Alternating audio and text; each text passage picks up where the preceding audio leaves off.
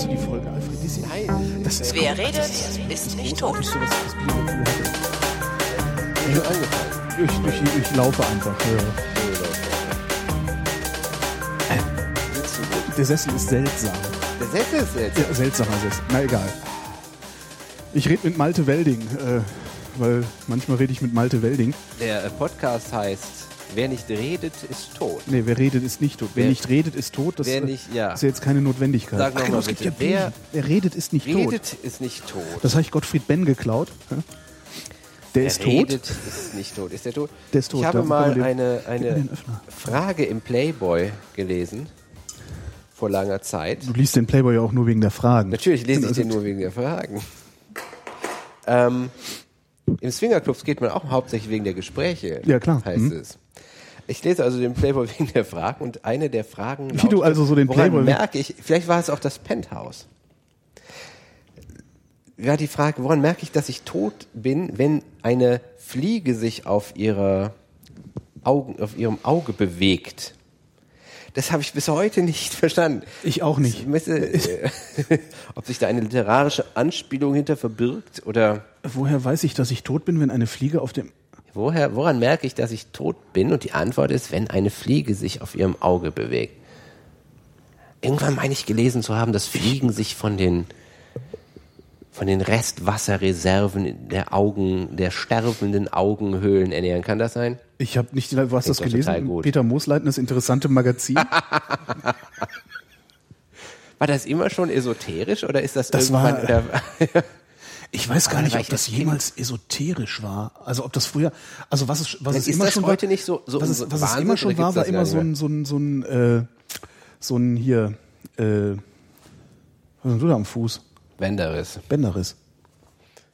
Nee, was das, das war schon immer so ein bisschen verschwörungstheoretisch. Also hat immer so, so. so getan, als würden sie jetzt hier die total äh, wesentliche, wichtige Entdeckung haben und oder machen. Und dann praktisch mitten im Erzählen aufgehört, weil dann gab es halt keine Fakten mehr. Ich glaube, ich habe anhand von Erich von Däniken verstanden, dass Bücher nicht unbedingt vertrauenswürdige Quellen sind. Ja, du hast mir mal gesagt, dass in Sachbüchern Sachen erfunden würden. Ja, stimmt. Das muss wohl nicht gewesen sein. In in der Wissenschaft gelten Bücher als nichts. Also als, also du, ich glaube nur Dinge, die in, in Fachzeitschriften veröffentlicht sind, weil die da Na und peer-reviewed genau, ne? peer-reviewed sind. Du weißt, Holger weiß sowieso im Grunde alles. Der Ich weiß, im Grunde weiß ich über alles Bescheid. Jauch der deutschen Blogosphäre. Er kann zu, zu jedem Thema Hat er eine Meinung? eine starke Meinung. Starke Meinung.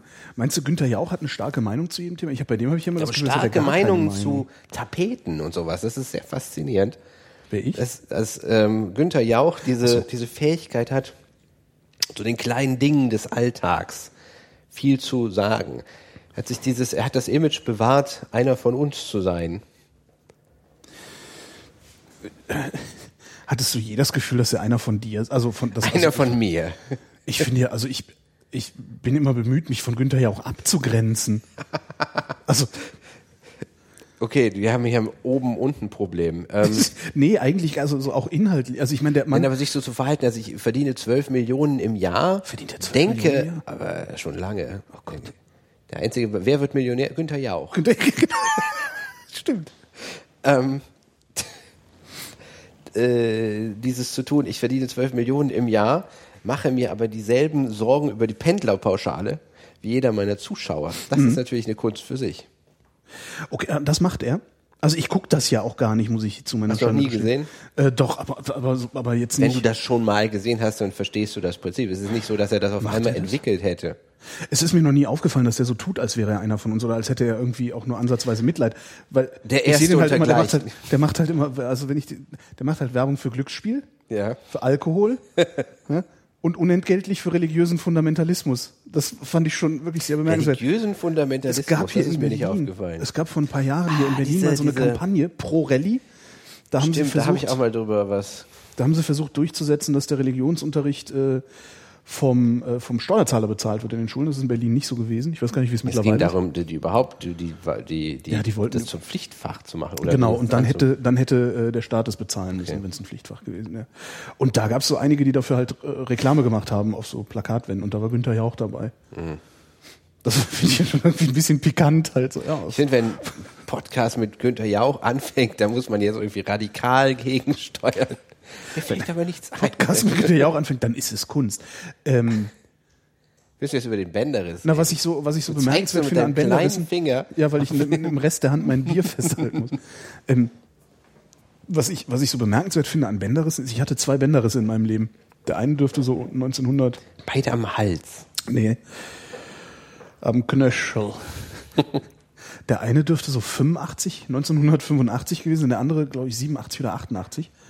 Und beide Male war ich 14 Tage im Krankenhaus. Ja, Hatte äh, erst einen Liegegips Das macht man während dieser nicht mehr 14 so. Tage und danach vier Wochen lang einen G-Gips. Also wo du dann wirklich das Bein bis zum Knie eingegipst hattest mit äh, so einem Gummistopfen unter der Ferse, damit du einigermaßen laufen konntest. Ja, das gibt's heute nicht mehr. Ist das Das ist Fortschritt. Das ist, Also ähm, was ich hier trage, ist ein sogenannter Aircast. Ich habe kurz am Fortschritt gezweifelt, weil ich acht Stunden im Krankenhaus warten musste, um dann festzustellen, dass man mich vergessen hatte. Ach, auch Jetzt schön. ist es, dass man sagt, Lotta, die haben uns vergessen. Nein, ach, das, das, das passiert doch nicht. Doch geh mal fragen. Schwangere Lotta, meine Frau heißt Lotta und ist, ist hochschwanger, robbt sich entgegen der Sekretärin, die sagt, so, und dann, die sagt, wir müssen, ähm, haben die übersetzt hieß das, wir sollten mal bei den Ärzten fragen, aber sie können, das ist nicht so organisiert, dass man, man stellt sich vor, es sowas hätte Automatismen, die Hat's es nicht? nicht. so hat. Nee. Und ähm, später, so, so gegen drei habe ich erfahren, nachts äh, habe ich erfahren, die Akte geht normalerweise mit.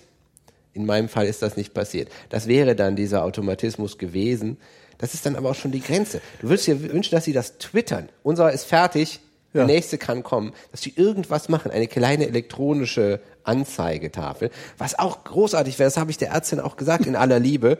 Was total nett wäre, einfach zwischendurch mal zu sagen, wir haben hier gerade einen Toten eingeliefert gekriegt, den wir versuchen wieder zu beleben. Es ist überhaupt nicht so, dass ich im Krankenhaus Stress mache, weil ich verstehe, dass wenn ich mit Bänderriss da bin, andere vorgehen. Hm. So. Aber dann mal zwischendurch zu erfahren, wir haben sie nicht vergessen, was natürlich gelogen wäre. Wir haben sie nicht vergessen, aber Ja, es so kann jetzt das noch zwei Stunden dauern. Ich finde es ein totaler Unterschied, ob ich auf ein Ereignis warte, das in zwei Stunden womöglich eintritt, oder denke, vielleicht werde ich hier nie behandelt, vielleicht sterbe ich Das jetzt ist ja hier. sowieso, man, man, man ist ja sowieso bereit, äh, fast jede Wartezeit der Welt hinzunehmen, wenn man weiß, warum man wartet. Also es ist halt auch Störung im Betriebsablauf ist halt ist kein legitimer Grund dafür, zu spät zu kommen. Arztpraxen das generell nicht hinkriegen, dir das zu sagen. Das ist ja irgendwie so. Na, das ist, wenn du, ich bin ja Privatpatient. da ist das so. Ne? der Herr. Ja, ich werde, also das, 2013 wird höchstwahrscheinlich das Jahr sein, wo ich diesen Status dann auch abgeben werde. Oh nein, bist du so verelendet? Äh, zumindest hinreichend. Ich werde hin, 2013 werde ich hinreichend verelenden, um diesen du Status zu verlieren. langsam reinge... reingeelendet, reingesifft. ähm, und äh, da, also ich habe es bisher immer so erlebt, dass also wenn ich einen Termin hatte, dann ist der auch relativ pünktlich äh, drangekommen, also so vielleicht mit 10, 15 Minuten Verzögerung. Ähm, und wenn es dann doch mal länger dauert, äh, hat man mir gesagt, so, Sie können auch nach Hause gehen, wir rufen dann an. Tja, auch schon. Ich habe gerade einen Artikel geschrieben und habe für den ähm, wieder mal viel zu viel Wissen angesammelt. Und eins von dem unnützen Wissen, was ich angesammelt habe, ist, dass die ähm, Zahl der Totgeburten bei türkischen Mitbürgern viel, viel höher ist als bei, und zwar wirklich, pff, das war drei, viermal so hoch. Und man hat lange Was heißt das Zeit, in absoluten Zahlen? Also oder oder 15 von 1000. 15 von 1000. Man hat lange Zeit äh, gedacht, ja gut, die gehen halt nicht zu den Vorsorgen, bis man irgendwann sich das genauer angeguckt hat gesagt, und festgestellt hat, die kennen das aus, ähm, also jetzt waren jetzt, glaube ich, nicht nur Türken, sondern Einwanderer. Die kennen das aus ihren Heimatländern, Migrationshintergrund. Migrationsmigranten. Migranten. Aber sagt man nicht, ne? Migranten sagt man nicht. Sind immer Migranten. Menschen mit Migrationshintergrund, damit das Wort Ja, Mensch in den ja. Vordergrund gestellt wird. Ich meine, Das ist es auch immer, ist wenn ich, meine, über es Behinderte rede, Ich denke ich auch mal so, habe ich auch mal das Ich Problem. meine, das ist völlig freundlich. Die Sache ist, ähm, dass, Also, dass ich dachte, du meinst offensichtlich die Tradition ist, dass die denken, okay, im Krankenhaus wird mir eher geholfen. Die haben da super Technik. Äh, was ein trügerischer Eindruck ist, weil äh, tatsächlich in dem Krankenhaus, das ist mir beim Teil meines Zivildienstes auch aufgefallen, dass ähm, wenn Alte ins Krankenhaus kommen, die diesen Routinen nicht gewachsen sind. Jeder, der einfach, wenn du als Krankenschwester unterwegs bist, sagt, geht das so? Und sagt, ja, okay, super, wird, kein, wird keiner nachfragen. Das heißt, ähm, es fehlen dann diesen Frauen wichtige Informationen und du, du musst ein paar Sachen, kein Rohmilch, Käse, keine Salami oder sowas, was man nicht instinktiv weiß, ähm, wird den Frauen halt nicht gesagt. Also keiner macht sich die Mühe, denen das auseinanderzusetzen. Verstehe. Das heißt, es fehlt so was ähnliches wie kulturelles Gedächtnis. Wie meinst du? das? Rohmilchkäse und so. Also weil das sind so Sachen, also das mit dem Rohmilchkäse zum Beispiel weiß ich, Weißt du? äh, auch ohne dass meine Freundin je schwanger gewesen wäre, ohne dass ich je eine schwangere Freundin gehabt hätte.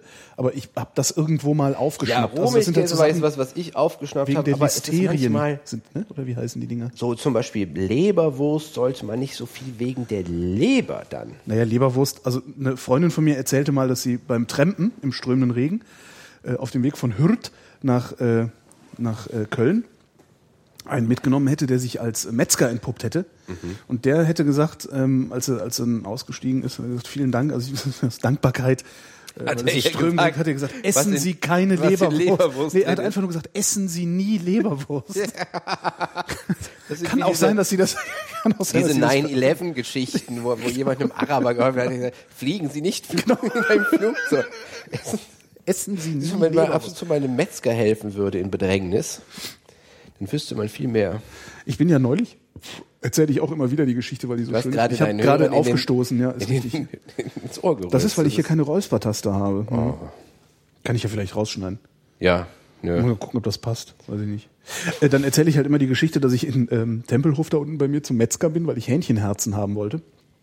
Hähnchenherz. Herz, Hähnchenherzen, so kleine, ganz zarte Muskelfleisch. Halt so, ne?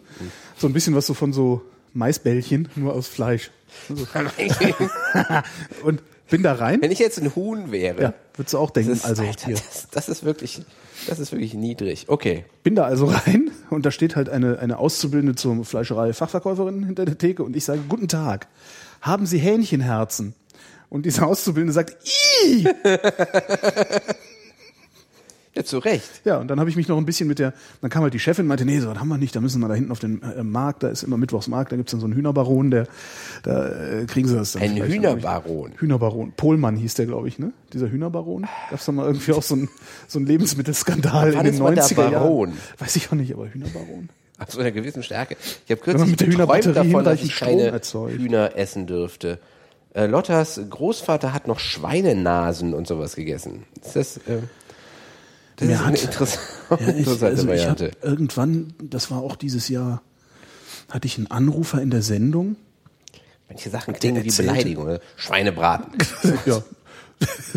Der erzählte, ähm, ne, er würde sich dann äh, beim Fleischer immer einen Schweinskopf holen und den hätte er dann im Kühlschrank und da würde er sich dann immer so ein Stück runterschneiden Hm.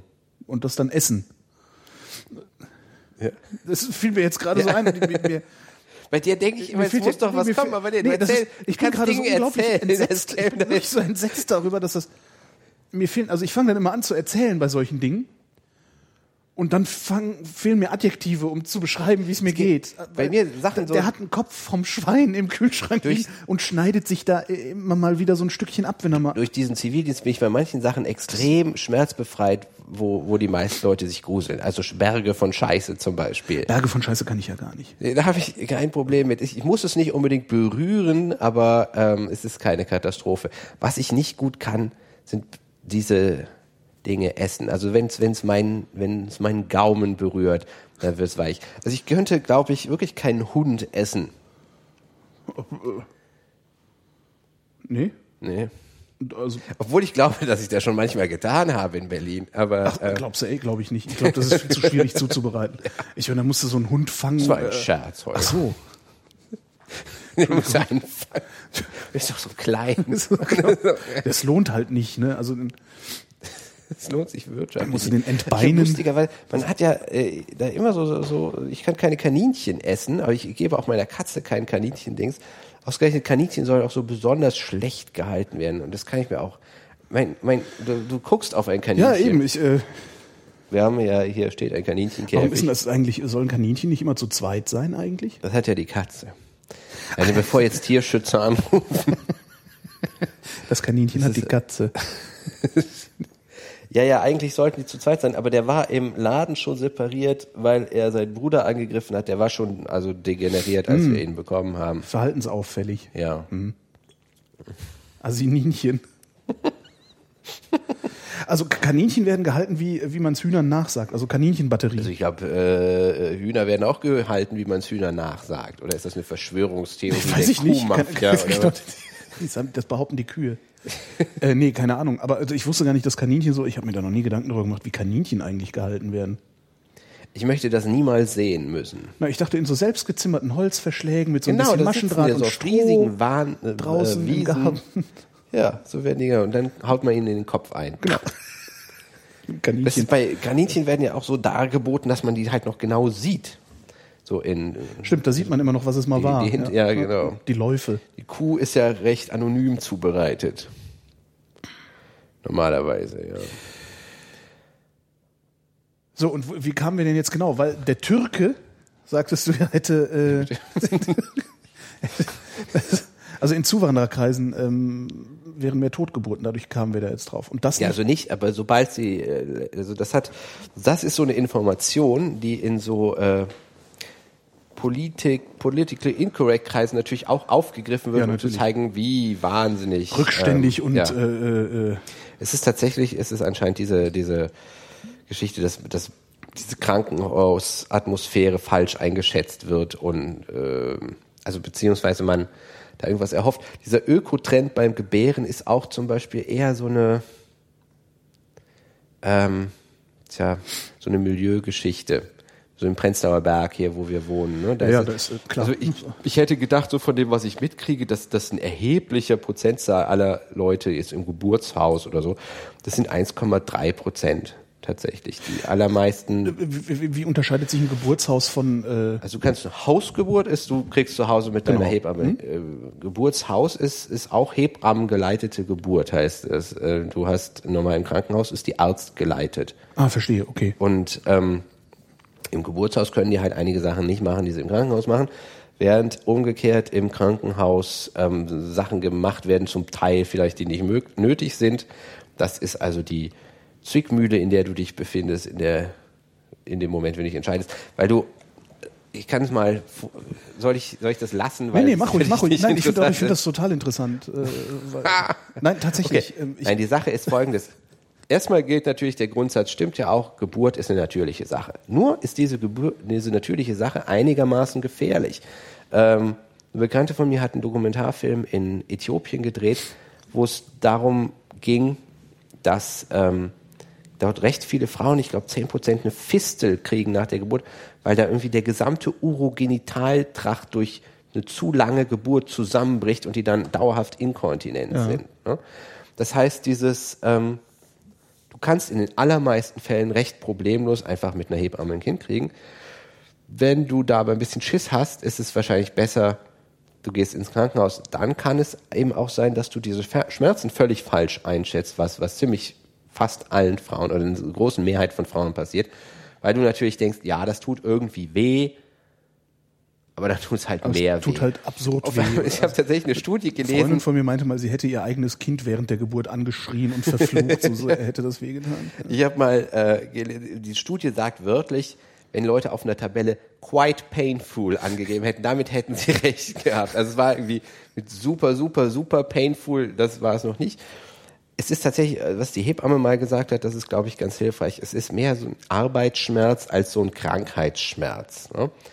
Wenn du schon mal beim Sport ein schweres Gewicht gestemmt hast und du wirklich denkst, Ja, dann ist das weniger unerträglich, als wenn du einen ähm, Zahnschmerz hast. Ja. Ne? Obwohl er obwohl der vielleicht Grad, als der äh, Grad nicht, nicht weniger ist. ist, ne? ja, ja, ja. Aber du, du hältst es aus und du weißt, es ist vielleicht für irgendwas gut und du, du leidest nicht einfach nur vor dich hin. Ne?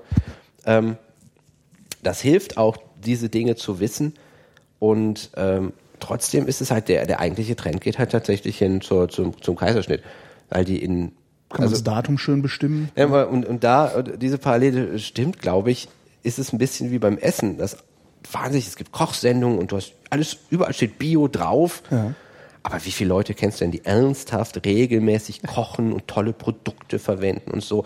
Und ver- vergleiche das mit neuen McDonalds pro Tag in Deutschland. So. Und trotzdem werden ständig äh, teure Küchen und immer mehr Küchenzubehör verkauft. Also da ist ich ja auch in der, der aktuellen Süddeutschen steht irgendwie was von Küchen von 30, die 30.000 Euro kosten Ja. und äh, tja, anscheinend werden süddeutsche Redakteure besser bezahlt als äh, Norddeutsche Redakteur.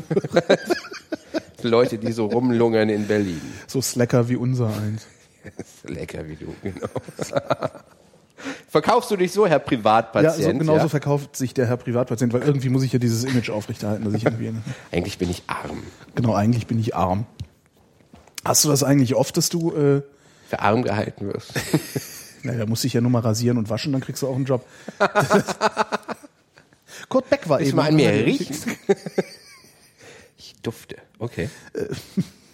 Na, dass du, dass du, wenn du so Artikel schreibst für die Zeitung, dass du da so viel ähm, Fleisch übrig behältst? Also dass du mehr Fleisch äh, zusammen recherchierst, als du hinterher an die Suppe geben kannst? Mein Fleisch ist 5 zu 1. sagt? 5 zu 1. Ja. Ich, ich fülle das Dokument erst und dann kürze ich. Und das mache ich aber auch mit witzlosem Zeugs. Es ist ein, ein gutes Gefühl, erstmal überflüssiges Fleisch zu haben. Kürzen ist eh immer einfacher als äh, verlängern. Aber es gibt auch so eine Regel, die Eisbergregel. Du musst ähm, viel, viel mehr wissen, als du zeigst, damit es nicht totaler Quatsch ist. Es ist zum Teil ist es sowieso Unsinn. Ich versuche, ich habe im, im Laufe der Zeit immer mehr reduziert meinen Themenkreis, weil ich festgestellt habe, dass es beim meisten einfach totaler Schwachsinn ist, was ich schreiben würde. Ähm, beim Radio fällt das ja nicht so auf, aber Da versendet sich das. Ne? Also, neuerdings hängt das ja im so Internet rum ja, und dann hören die Leute das nach und siehst du dann da stehen und manchmal ist es doch ein arger Makel, wenn du halt, manchmal so zu allem Wirtschaftlichen kann ich immer auch was fühlen und meinen und so, aber es ist immer Unsinn, weil ich halt wirklich, nur bei Wirtschaft ist es, glaube ich, geht's in die Richtung, dass das den meisten Die meisten merken Okay. es nicht. Also Also, ich hab mal- nicht, mal, nicht mal die Redakteure, die es Wirtschaft, dir in abkaufen. irgendeiner FAZ waren mal alle Wirtschaftsnobelpreisträger aufgestellt und alle, schien mir, würden alle Theorien sich komplett widersprechen. Es ist halt, ne, du wirst nicht dafür ausgezeichnet, dass du die Wahrheit in Nein, nein, sondern dass du So was ist es so eine- Konsistentes, äh, Ja. ja. was Neues, Konsistentes präsentiert hast. Ich- ich Zumal halt- es ja auch kein Nobelpreis ist. Das ist das übrigens ganz interessant, dass ich halt wirklich ähm, diese ganze Finanzkrise, das ist wie, wie wenn du, st- das hast du eben erzählt, äh, Steuern vor dir hast. Steuererklärung. Ich habe da so ein so ein Block von Nichtwissen, dass ich wahrscheinlich nicht mal Finanzkrise für Dummies lesen könnte oder würde. Und deswegen weiß ich darüber auch nicht. Ich weiß, wei- wüsstest du, wie man Griechenland jetzt rettet oder soll ja, man es retten? ja, weißt das, du. das ist mir erklärt. Zufälligerweise. Entschuldigen Sie mal. Ja, hab- selbstverständlich. Ich habe auch die Lösung für den Nahostkonflikt. Ähm, ja, äh, zufälligerweise Kannst du beide mal in, in drei, vier kürzer. Das kann ich machen. Also nee, das, äh, die, das mit Griechenland, also Griechenland würde man äh, schlagartig helfen, überhaupt allen Ländern, die von der Krise stark gebeutelt sind, würde man schlagartig helfen, indem wir hier in Deutschland einen vergleichsweise hohen Mindestlohn einführen würden und äh, Einkommenssteigerung, also Gehaltssteigerungen machen würden. Nämlich äh, dadurch würde es unattraktiver werden, dass wir exportieren und der Grieche würde verstärkt seine eigenen Produkte wieder nachfragen. Das wäre natürlich schlecht für uns.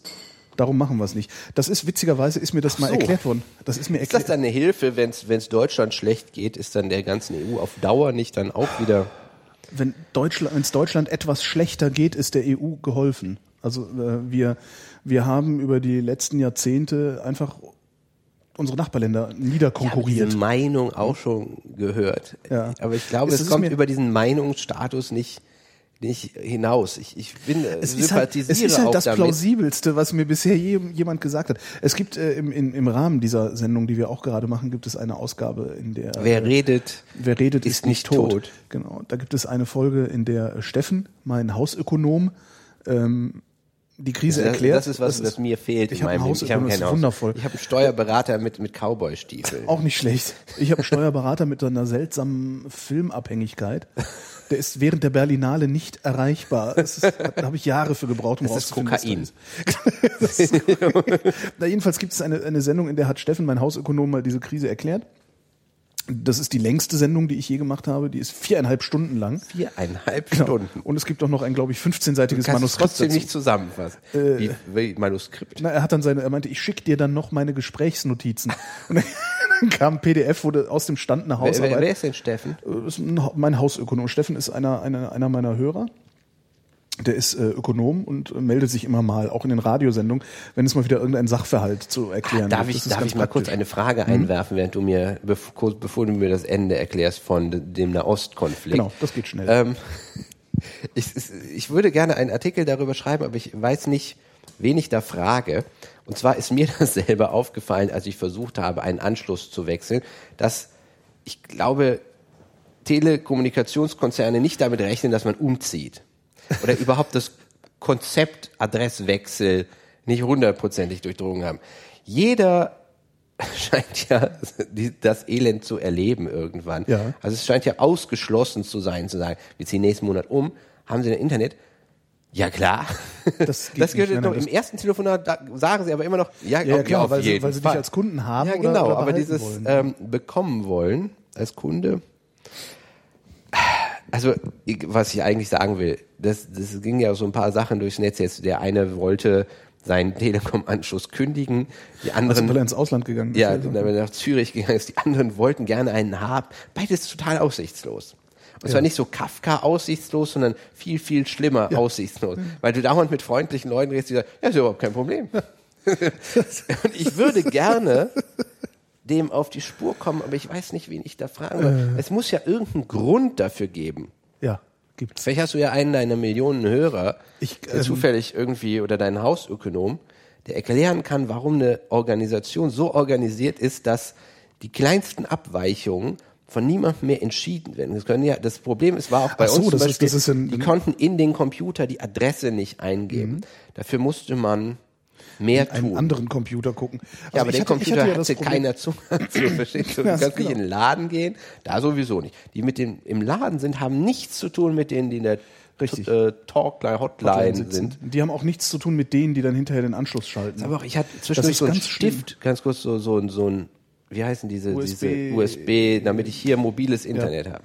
Erstmal die Frage, habe ich denn dann tatsächlich genauso schnelles Internet? Ja klar. Es ist total, es ist nicht mal so schnell wie mein Modem 1998 war. Aber die sagen ja klar, okay, das buche ich noch ab unter Verkäufer Arschloch, ja. Aber dann ist es so strukturiert, dass du irgendwie, du kannst 20 Euro buchen, die verkaufen das aber in 25 Euro Karten. Das heißt, du musst immer, du, es ist nicht möglich, das genau so zu kaufen, wie du es wirklich brauchst. Also du musst immer, Verstehe. ich Ja. verstehe es nicht. Ich Ja, habe es ja, auch ja, in ja, dem Moment, genau. Es kostet aber 20 Euro, Da du habe ich gedacht, und da habe ich gedacht, da muss ich wirklich du drüber schreiben. achtmal, achtmal aufladen, dann hast du einmal 20. Ja, weil ein gigantischer Konzern wie O2, Ja. da arbeitet wie ein Hütchenspieler. Das ist, Schöner Vergleich. Nein, aber das, das ist, ist ja grotesk. Ich meine, das ist ja nichts mehr von dem ehrbaren Kaufmann, der sich irgendwelchen Regeln, die sich selbst irgendwelche Regeln ja, natürlich nicht, es sind ja Konzerne. Also Konzerne haben ja, ja, mit das, Kaufmannsehre ich finde, zu das tun. ist das Thema hinterm Thema, weil du immer, wenn du sagst, ja, mein O2 ist bla oder mein Vodafone ist irre, ja, mein, mein, mein Telekom auch. Das Ding ist, wie kann es sein, dass wir uns alle damit abgefunden haben, dass du völlig Na, können totalitäre Ja, genau. Es Konzerne es ist- hast, wo du nichts, du kannst, das nutzt, das ist es eben das Lustige, es dass die Leute, mehr, den du, den du verantwortlich ja, aber machen die kannst. Leute glauben halt mittlerweile, ständig lese ich, ja, ja, die neue Macht des Konsumenten, weil du darüber bloggst. Äh, bloggst, dann kannst du in den, Blogs sind- ja. kannst du in deinen Blog reinschreiben, dass die Telekom doof ist. Ja, geht, macht die dann zu? Geben die dann ein Geld oder sonst irgendwas? Das, das ist halt, ich würde auch mal behaupten, dass bei der Menge an Kunden, die so eine Telekom, Telekom-Firma hat, Ja, dann eine Menge an Äh, Anwälten. Nee, einfach auch an die, die Menge an Kunden oder die Menge an Geschäftsvorgängen, die die haben, ähm, ist das, was schief geht, immer noch in einem Bereich, den man als Fehlertoleranz, also so als, als tolerierbar drei Prozent, Du bist halt so irgendwie drei Prozent Kollateralschaden Ausschuss, von äh, das geht schon. Ähm, aber das ist halt, weil du niemanden verantwortlich machen kannst. Wenn es da, wenn's da den einen Kaufmann gäbe, darum bin ich ja, ich habe ja immer, wenn ich, wenn ich so Zug fahre, habe ich das sehr gerne, ja, dass ich denke, ich möchte bitte eine ständig aktuell gehaltene Liste mit Namen und Anschriften derer, die für den reibungslosen Betrieb der Züge eigentlich verantwortlich sind, und zwar des Managements. Damit man dann immer mal irgendwie, weiß ich nicht, bei denen ein Zeitschriften-Abo hinschicken kann oder oder einfach mal irgendwie, weißt du, einfach mal, mal irgendwie vor, sich vor die Tür übergeben kann bei denen. Irgendwie, also ich, ich möchte einfach, dass die Leute, und das ist eben das Problem, solange du, solange du niemanden mehr persönlich verantwortlich machen kannst, kannst du niemandem Unannehmlichkeiten bereiten, der dir Unannehmlichkeiten bereitet. Ist das nicht auch ein bisschen das das, ist, Problem, äh, um, um mal so eine Art Kreis zu machen zur Finanzkrise? es ist doch so, dass, äh, und das geht mir oft als nochmal totale wirtschaftlichen Laien so, dass man denkt, ja, das sehe ich eigentlich. Wenn du, du, du machst den Euro und du sagst dir, ja, ich war ja schon mal im Urlaub in Italien, da brauche ich jeden Jahr, jedes Jahr einen neuen Koffer mit mehr, mehr Geld. Vielleicht wirtschaften die ein bisschen salopper. Könnte ein Problem für die Währung werden. Dann sagen die, nein, nein, wir haben aber die, die Stabilitätskriterien und eine 3% Verschuldung. Das Erste, was Deutschland macht, ist da 3% selber drüber. ja. So. Wo dann, okay. wo dann damals und wenn du Eichel dann war das, glaube du ich, hat, hat damals gesagt, ah, das, also dieses, das ist mit den drei Prozent, das muss man auch interpretieren. Woraufhin dann der österreichische Finanzminister den wunderbaren Satz gesagt hat, na, drei Prozent sind drei Prozent. Die Sache ist, dass dann Griechenland irgendwann damit aufgeflogen ist, dass die da von Anfang an gelogen haben. Das war ist aber schon ein paar Jahre her. Und es hatte natürlich niemand für den Fall vorgesorgt. Was macht man denn eigentlich, wenn jemand da gar nicht hätte reinkommen dürfen? Jetzt gibt's im Recht ja den Grundsatz, wenn du im Nachhinein was zum Beispiel erfüllst, ja, dann kann dir das eigentlich nicht genommen werden. Aber wenn du, wenn du dir die, sagen, du erschummelst dir die Staatsbürgerschaft, das war mein Fall, den ich im öffentlichen Recht hatte, du, du sagst, verschweigst bei der Einkunft, dann lebst du da 20 Jahre, machst aber alles super bis im Stadtrat und so Ja, und ähm, du hättest sofort Anspruch darum, dann nimmt man dir die nicht weg, weil man sie dir wieder ähm, Mhm. geben müsste. Man darf nicht fordern, was du sofort wieder zurückgeben müsstest. Griechenland hat aber nie dieses Wohlverhalten an den Tag gelegt. Von Anbeginn an. Mhm. Und da sage ich auch als Laie, hm, ja gut, das könnte schiefgehen. Nicht, ich sag nicht, was man dann damit machen sollte. Es ist Könnte schiefgehen, ja, genau. Das sieht ja so aus, als könnte, könnte ein Problem entstehen.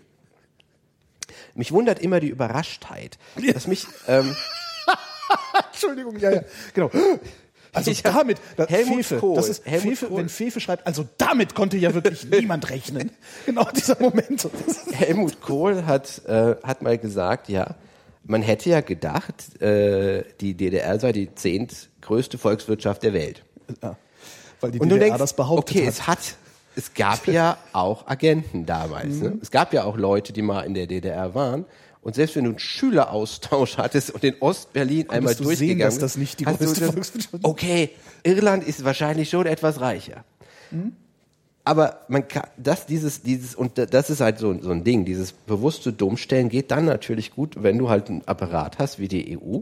Ich bin total irgendwie gefühlter Pro-Europäer, wo aber niemand sagen kann, was macht das EU-Parlament für was genau an den, deinem Alltag ist das zuständig? Ja. Ich glaube, und das ist eigentlich auch immer so gedacht gewesen, dass wenn du politisch von was betroffen bist und das bist du viel mehr als Leute glauben. Ich hatte meine Nachhilfeschülerin, die habe ich gefragt, wo begegnest du Staat in deinem Leben? Und keine Antwort gab die Schülerin. Ja. Zur Strafe.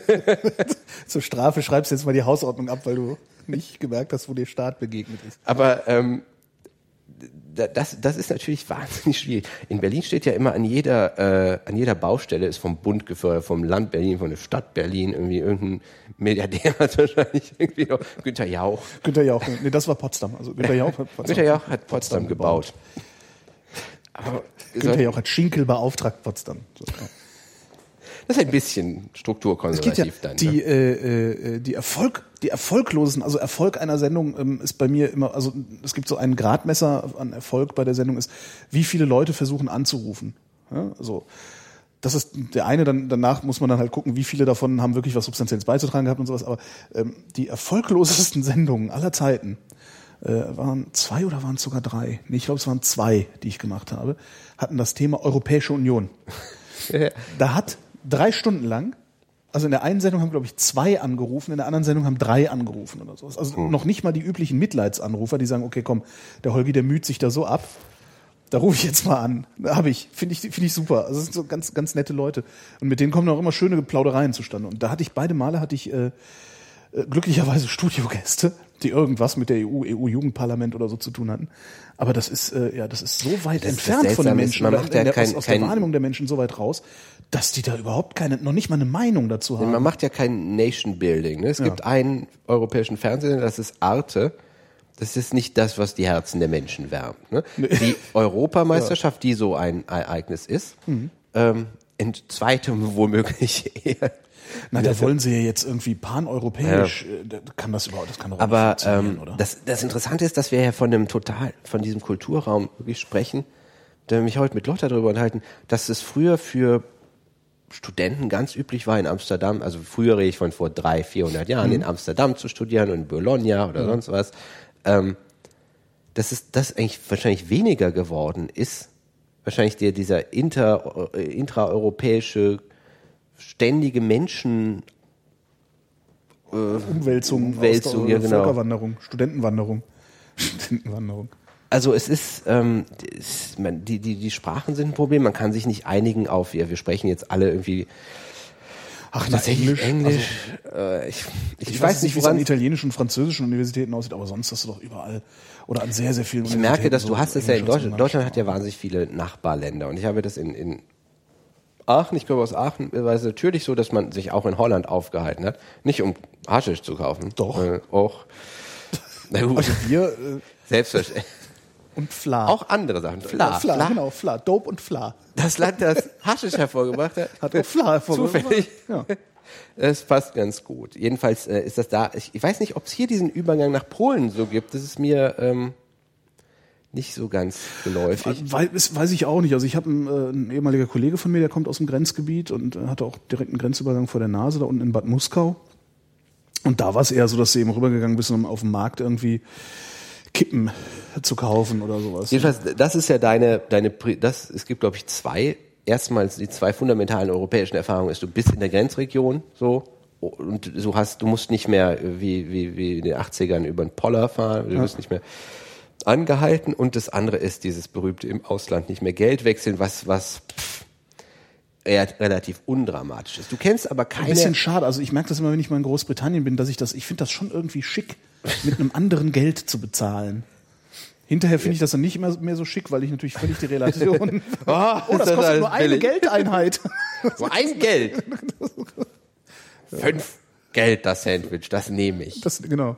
Das ist ja viel billiger wie bei uns. Du kennst keine spanische TV-Persönlichkeit. So, ne? Du kennst keine, du kennst wahrscheinlich auch keine spanische Popmusik oder französische Reality-Stars oder sowas. Ne? Das heißt wirklich, ähm, du bist, ich merke das immer, wenn ich an irgendwelchen Orten auf, auf Franzosen oder so spreche, äh, stoße wie, auch für Franzosen sprechen ist auch du schon. hast, das ist schon schwierig, diese Art von Smalltalk zu haben, die, die man mit Deutschen hat, weil man sich auf viel globalere und langweiligere Themen auf Ja. be beziehen muss. Ja, Da der muss Boulevard ist auf einmal sehr- über, ja.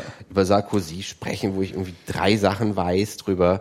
Der Und Boulevard ist halt, also Boulevard ist halt eine sehr regionalisierte Geschichte eigentlich. genau, also dieses, in so einem, man hat, glaube ich, kein echtes Empfinden von einer europäischen Nation Identität. oder Identität, weil das auch gar, das ist A nicht gewollt, zweitens wird es, glaube ich, auch nicht richtig gemacht. Und das Es- heißt, also du geht hast halt nicht. Also wie, wie, wie, willst du es auch, wie willst du auch irgendwie, äh, Es selbst wenn du dich über sowas, über sowas wie über äh, Rente Ja, unterhalten aber das ja Eric in jedem Land Hobsbawm hat mal darüber Wer? geschrieben, über das ist ein, was ist der eigentlich, Philosoph, Soziologe, Geschichtswissenschaftler, über die Erfindung der Nation geschrieben. Ja. Und ne, sowas entsteht zum Beispiel durch, also ein Beispiel war gemeinsame Wege. Wenn in so einer Nation wie Indonesien die Leute aus den ganzen Dörfern und so nach Jakarta Mhm. fahren, um dort zu studieren oder überhaupt an Unis in großen Städten und verbringen da Wege. Du hast da, ein Beispiel ist, dass du da Malaysia hast und Indonesien und in Nordindonesien sprechen sie Malaiisch und sind sofort an Malaysia dran, empfinden sich aber zugehörig zu Indonesien. Ja. Also diese, I- das, da- das ist ja, im 19. Jahrhundert ist im Grunde der Nationalismus groß geworden. Im 20. hat man gesagt, schau, wir verstehen, es ist eigentlich eine Erfindung. Und im 19. Jahrhundert hat man gesagt, schau, wir Deutschen sind eigentlich Germanen. Guck mal, Siegfried, Genau. Hermann der Cherusker. Ähm, dann hat man, hat man diesen, dieses konstruktivistische Element einfach nochmal durchleuchtet. Und, und aus diesem Wissen heraus macht man halt sowas wie Nation Building und versucht das in so Ländern wie Afghanistan. Ne? Aber hier ist das eigentlich nicht so richtig. Man, man hat versucht, das, das Geld zu nehmen und dann hat man gemerkt, das Geld wärmt dann nicht das Herz in dem Maße, wie man das sich wünschen würde. Dabei wissen wir doch alle, dass Geld das Herz wärmt. Aber du, äh, es, ist, es gab zwar viel Genöle um, um die Ostdeutschen, aber doch zahlst du ja bis heute Solidaritätsbeitrag. Ja, ne? zahlen Was- die Ostdeutschen ja auch. ja, aber für also dieses, diese Verbundenheit mit Griechenland scheint so groß nicht zu sein. Man kann mehr sagen, man sagt zwar auch immer die Ostdeutschen und es gibt diese Abgrenzung mit Sicherheit, Ja. aber nicht in dem Maße, glaube ich, wie nach Griechenland.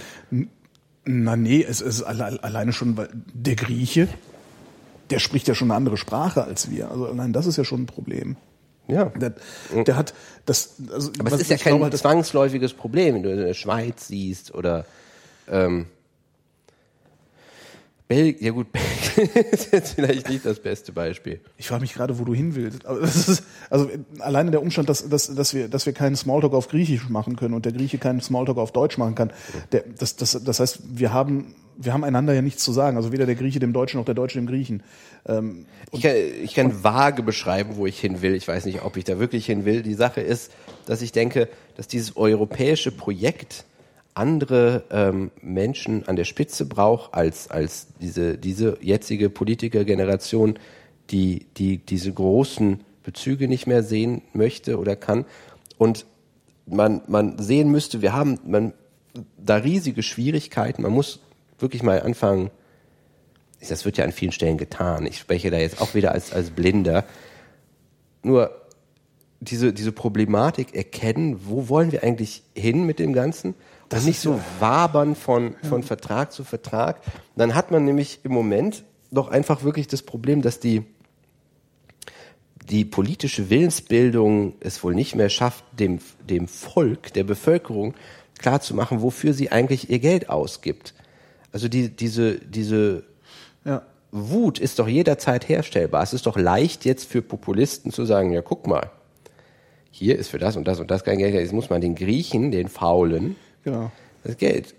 Äh, das, das, das, und das ist ein politisch, ich glaube, dass das zum Teil ein politisches Versagen ist. Nicht, Das ist nicht, weil, das ist ein komplettes politisches. ja, aber also, nicht, was nicht weil die Lage so einfach wäre, man müsste bloß. Ich habe da jetzt überhaupt Nee, nee. keine Lösung, wie man schnell eine europäische Nation oder ob man das überhaupt sollte, herstellen kann. Aber man könnte ja zumindest schon mal erkennen, dass so, wie wir es bisher versucht haben, es nicht funktioniert. ähm, sagen wir mal, was nicht funktioniert, ist zum Beispiel dieser, dieser reine Bezug. Oder du sagst, das Thema interessiert irgendwie Leute nicht. Leute gehen nicht zu Europawahlen. Es ist halt so, dass du, dass es schwierig ist und man könnte sagen, man muss diese Schwierigkeit halt aushalten und so machen. Aber irgendwie ist es schwierig zu verstehen, was du da eigentlich genau wählst. Es wird wahnsinnig viel in der EU-Kommission entschieden, die jetzt überhaupt eigentlich, die also nur sehr, sehr äh, indirekt politisch legitimiert ist. rudimentär demokratisch. Ja. Na, du hast ja dann auch noch solche Probleme, dass äh, die EU, also die, die EU-Institutionen, da verklappen wir halt auch unsere Gebrauchtpolitiker hin. Weißt du, solche Leute Ja, wie Stoiber, wie Oettinger, dann hier diese von der FDP, diese, diese äh, Merin. Äh, Merin. Ja. ähm, also alles, was du von da mitbekommst, ist, wir nehmen das, das Personal von das, das Personal, von dem wir das Land nicht versauen lassen wollen, ja, die packen wir da hinten mal hin und äh, die tun dann auch noch nichts. Also der, Das- der das einzige, der in erster Linie, glaube ich, Europapolitiker ist, ist der Kron-Bendit, soweit ich weiß. Und, Ja. ähm, Zumindest wirkt er so. und das war's dann auch schon. Du hast halt weniger europäische Gesichter vor Augen. Ähm, das, das ist schon, das ist schon sehr schade, weil ich eigentlich ähm, also die, die jemals zugrunde liegende Idee war ja eben, dass es keinen innereuropäischen Krieg geben soll, zum Ja. Beispiel. Ne? Und das hat ja ganz gut funktioniert. Es ist, ähm, aber es gibt Ja, natürlich, wir, wir, wir setzen uns nicht mehr mit Waffen auseinander, ne?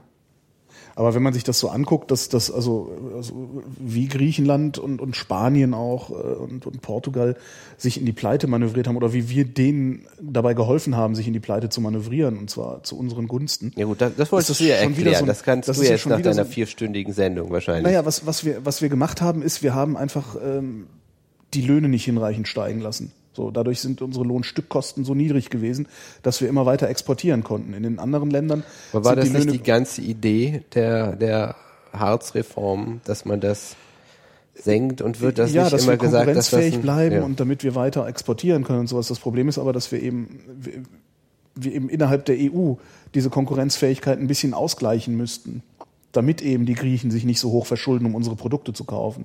Und äh, da haben wir versagt. Also bezogen auf die USA glaube- oder bezogen auf China, geht und ist das völlig in Ordnung, was wir machen. Aber dummerweise haben wir eben die anderen Länder nicht Ich glaube, mitgenommen. dass ganz selten Länder arm sind, weil andere Länder reich sind.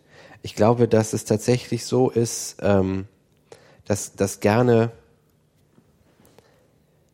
dass gerne Ungleichheiten in der Welt als äh, erklärt werden mit die haben und die anderen haben nicht. Es sind, äh, wenn du die in die Entwicklungspolitik schaust, hast du oft doch so viele hausgemachte Probleme, dass du die von außen gar nicht. Ich habe es relativ wir, wir nah ja nicht, an Wir reden ja nicht von, von Entwicklungspolitik, sondern die, die Frage ist ja, Ein- ein ist der- bisschen- ein- findet ein der, bisschen findet der das ja Spanier, schon was in findet der. Spanier, der sich jetzt ein Auto kaufen will, findet der ein deutsches Auto billig oder findet er es nicht billig? Und also Aber er gibt es ein findet, spanisches Auto? Also Seat. außer Seat. Aber Also- immerhin. Oder nimm irgendein welches anderes inländisches, Auto nimm irgendein anderes inländisches Produkt. Ja, dann nimmst du halt ein anderes Produkt. Nee, aber du musst ja erstmal, das, das ist das, was ich meine. Welche Produkte Ja, aber die Griechen kaufen sich die? ja nicht nur Autos bei uns. Nein, nein, sondern die kaufen sich nicht nur Maschinen. Autos. Also ja, und die haben sie aber selber so, so gute. möglicherweise, beziehungsweise lohnt es sich nicht für die Griechen, selber einen guten Maschinenbau zu entwickeln, weil unsere Maschinen so billig sind, dass du, dass du keinen Gewinn damit Das machen sind ja. Sachen, die haben erstaunliche Traditionen. Die, der, Deutschland hat, hat den Boom, einen, einen, großen Teil seines, seines immerwährenden, für uns ewig währenden Booms äh, äh, gehabt, als die preußische Regierung im Anfang des 20. Jahrhunderts massiv investiert hat in, in Universitäten und, und F- Forschung und Unis zusammengesetzt haben. Da gab es diese ganzen später Chemie-Nobelpreisträger und halt diese, diese etwas später gelagerte industrielle Revolution und, und alles Mögliche. Ähm, das heißt, wo, wenn du, noch, als ich in den, in den 80ern zum ersten Mal in, in Spanien war und so, waren das Zweitweltländer, diese Mittelmeerländer. Es war gerade, es war gerade fünf, sechs, sieben Jahre her, dass Mark, es nach für einer, Mark das Doppelte gekriegt. dass es nach, aus einer faschistischen Diktatur Diktatur, ja. rauskam. Ne? Das heißt, ähm, du hast in, in den Ländern teilweise 60, 70 Jahre Nachholbedarf, was mit Sicherheit nicht alles sofort funktioniert hat. Also vielleicht war der Reichtum der letzten Jahre auch eher die Illusion, als dass die Armut jetzt Resultat von irgendeinem besonderen Versagen ist. Wie gesagt, ich rede da Ja, das, als, das, als Laie. Das, das. Versagen, das Versagen ist, und das kannst du eigentlich aber auch wiederum niemandem vorwerfen, das Versagen ist, dass äh, die Spanier sich einfach hoch verschuldet haben. Die haben einfach Geld, Kredit aufgenommen, irgendwas gekauft. Vornehmlich bei uns.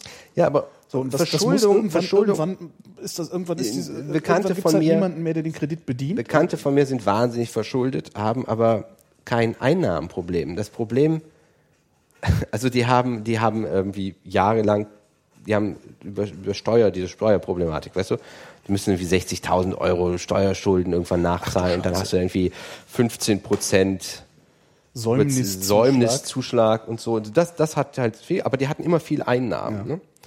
Und ähm, wenn man, man kann sich nicht reich sparen. Das werden diese Länder ja nun alle sehen. Ne? Das ist richtig. Also das, das ist ja das nächste Problem.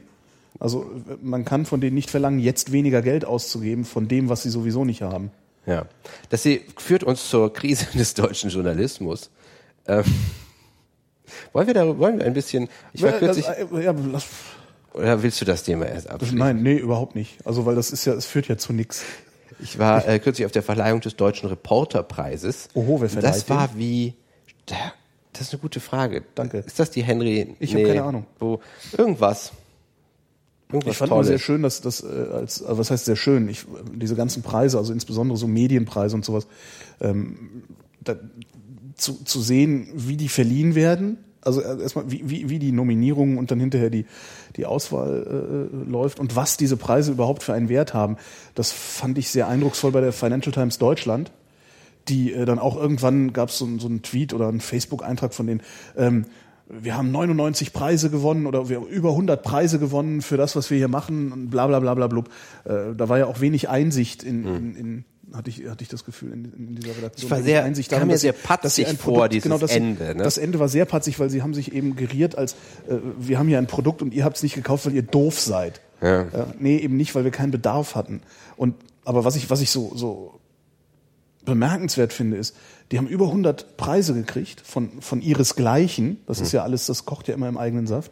Und diese 100 Preise sind aber für den Konsumenten, für den du da so eine Zeitung machst, äh, einen feuchten Kehricht anscheinend wert. Das finde ich so bemerkenswert daran.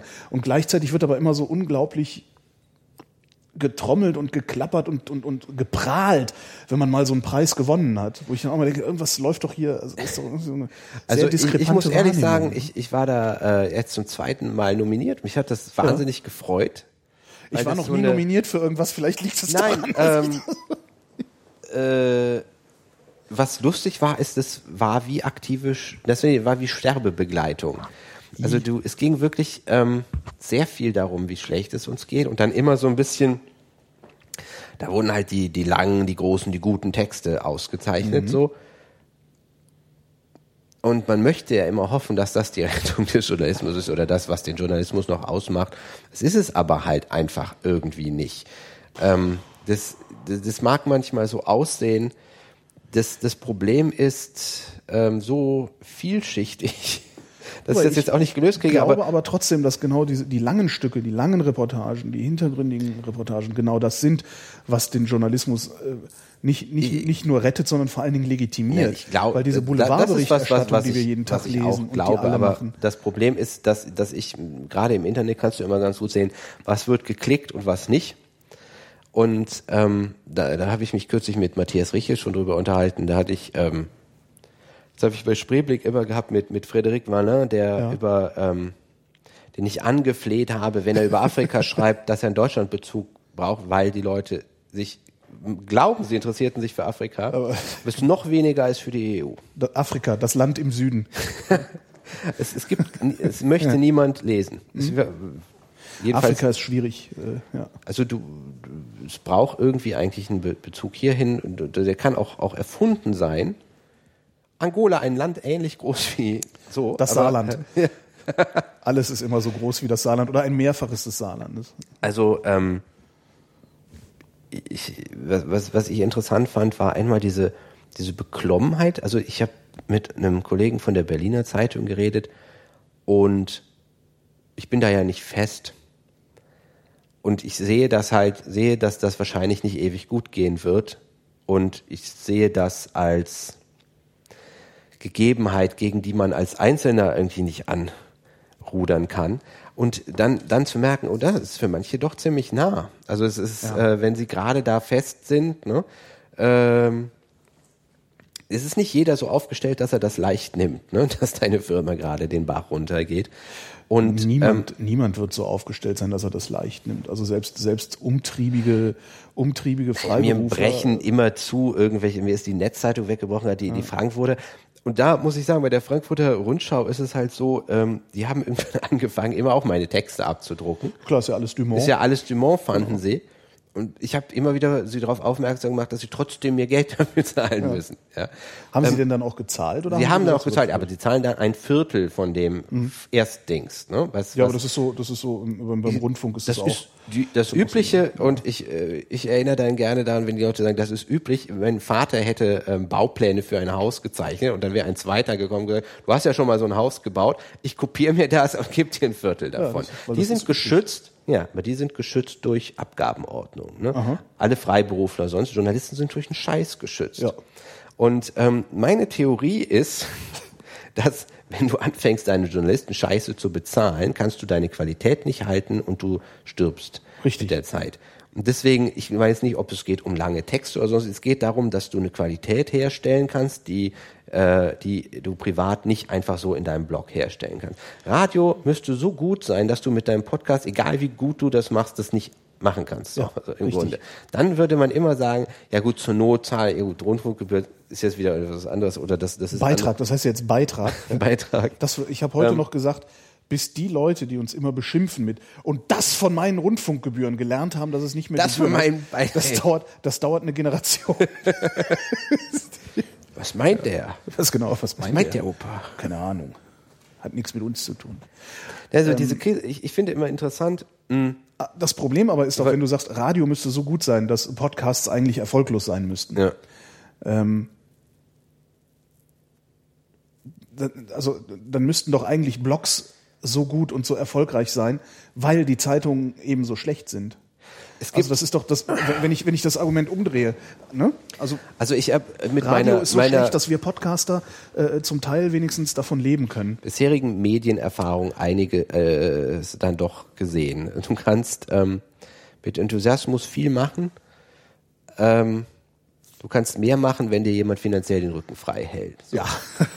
Und ähm, also ein Buch, es, es versuchen ja immer, also diese Bücher im Selbstverlag, es ist so eine Sache. Ich, ich sehe das mit Freude, wenn das ähm, zu funktionieren scheint, wie hier bei ähm, Ada Blitzkrieg oder so. Hast du davon? Ich, ich kann Nee. das, das ist ja auch immer schwer zu sehen, wie wirtschaftlich sich wirklich irgendwas rechnet. Wir hat, das ist eine, eine Twitterin, die gerade ihr, ihr Debütroman das ist die, das ist die von der damals äh, äh, hier dieser dieser äh, äh, Häufer Umlauf, die die Witze geklaut hatte, ne? Dieser ja, kann Fernsehen- sein, ja. ja, ja. Ähm, Ist das eigentlich der Hase, was hier im Hintergrund solche Geräusche macht? das ist der Hase. Ja. Ich meinte das, was die Geräusche macht.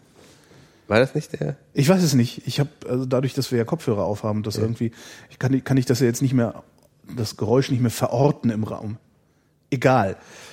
Ähm, aber mit Vorschuss ist besser. Ja. Es ist schwierig. Du kannst immer sagen, ja gut, ich habe jetzt diesen Roman geschrieben, jetzt versuche ich den irgendwie zu Geld zu machen.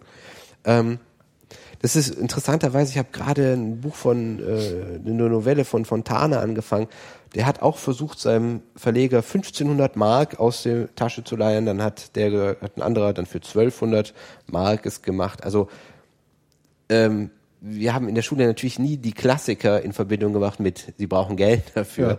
Aber es war auch, auch, du kannst bei Tucholsky auch nachlesen im Vorwort für so Stoss Gripsholm, das irgendwie schachert um, um, um irgendwie die Gagen. Ja, ja, Und es ist immer schon so gewesen, dass, um den Gedanken abzuschließen, dass es ist das Lustigste in der ganzen Debatte ist, dass die Verleger so tun, als würden sie die Kulturlandschaft schützen. Die Verleger würden dich immer kalt lächelnd wirklich verhungern lassen. Ja, sicher. Es würde dir nie, es fragt dich niemals, und ich meine das wirklich nicht Ja, ja, total humorvoll, niemals fragt dich als freien Autor der Redakteur, der Festangestellte, ob du damit gut hinkommst.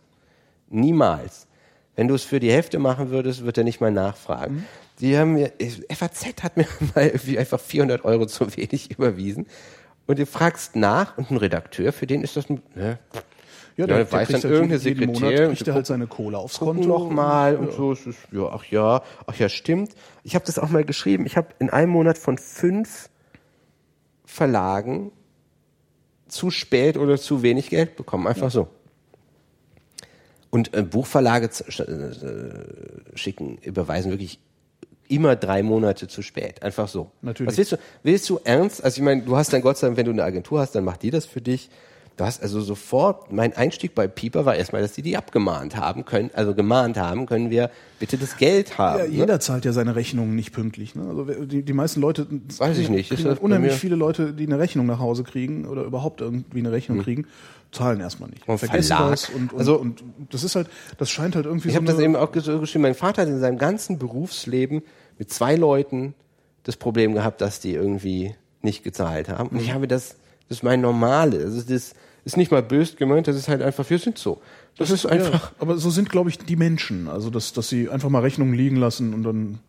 ja, ich, ich finde das Aber die können es sich halt nicht vor. Also, genau wie du sagst, das, das gibt's beim Rundfunk auch recht häufig. Ich habe bisher das Glück gehabt, dass es mir nicht passiert ist, aber ich kenne genug Kollegen, die äh, Freie sind und wo, wo, dann, wo dann irgendein festangestellter Redakteur einen Dienstplan macht. Und da stehen dann diese freien Kollegen mit fünf Diensten im Monat drin. Zu 150 Euro am Tag. So. Und dann fragst du dich Und natürlich ist, auch, und dann ja. sagst du also Alter, ne? Kannst du nicht wenigstens, äh, wenn wenn wenn, es schon wenig ist, äh, sagen, gut, du machst zehn Dienste oder acht Dienste, also so viel Fingerspitzengefühl einfach mitzubringen, zu merken, dass man von 500 Euro äh, nicht leben kann. Das ist, äh, Nee, aber da- das ist schaffen überhaupt- die das- nicht. Und das ist auch, nicht du- mal in das deren den- das, Horizont. Genau, das Also- ist nicht in deren Horizont. Wenn du denen wirklich sagst, so, Alter, guck mal bitte, was du da gemacht hast, gucken die dich an, als würdest du gerade erzählen, der Mond sei aus Käse. Das, das ist in deren, das kommt in deren Welt kommt das nicht Also vor. ich hab die, die, ernsthaft- ich hab verstehen mal bei überhaupt einer- nicht, die verstehen überhaupt nicht, dass man nicht regelmäßig eine feste Summe aufs Konto Und einer, mit der ich wirklich Das gut ist, zusammenarbeite, gesagt, schau mal, ich habe jetzt st- statt 18.000, 20.000 Zeichen, die ihr abdrucken werdet, kriege ich dann entsprechend mehr Geld. Dann hat sie so mich angeguckt, als würde ich das nur wegen Geld machen und ich sage dir, ja gut, ich mache es bestimmt nicht, um Ruhm und Ehre zu bekommen. Ja, Ja, ich, es ist mein Beruf. genau. Es- Ich meine, das ist das Interessante in Berufen, die dir ähm, auch Vergnügen bereiten, dass Leute immer glauben, eigentlich würdest du es doch auch umsonst machen. Und es ich würde Teile meines Berufs auch umsonst machen, das, ist würde ich ja nicht bloggen? Sonst würde ich nicht podcasten. Aber das bestimmte Arbeiten nicht. Also ich glaube, ein, ein Buch aus Jux und Dollerei zu schreiben, ähm, dazu ist das dann doch, also du Also wenn Ich nur, wenn nur Bücher geschrieben würden, weil die Leute, weil das raus muss, Hm. im Sinne von Werk will geschaffen werden, dann äh, könnte man es tatsächlich wahrscheinlich schaffen, Nein, in einem ich- ich Menschenleben merke- alle Bücher ich zu merke lesen. Ein, ein, ich merke manchmal sind Dinge immer drin, die müssen jetzt raus, dann ist das total schön zu Mhm. bloggen. Aber so ein Buch hat sieben, acht Korrekturgänge. Ne? Also das jetzt noch als Vergnügen, das ist nicht vergnüglich. Und auch Mhm. wenn, ich- wenn ich meine Essays schreibe, lese ich die immer und immer wieder durch, bis sie irgendwie flummen. Das sind, das ist alles andere als einmal Mhm. raus. Das ist das, was Spaß macht. Ich schreibe einfach, yeah, das macht Spaß. So, und da, wo mein Beruf anfängt, ne, dann soll natürlich, und ich finde, das ist der, der größte Punkt von allem. Es kommt immer darauf an, wer macht denn Geld damit?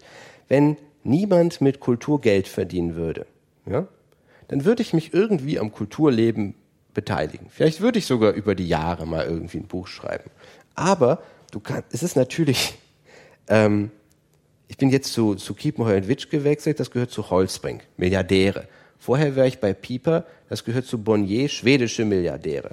Wenn du, ähm, das habe ich, hab ich vorgestern erst geschrieben, wenn du auf Reddit irgendwas klickst, amerikanische Fam äh, Milliardärsfamilie, die haben halt Mischkalkulationen, die so gigantisch sind, dass du dieses, ja, man kann damit kein Geld verdienen. Na, doch schon. Wenn dir halt die Vogue und der New Yorker heißt, und der genau. sonst was alles gehören, dann schon. Aber ähm, die Freien, die für die ähm, für die Zeit schreiben, für die FAZ oder fürs, fürs Süddeutsche Magazin, die werden da zwar Teil einer kulturellen Sphäre, die nach Geld aussieht und so, wo ich das eben erzählt habe mit den Küchen, die 30.000 Euro kosten und man kann da äh, drüber schreiben, als würde man dazugehören, aber es ist nicht der Fall. Der Fall ist, dass die Freien alle von Monat zu Monat zu Monat leben. Nicht mal unbedingt schlecht. Das ist gar nicht der Punkt. Ja, aber dennoch von Monat zu Monat. Also das, Aber das du halt kannst überall. halt nicht sagen, oh ja, übernächstes Jahr verdiene ich ungefähr das und dann ich, spare ich mehr auf das. Na, die wenigsten, die wenigsten wissen überhaupt, was sie in drei Monaten sagen können. Also ja, das und ist, kriegst, das sind ja das, das Problem ist halt, du bist im Grunde nicht kreditwürdig. Ne? Ja. Ich kann zum, meiner, bei meiner Bank bin ich seit 30 Jahren, aber geh mal dahin und sag, Sparkasse Aachen.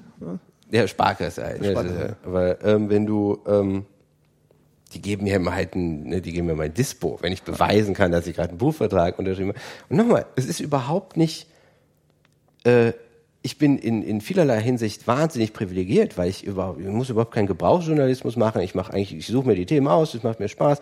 Ich krieg immer Aufträge. Und wenn das schon eng wird manchmal, frage ich mich, Alter, andere, ähm, also bei meiner, bei meiner äh, Literaturagentur ist es so, dass die bekannt sind dafür, hohe Summen reinzukriegen. Und mein Agent sagt, er hat kaum Leute, die nur vom Schreiben leben. Das, das ist schon die Realität. Die einzigen, die vom Schreiben leben, sind die besagten Milliardäre da oben. Und ja, Simmel. Und du hast halt immer diese, ähm, du hast natürlich immer mal Erfolgsschriftsteller, klar.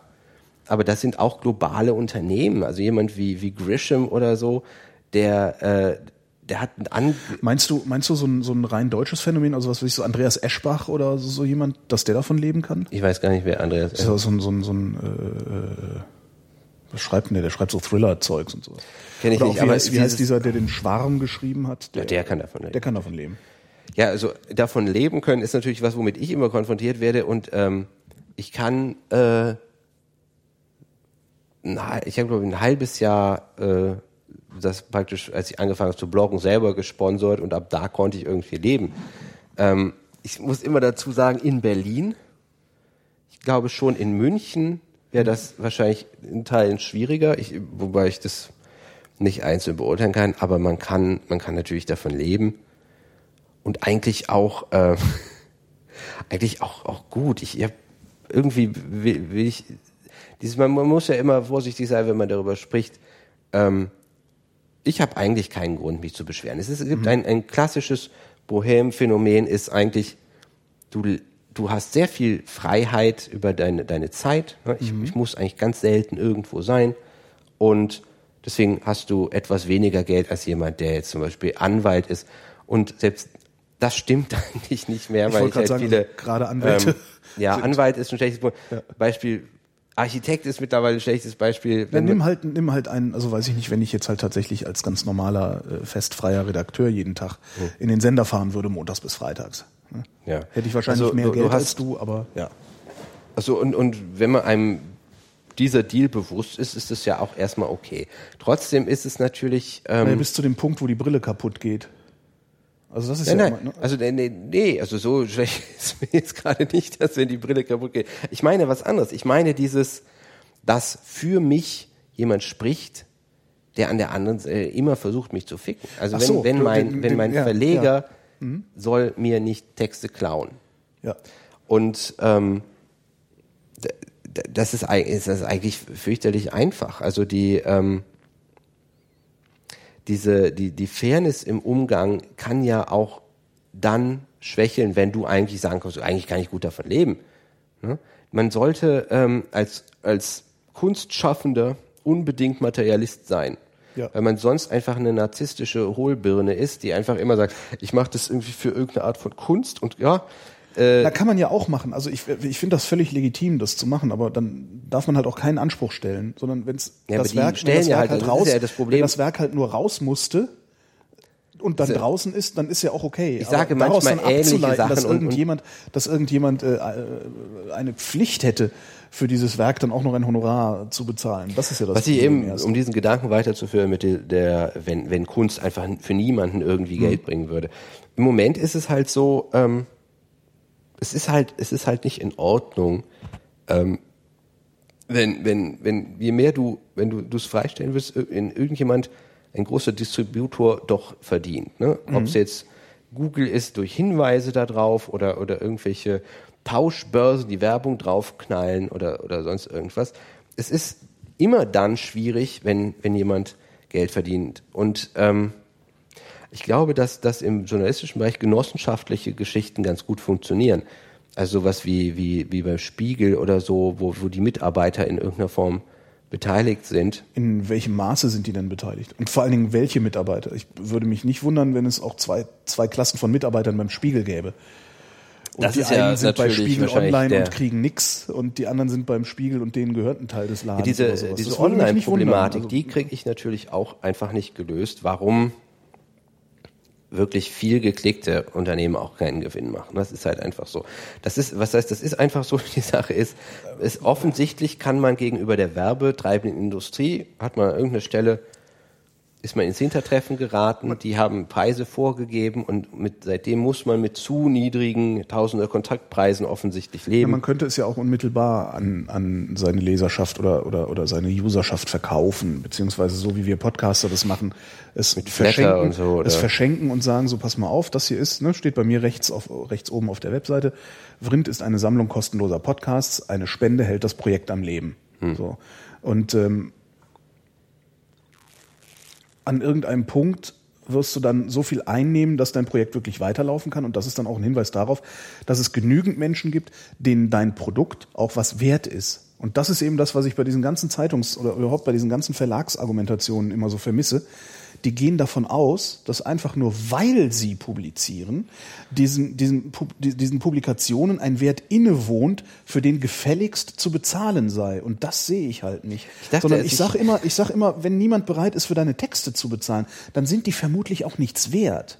Und ich glaube, das ist ein großes Problem der Verlage. Es, ähm, ich, nur ein Klick weiter ist der nächste Text, der einen Wert für mich darstellt. Also und, und es gibt nur ganz, ganz wenig Texte, die mir wirklich so viel wert sind, dass ich dafür Geld bezahlen würde. Also auch wirklich unmittelbar Geld bezahlen würde. Das Ich- sind so ich- Sachen ich versuch wie, mal wie von beispielsweise Harald Martenstein. Den würde ich jederzeit würde ich den mit einer Spende unterstützen.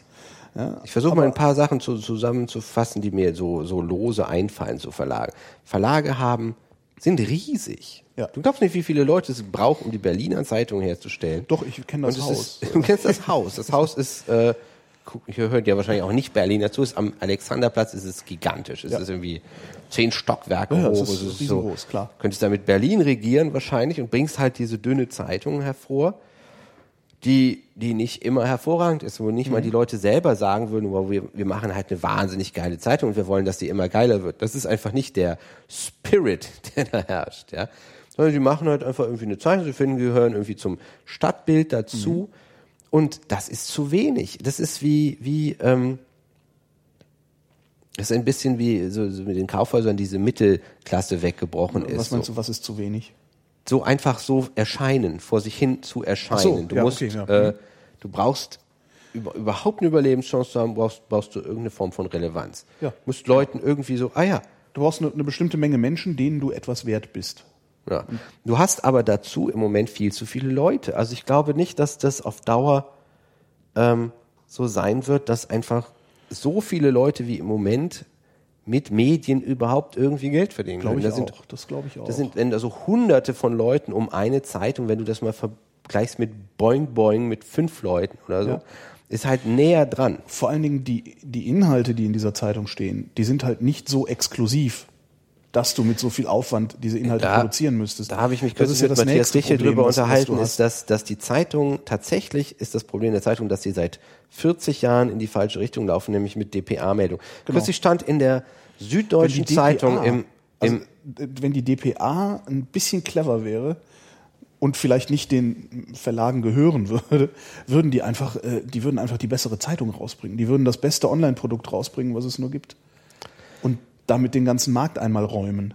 Und Also dann wäre tatsächlich nur noch Platz Zeitung für die kann heute nicht mehr sein. Zeitung ist heute, ich kriege, es ist äh, Amoklauf in der Schule, so, und es wird gesagt, was, was um 18 Uhr im Fernsehen Ja. hieß es, es ist ein, ein ähm, Vater von einem Kind, der, der die Morde begangen hat. Und ich lese am nächsten Tag in der Zeitung, zwölf Stunden später, nachdem das 20 Mal gesagt worden ist, was es wirklich, dass es, dass es ein Vater, äh, Sohn von der Lehrerin ist, lese ich, bumm, Vater von der Schülerin hat Amoklauf gemacht. Und dieses falsche, ein Tag alte Nachrichten zu lesen, das kann ja nicht mehr die Bestimmung von der Zeitung Nein, sein. überhaupt nicht. Und ähm, Infografiken oder so sehe ich das jetzt auch nicht unbedingt. Ähm, das, das, das Konzept Tageszeitung ist, glaube ich, als so, als das, was es ist, schwer zu erhalten. Es ist die nächste Frage, wenn eine Zeitung stirbt, was Mhm. stirbt dann? Der Verleger stirbt in der Regel nicht. So. Weil Die ja Journalisten, das ist die nächste Frage. Was machen die Journalisten? Und von den Journalisten werden, werden viele in fachfremde Berufe wechseln, Ja. glaube ich. Und manche werden es auf, auf diversen Wegen irgendwie mög möglich machen, für einige Zeit weiter vom Schreiben zu leben. So, also ich glaube, ähm, Na, es hängt Das- halt immer davon ab, welche, wel- welcher, welche, welcher Art der Journalismus war, den du betrieben hast für diese Zeitung. Wenn es natürlich daraus besteht oder wenn er daraus bestanden hat, an DPA-Meldungen oder überhaupt äh, Nachrichtenagenturmeldungen Fleisch zu geben, ähm, die, die auch lesbar zu machen, auch, auch ich sag mal, unterhaltsam konsumierbar zu machen, was diese reinen Meldungen, die da reinkommen, ja nicht sind, dann kriegst du halt ein Problem, weil das gibt's überall schon. Also das, man braucht halt, da, darum sterben die ja gerade, die Redaktionen, ja, weil das, es das diese Leute halt, schon gibt. ja, und das ist, glaube ich, was, Wenn du aber jemand bist, der Hintergründe liefert, der Sachen tatsächlich das, also das macht, was der Journalismus eigentlich tun sollte und was er viel zu lange, finde ich, versäumt hat, nämlich ähm, zu versuchen, äh, Phänomene einzuordnen in, in einen größeren Zusammenhang meinetwegen. Ähm, die werden sicherlich irgendwie unterkommen und irgendwo. Ich kann dir die mal Frage ist erzählen, aber wie auch ich da, angefangen Die habe, Frage ist Zeit- aber auch da, auf welchem Niveau, weil das machst du ja auch. Du ordnest ja auch Dinge ein. Von dir erscheinen ab und zu äh, Kolumnen, Beiträge irgendwo. Dafür, damit verdienst du, ich weiß nicht, was du mit deiner, mit deiner Zeitungsschreiberei verdienst, sagen wir mal 1000 Euro im Monat. Äh, davon kann man natürlich nicht ausschließlich leben. Das heißt, ähm, ich würde mal vermuten, dass von den FTD-Journalisten oder von den FR-Journalisten, äh, wo jetzt viele über die Klinge gesprungen sind, von denen werden sicherlich 10 Prozent irgendwo unterkommen, aber das auch wiederum auf einem Niveau, das sie ausschließlich nicht mehr ernährt, weil es gar nicht so viel einzuordnen gibt, wie sie vielleicht zu schreiben haben. Ich erzähle mal das Beispiel, wie ich angefangen habe, Zeitungen zu lesen. Ich war acht Jahre alt, es war gerade die, die WM 1982 gelaufen und ich äh, war jetzt interessiert an Fußball und habe über hab dann immer gelesen, wie hat Alemannia Aachen gespielt. Ich wurde Fan von Alemannia Aachen. Ich, die erste Möglichkeit zu erfahren, wie Alemannia Aachen Fußball gespielt hat, war morgens um sechs, wenn ich nach der Zeit, wenn ich, ich bin wirklich extra früh aufgestanden, bin, zur, bin runtergekrabbelt, habe die Zeitung genommen. So. Heute kann ich das erfahren auf der Homepage von Alemannia Aachen selber, auf Kicker, Spiegel, Bild.de, auf, auf, auf wahrscheinlich 150 Genau. Angeboten auf einmal in der Sekunde. Die, möglich, die Notwendigkeit als achtjähriger Junge heute auf die Zeitung zu warten, ist nicht mehr gegeben. So. Das heißt, wie kriegst du junge Leser dran? Die versuchen nicht mehr junge Leser ranzukriegen. Die, ähm, bei mir, ich habe das Glück, dass bei mir wenig redigiert wird in den Texten. Was redigiert wird, ist, was ist Twitter? Ich muss erklären, was Twitter ist. Ja. So, ich schreibe, es wird immer wieder gesagt, das würde meine Mutter nicht verstehen. Das ist, was Redakteure mir sagen. So. Das heißt, ich schreibe für, für 70-Jährige. Ist beim Rundfunk übrigens nicht viel anders. Also da wird zwar auch immer gesagt, oh Gott, das wir brauchen die Jungen, du hast eigentlich immer nur eine Bestandskundschaft Versorgung. ja. Und ich habe mir das nicht ausgedacht, aber Leute sterben. Mhm. Und diese Leute sterben. Ich hatte, ähm, die größte Lesung, die ich hatte, war vor, weiß ich, über 500 Leuten. Ah ja, da warst du ja Ach, war dabei. das, wo wir, äh, ja. ach so, ah, ja. Holgi hat, hat mir die Freude gemacht, mit mir zu lesen. Ach genau, da habe ich sogar aus deinem Buch vorgelesen. Ja. ja. Und da- waren ja bestimmt zwei Drittel 70, ne? Oder, Ja, oder die waren über, jedenfalls, über nee, 60, 70, ne? ja, so 60, ja. grau. habe ich. Und ich war das gewohnt von meinen äh, Lesungen, dass Leute sich wahnsinnig freuen, wenn ich Hitler und Ficken sage. Ja, das hat nicht so funktioniert. Die War Nummer. da so ein bisschen ja. aufgeschmissen. Ja, stimmt.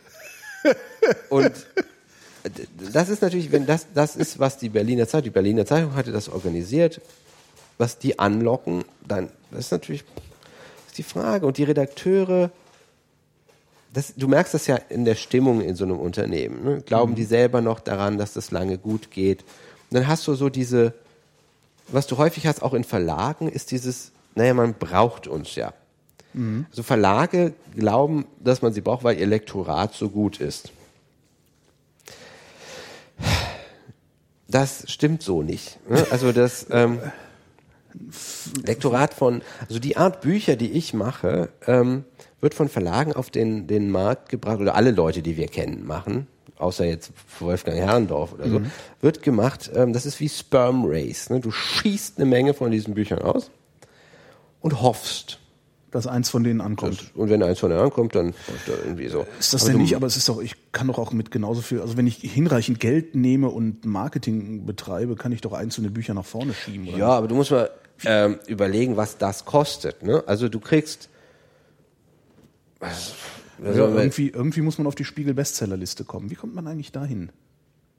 The Perfect Storm, würde ich sagen. Die, Also ja, du also musst, die, die, ähm, die, die, die, die, also in sich ist das ja eine, eine sich selbst erfüllende Prophezeiung, diese äh, Bestsellerliste. ja, ja, also Daniel, Daniel Erck zum Beispiel mit, mit dem Hitler-Buch ist, ähm, glaube ich, viel besprochen worden. Und er hat ja geschrieben bei sich im Blog, dass sich das Null verkauft hat irgendwie. Ähm, was, weiß ich nicht, was Null heißt, aber irgendwie ist er unzufrieden und es ist nicht mal in die Nähe von irgendwelchen Bestsellerlisten gekommen. Ähm, eine meiner Redakteurinnen in der FAZ hatte eine, zum Start ihres Buchs eine Sendung bei Plasberg über, über die Patchwork-Familie. Hat sich auch nicht wahnsinnig gut verkauft. Äh, die, die Sache ist, Ja gut, Plasberg guckt jetzt auch niemand. Ne? Also der, Das weiß ist, ich, ist das, das- ist, äh, das ist zwar, ähm, Ist das hat zwar immer noch, das hat zwar immer noch gute Quoten äh, oder das was das was wir dann beim Funk für gute Quoten halten, aber letztendlich guckt das halt niemand. Also das ist dann, weiß ich nicht, wie viel eine Handvoll Millionen Leute oder so. Ähm, und ich glaube, wenn da ein Buch vorgestellt wird, dann geht das auch in so einer in so einem Brei unter, weil Plasberg ist halt nicht von der Lippe. Ne? Weil von der Lippe war es immer so, wenn von der Lippe gesagt hat, das ist ein schönes Lied, Ja. dann haben die Leute, die, die sich mit von der Lippe auch irgendwie identifizieren konnten, da gesagt, ich ich, die Platte. ich einen auf, Aber das funktioniert natürlich bei Plasberg nicht. Bei dem ist das passiert, dieses von der Lippe Lob. Matthias Sachau, sagt er dir was? Ich, ich kenne die Bücher nicht, aber der hat auch so vor sich hingeschrieben und seitdem hat er, der hat einige Bestseller, glaube ich, gehabt. Diese, so dieses gezielte Lob von jemandem. Ich konnte das auch bei mir, hat mal Maxim Biller was in der äh, Frankfurter Allgemeinen Sonntagszeitung über mich geschrieben. dann ging das irgendwie mal hoch. Vor allen Dingen Aber- von jemandem mit Haltung, das ist ja immer ganz wichtig. Und so Plasberg hat keine Haltung. Ja, Aber es also ist das auch keine, dieser- reine, dieser- keine dieser- Buchsverkaufssendung. Ich Das glaube, kommt wenn noch du bei, dazu. bei und, und, und überhaupt in diesen, diesen Talkshows, äh, da wird ja immer versucht, möglichst ausgleichend, ausgeglichen zu sein, möglichst fishy. Irgendwie. Und ich glaube, dass es damals schwierig ist. Roach, wir- Roach sagt mir im Nachhinein, Ja. klar, ne, Sex, aber Sex Sales ist so nicht wahr. Das, das, die Sache ist, ähm, Kiepenheuer und Wiltsch hat darauf verzichtet, die hatten schon die Lektorinnen, also das ist ein relativ demokratischer Verlag, wo auch immer in, in Runden entschieden wird. Und die Lektorinnen haben gesagt, sie finden das ekelhaft. So.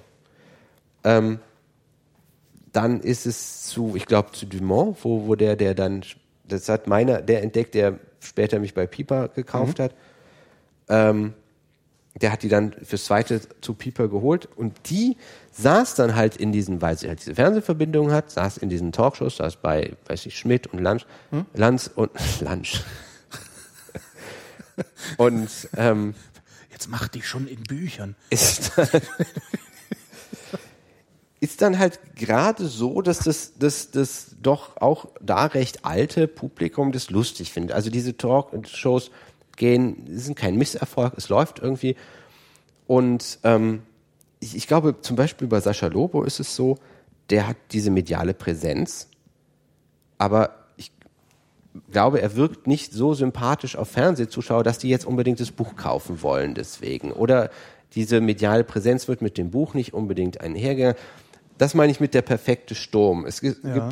Sascha Lobo hat eine, eine relativ hohe Bekanntheit, wobei jetzt niemand Relativ ist gut, ich glaube, die ist sehr hoch. ja, Also- lustigerweise kennt keiner von meinen Freunden, die nicht bloggen und so, hat, sagt, dem sagt er was. Das ist Echt so ein nicht? bisschen dieses, Der Typ mit dem Iro? Na klar. Also das der, ist, selbst mein, mein Drehbuchagent den. kennt den Namen nicht. selbst meine, meine Mutter meinte mal irgendwie, kennst du den? Der ist auch aus Berlin. Also ist, äh, ich, das, ich kann, letztlich kann man das wahrscheinlich nicht beurteilen. Ich denke natürlich auch, der, der ist bekannt, aber letztlich sind diese Talkshow-Gesichter natürlich auch so dieses, wie heißt denn der Gewerkschaftler von Porsche, der dauernd im Fernsehen ist? Ne? Weißt du jetzt auch nicht. Und wenn du jetzt irgendwas sehen willst, würdest du jetzt auch nicht unbedingt das Buch kaufen von Ja, dem. Ne? Gerade bei einem Roman, wie, wie, wie Sascha da geschrieben hat, ist es, glaube ich, fast hinderlich, wenn die Leute dich so kennen. Es sei denn, es kommt diese Charlotte Roach war natürlich für viele wahnsinnig positiv besetzt über Viva 2 und so. Ne? Das heißt also, dieses Bestsellerplan, kein Mensch hätte dir sagen können, dass Fifty Shades of Grey, also eine, eine Fanfiction zu Twilight, ein Erfolg wird. Und nicht Erfolg, sondern irgendwie in Bibelmaßstäben Erfolg. Warum? Das kannst du im Nachhinein versuchen zu erklären, aber es ist natürlich immer auch irgendwie Quatsch. Ähm, das sind ja jetzt nicht die einzigen, die davon leben können. Manche Leute, äh, aber ich glaube fast alle, auch, auch zum Beispiel Maxim Biller oder so, müssen eine Mischkalkulation machen. So als Literat. Ähm, das ist natürlich jemand, wo der Verlag dann auch sagt, da gebe ich auch Geld für, weil der halt anerkannt ist und weil es für den Ruf gut tut und so. Ne? Das sind diese, diese Sachen, wo, wo man immer drauf hoffen muss, dass der, dass der Verlag dich auch so gut, gut genug findet. Ne? Das ist zum Beispiel was, was wir Gibt es, denn da, gibt es denn da bei diesen Verlagen dann tatsächlich so den, du sagtest ja vorhin, dass es, äh, dass, dass die, dass die Lektoren oder die Redakteure, dass denen im Grunde äh, furz egal ist, was du, ob, ob du davon leben kannst, was du da tust. Ähm. Gibt's, ist das in so Buchverlagen anders? Also sitzt da der Verleger so als, als, als äh, Nein, es gibt da. gleiche Instanz und sagt, so, der Welding, der ist ja am Verhungern. Ich habe, nehmen wir ein Beispiel. Ich habe gerade eine, eine äh, Surkamp hat mich angeschrieben für die Weihnachtsanthologie und die machen das sehr freundlich und schreiben wir laden jedes Jahr irgendwie die besten deutschen Autoren ein. Ne? So. Was kriegst du dafür für die Geschichte, die du bei Surkamp schreiben hast? 300 Euro. Über wie viel Zeichen reden wir da? Ja, das schreiben die nicht mal. Ne? Die, in, der, in der Anbahnungsmail schreiben die doch überhaupt nichts. Das machen Leute sowieso. so ein Robert Gernhardt, Meistens schreiben, äh, Gedicht schreiben Leute irgendwie, wollen wir mal. Das musst du hören, diese 300 Euro kriegst du, wenn ich, ich habe für die Cosmopolitan ein paar Mal was gemacht. Der perfekte Job, keiner be, will dir irgendwas, keiner liest es offensichtlich oder schreibt dich daraufhin an. Ja. Da kriegst du für 1000 Zeichen so viel, 250 Euro oder so. Ich muss für die Cosmopolitan Ja, schreiben. die scheißen nicht zu mit Geld. Die haben einfach, die haben, das Ding ist, weiß nicht, 200 Seiten dick, hat auf jeder zweiten Seite Werbung Ja. Mhm. für Luxusprodukte, Auflage von 400.000. Ne? Ich habe da nie mich darum bemüht, die schreiben immer so, ich soll da irgendwie 200, ich glaube einmal habe ich 700 Zeichen abgegeben, 200 Euro. Geil. Ne, Das ist, Das ist das ordentlich, schreibst du ja, wirklich ja. in fünf Ja. Minuten. Das Sogar- hört na, jetzt hoffentlich keiner von den Redakteuren da. Na, ich brauche da ein bisschen länger für, aber ich bin ja auch kein Schriftsteller. Du schreibst ja einen Gedanken auf. ja, ne? super, sind, super. so, und dann Surkamp aber, weil, ja, wir sind ja super geil, 300 Euro. Ich, ich Sagt aber mein Ulla war mir ja immer schon unsympathisch. Ne? ich kenne da niemand, weiß auch gar nicht, ob der dann noch existiert, der Verlag. Aber ähm, jetzt ist es so, das wollte ich erklären. Die Lektorinnen, und das sind meist, ich glaube, mehr Lektorinnen wahrscheinlich, also Lektoren, irgendwie ist es eher ein Frauenberuf, vielleicht ist mir so erschienen, sind schon diese Bücherenthusiasten. Ne? Eine äh, Lektorin von Pieper hat mir das erzählt, dass sie immer im, im irgendwie so Kataloge sie ausgekratzt oder in der, in der Bücherei war. Also sie liebt Bücher und ähm, die sind halt so eine Art Buchmanager. Ne? Die müssen, das ist nicht so, dass du mit deinem Lektor da unbedingt um Formulierungen ringst, sondern die gucken, dass das irgendwie schmissig ist oder was sie für schmissig halten und ähm, es ist da aber schon so, und das ist in, in den ähm, Zeitungsverlagen auch so. Du hast schon mit Leuten zu tun, wenn du gefragt wirst, ob du das machst, die das mögen, was du machst. Ne? Also du kriegst ungleich mehr Anerkennung, glaube ich, als die meisten anderen in ihren Berufen. Ne? Ich krieg dauernd gesagt, wie, wie schön das ist, dass ich das mache und so. Ne? Also du wirst Wow. mit, mit Lob auch bezahlt ein bisschen. Vielleicht ist es auch ein Trick. kann, kann natürlich auch sein. Ja. Aber selbst Ähm, wenn es ein Trick ist, tut ja gut. Nein, es ist, es ist tatsächlich, ähm, ich glaube, für, für Außenstehende ist es enttäuschend, das mit dem Sperm Race und so.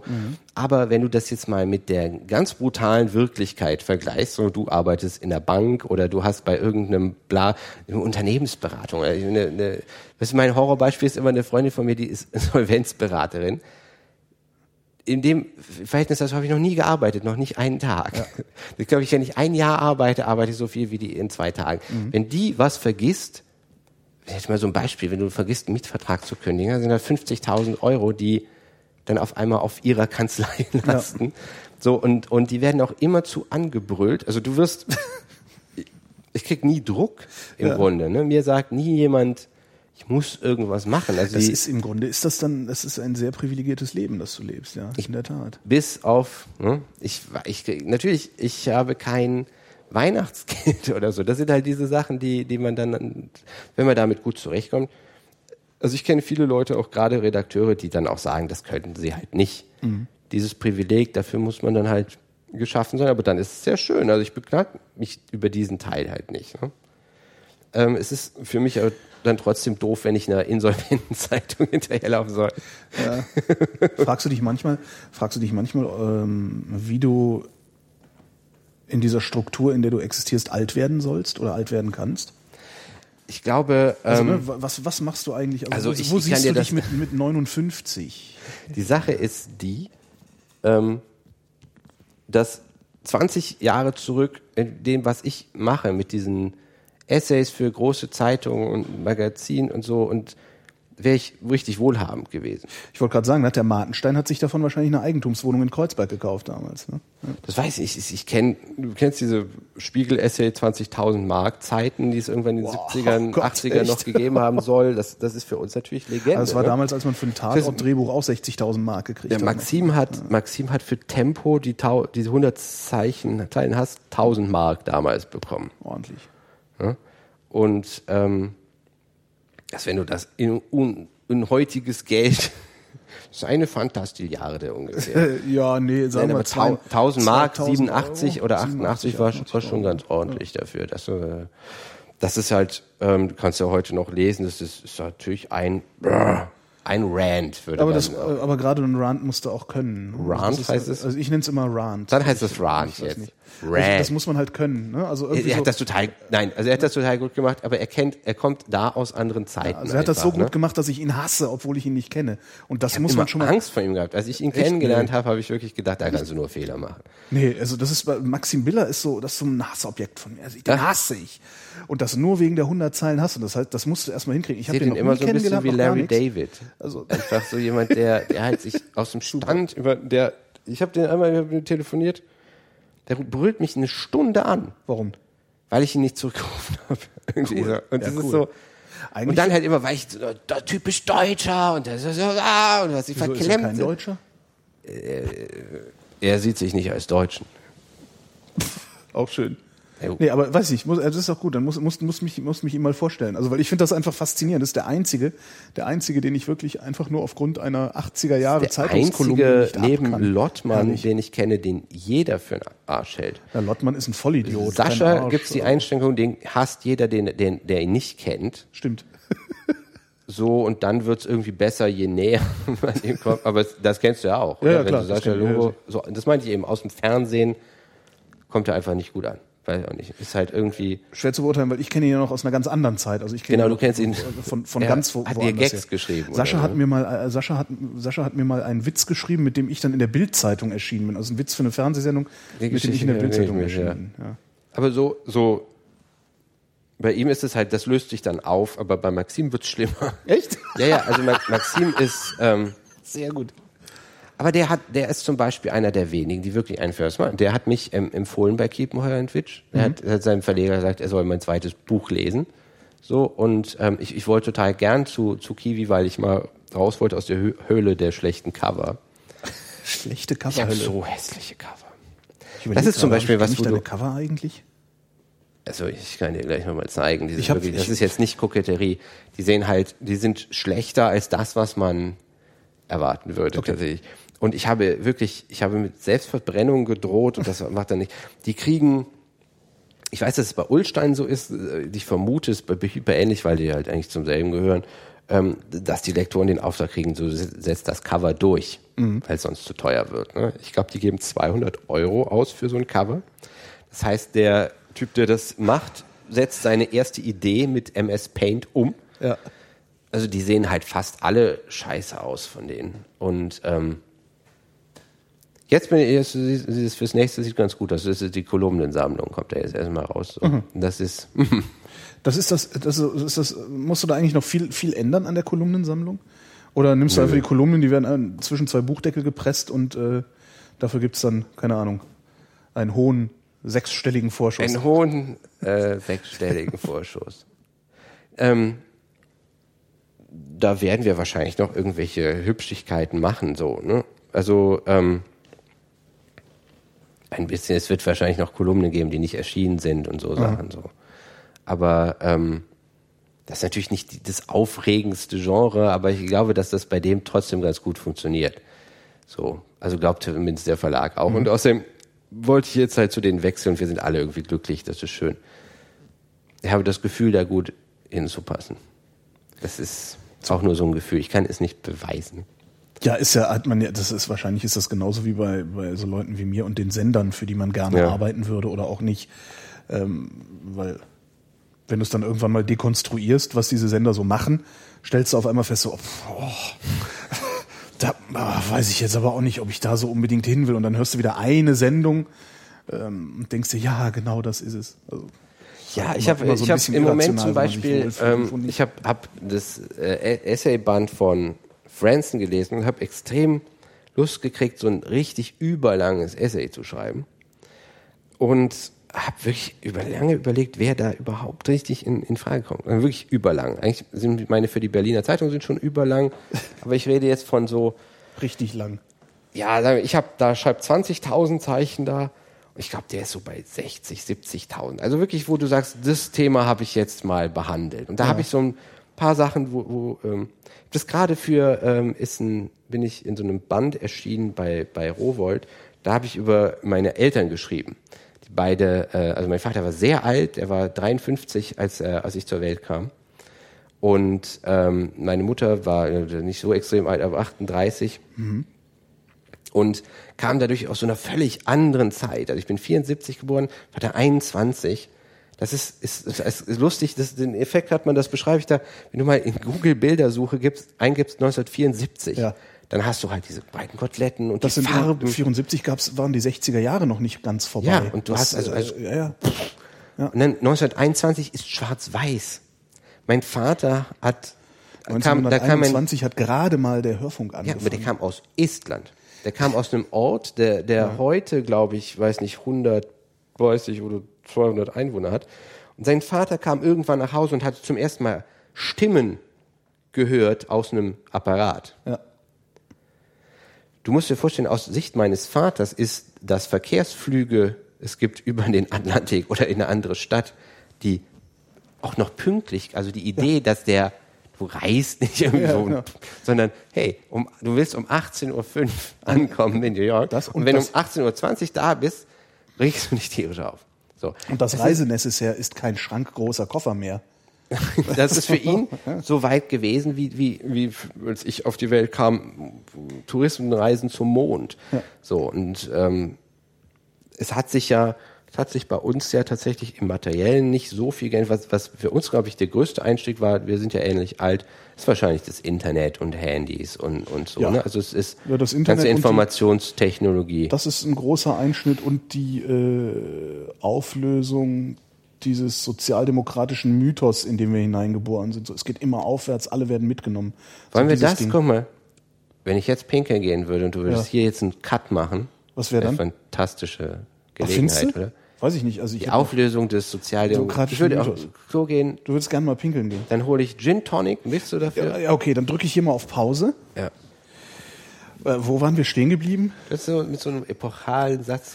Ach so, es Ende. ging um, um äh, äh, es ging um, äh, worum ging's?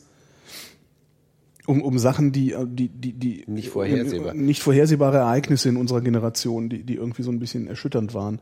Und da finde ich zum Beispiel das Internet, weil du sagtest ja, so Internet, äh, das, das ist schon, hat schon so was Disruptives, ähm, finde ich eigentlich gar nicht, sondern Findest du gar nicht. Ähm, das ist ja das, was wir uns immer gewünscht haben, so ein Ding. Also ich, ich war nie in der Lage zu beschreiben, wie es denn konkret aussehen soll oder so. Aber ich habe mir immer gewünscht, dass es irgendwie was Cooles gibt und, und sei es nur 50 Fernsehprogramme. Also dass man so eine so eine Ich habe kürzlich so eine gedacht, Übermedialität eigentlich haben ein wollte. Freund mal gesagt ich hatte einen Freund in der Klasse und das Interessante an frühen Computern war ja, dass es dafür keinen Nutzen gab.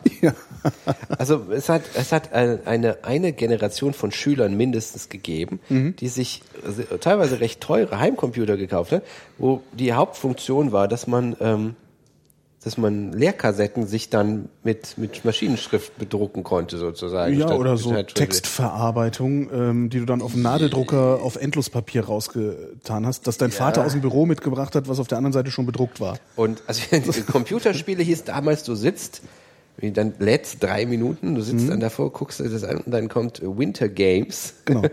Und du drückst einmal auf die Leertaste. Das war dann, um die, um den Weitsprung zu machen. Das hat also, diese Generation von Schülern hat all das finanziert, einfach mit ihrer Nerdigkeit. Einfach weil, weil sie es irgendwie toll fanden, dass aus diesen Maschinen irgendwas rauskam, was kein normaler Mensch für irgendwas nutzen kann. Und zu diesem Freund in der Klasse habe ich gesagt, ich fände das dann interessant, wenn diese Computer miteinander kommunizieren würden, wie in Wargames zum Beispiel. Daher kannte, kannte man, glaube Ja. ich, sowas wie das Internet. Ne? Ja, zumindest, dass man Also- sich genau, dass man sich irgendwie einwählen kann. Ja, Das Ja. Telefon und, und ich dachte, Nummern das an. fand ich aus irgendeinem Grund, ich frage mich nicht warum, fand ich faszinierend. Die, es konnte nicht die Idee sein, Pornos zu tauschen, weil, weil wir da noch kein, keine Ja, rechte das- das Idee nicht. von hatten. Auch dass es Kommunikation irgendwann mal in dieser Form ermöglichen würde, das war jetzt, ist jetzt auch nichts, was ich mir vorgestellt oder ausgemalt hätte, aber äh, äh, in irgendwie, irgend, dass irgendein Medium entsteht, das mehr kann als drei Fernsehprogramme und mit einer Zusatzantenne auch noch die Holländer reinzukriegen.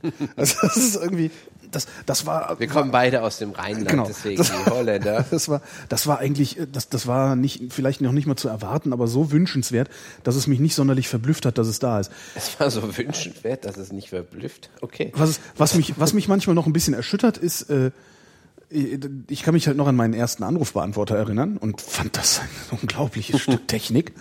Ähm, äh, und fand mich ganz weit vorne damit. Und heutzutage hast du halt so ein iPhone in der Tasche, da ist das halt alles drin.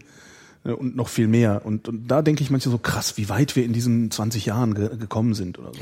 Aber hatte was ich viel kürzlich, erschütternder ähm, fand ähm, in, in meiner Generation ist, ähm, es gibt halt diesen, das, das meinte ich vorhin mit diesem sozialdemokratischen Mythos der 70er Jahre, da gab es ja so diese Idee der Zentralsteuerungshypothese, dass der Staat Bitte? in der Lage ist, dass der Staat in der Lage ist, Wirtschaft zentral zu steuern und Okay. äh, äh, ne, also dafür zu sorgen, dass Wirtschaft immer wächst. So, da gab es damals so Flausen im Kopf. Das sah auch so aus, bis zur ersten Ölkrise sah es auch wirklich so aus, als würden wir das hinbekommen. Und äh, das, das, das, das enorme Wachstum dieser Zeit und die enorme Lohnsteigerung dieser Zeit äh, haben es halt auch möglich gemacht, dass wir äh, in jedem kleinen Kuhdorf ein, ein Schwimmbad hatten. Ähm, die SPD war damals, also die Sozialdemokratie war damals auch dann eben stark genug, Du hast, hast du, zu sagen. das, du, du hast geendet mit dem sozialdemokratischen Genau. Mythos, aus Genau. dem wir irgendwie. Die, die Sozialdemokratie war damals eben auch stark genug zu sagen, so, und jetzt, jetzt nehmen wir die Arbeiterkinder auch noch mit. Und jetzt äh, darf der Holger auch noch studieren gehen. Und alle durften auf einmal studieren. Und das ist, und ähm, dieser Mythos, der ist irgendwann geendet. Also da habe ich, ich habe irgendwann in den, in den 90er Jahren erst, obwohl es eigentlich viel früher wahrscheinlich schon erkennbar war, in den 90er Jahren gemerkt, dass diese, ich habe das mal beschrieben als, wir sind, wir sind hineinsozialisiert worden in eine Welt, in der es morgen immer besser war als gestern. Und entlassen worden sind wir in eine Welt, in der es morgen nicht notwendigerweise besser wird als gestern. Und das, das hat tatsächlich was Disruptives gehabt für mich. Also die Erkenntnis, Ich würde es bisschen es, geht, es, es, wird nicht, es wird nicht besser, es wird nicht, also die, die Unsicherheit wird schmerzhafter. Der Kommunismus hat, glaube ich, den Kapitalismus dazu angetrieben, ein bisschen Sozialwesen Ja, ja sicher.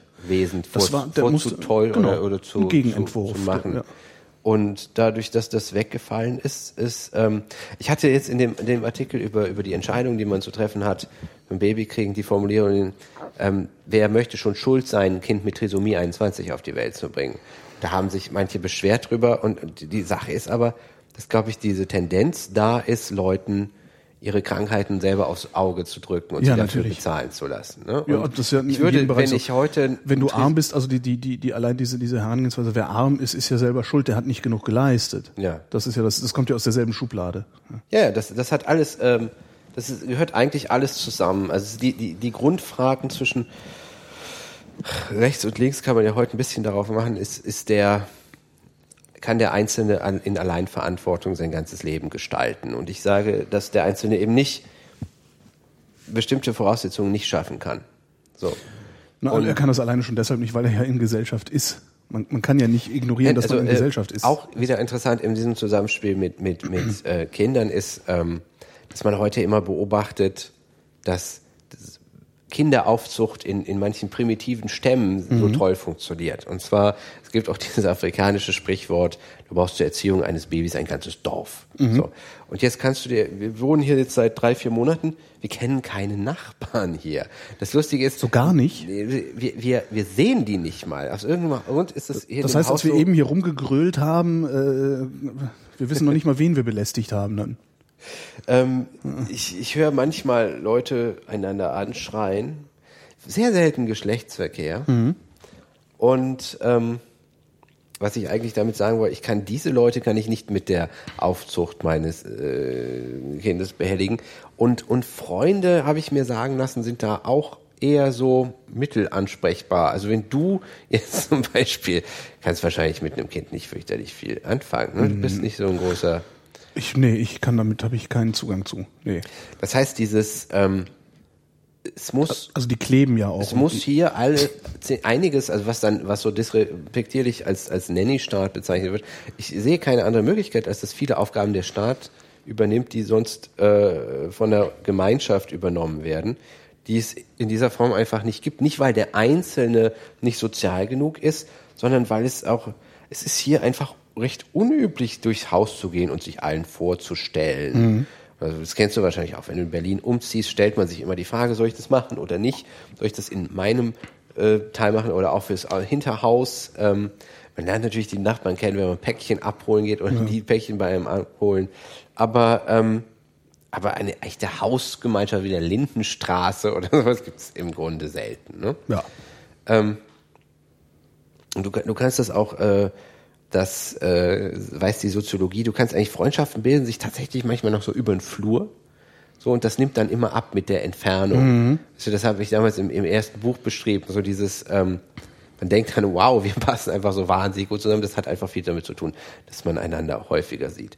Aber ähm, all diese, diese Aufgaben, die normalerweise halt Gemeinschaft leistet, die du alleine nicht bewältigen kannst, ähm, soll hier in irgendeiner Form der Staat machen. Der Staat macht sie so. Hm. Ich, äh, ich, ich bin, glaube ich, Vielleicht ist der Staat, vielleicht ist der Staat eine zu große Einheit, um sich um diese Dinge zu kümmern. durch wenig in meinem Leben mehr traumatisiert worden. Ähm, und das ist ein großes Wort, aber ich würde es trotzdem benutzen, äh, als durch meinen ähm, Aufenthalt im Altenheim. Das waren die ersten Monate meines Zivildienstes. Und ähm, man muss sich das vorstellen, das werden im historischen Vergleich, äh, genau wie du eben gesagt hast, die Ding, heute ist das gestern besser als das morgen in vielerlei Hinsicht, ähm, historisch glänzende Zeiten gewesen sein. Eine goldene Epoche jetzt, der ja. alten Versorgung, das, was Ja, ich ja. 1993, 94 erlebt habe. Und ähm, So viel, so viel zu verlieren wie unsere Generation hat keine. man, man nannte das damals, äh, die Pflege, das, den Garten, weil man da nur hegt und pflegt. Weil man da nur praktisch, ne, also das Einzige, was da passierte, war eigentlich die äh, auf den Topf zu setzen und, und anzuziehen.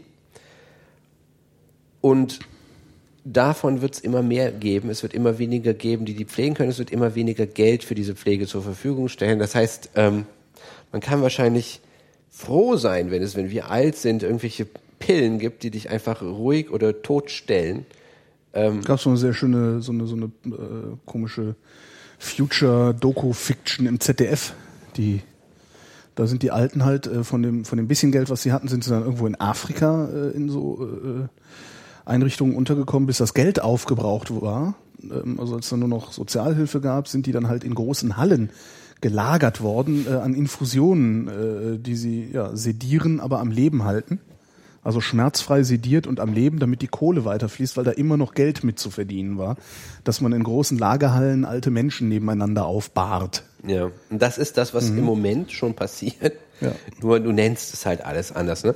Die kriegen irrsinnige Medikamente. Also ich habe ähm, das mal gelesen, ähm, wie, wie es, ist, es ist völlig unvorstellbar, was für Mengen an Psychopharmaka in Altenheimen gegeben wird, die teilweise einfach ähm, absolut schädlich sind für die, die auch überhaupt nicht angezeigt, auch überhaupt nicht ähm, wirken können.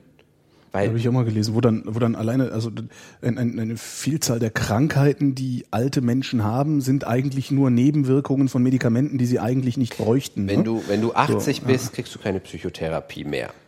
Es gibt aber überhaupt keine, das hat keinen medizinischen Grund, das hat einen wirtschaftlichen Grund. Ne? Man gibt dir halt Medikamente. Und ähm, Nebenwirkungen vieler Psychopharmaka sind Psychosen.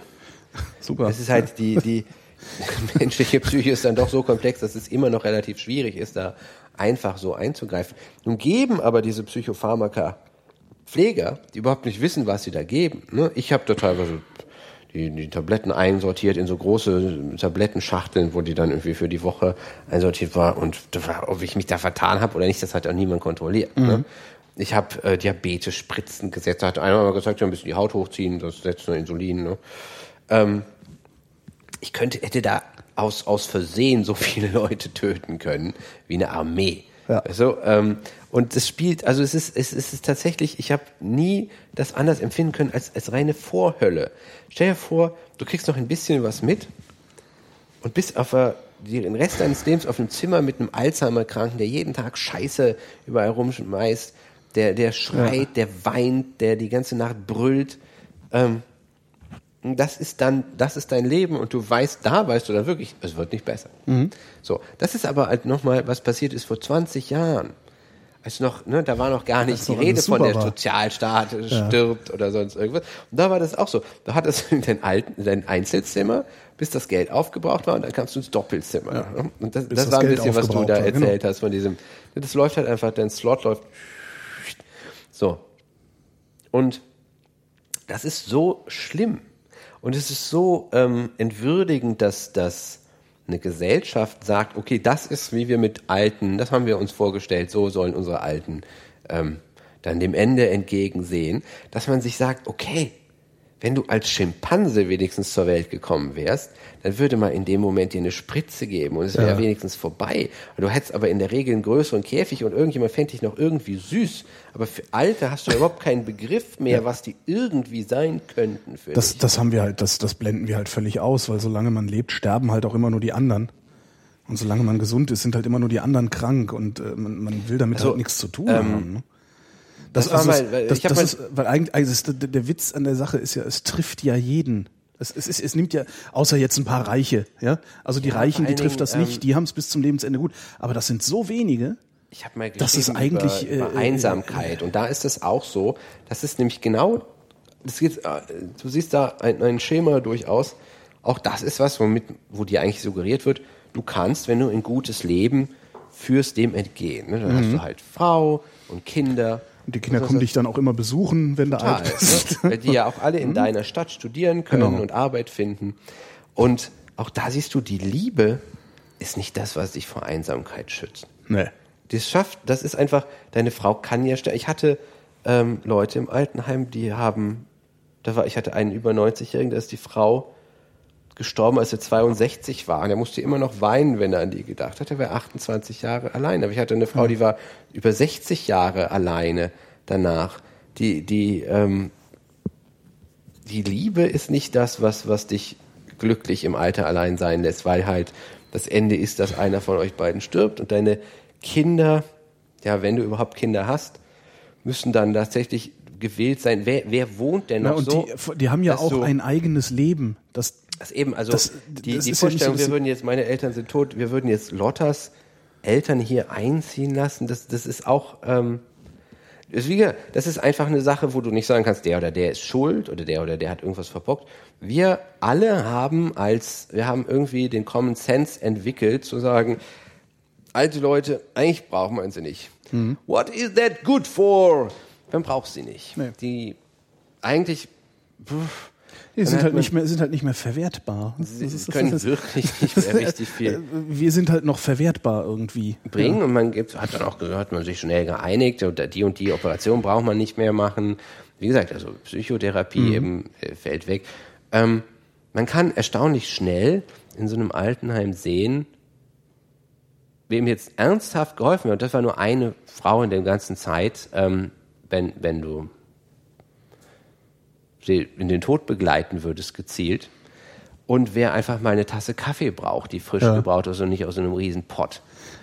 Ja, und aber dieses Gemurmel, lass mich sterben und so, das musst du dir vorstellen, die sitzen da teilweise im Gang und murmeln die ganze Zeit, lass mich sterben, lass mich doch sterben.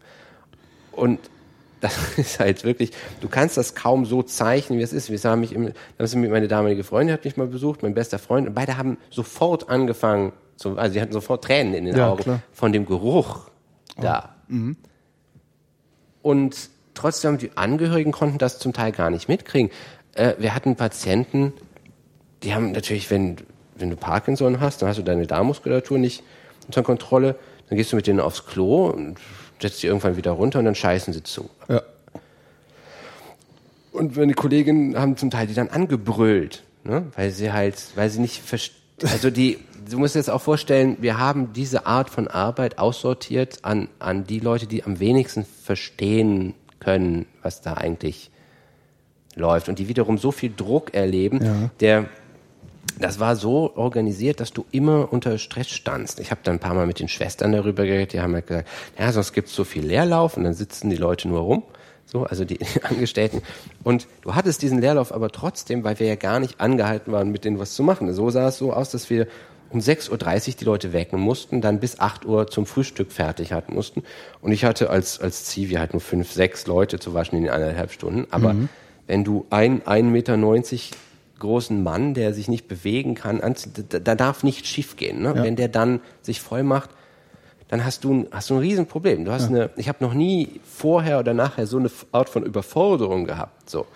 Das heißt, es, der Job ist beschissen. Es machen nur Leute, die keinerlei Ausbildung haben, die dann aber tatsächlich, glaube ich, teilweise die, ich weiß nicht, ob das ein Vorurteil ist, aber es kam mir immer so vor, dass sie wirklich die ethische Komponente des Ganzen nicht überreißen können. Für die war das dann einfach so, wenn einer da sich vollgeschissen hat, dann war das im Grunde einfach ein Akt gegen sie. Es war eine Art von Affront. Der hat sich keine Mühe gegeben, Genau. hat sich nicht zusammengerissen oder sonst was. Ne?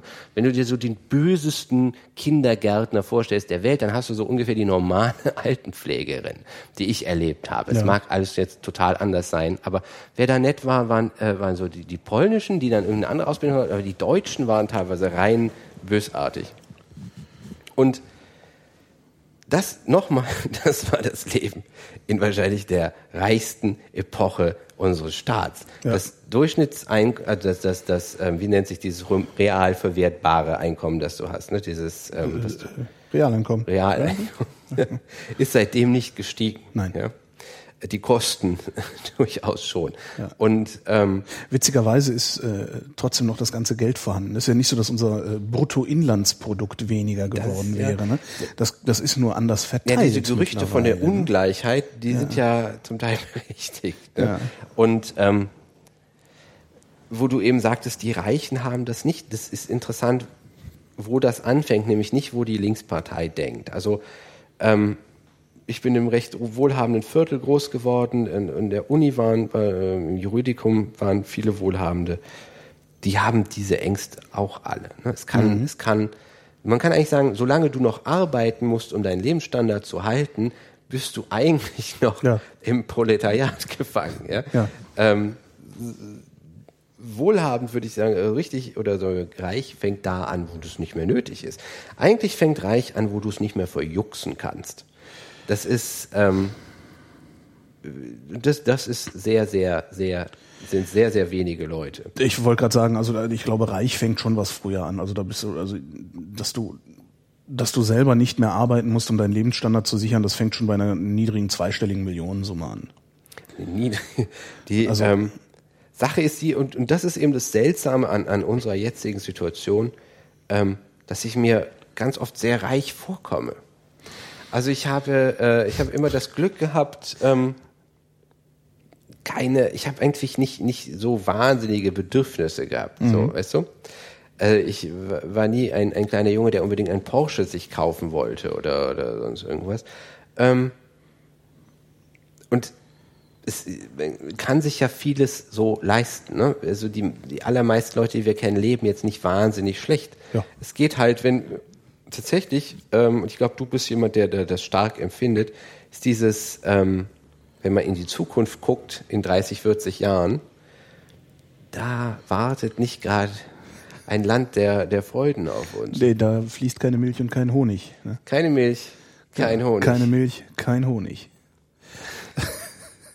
So, jetzt haben wir die letzten Hörer. Jetzt werden die runtergezogen. Ja. Gut.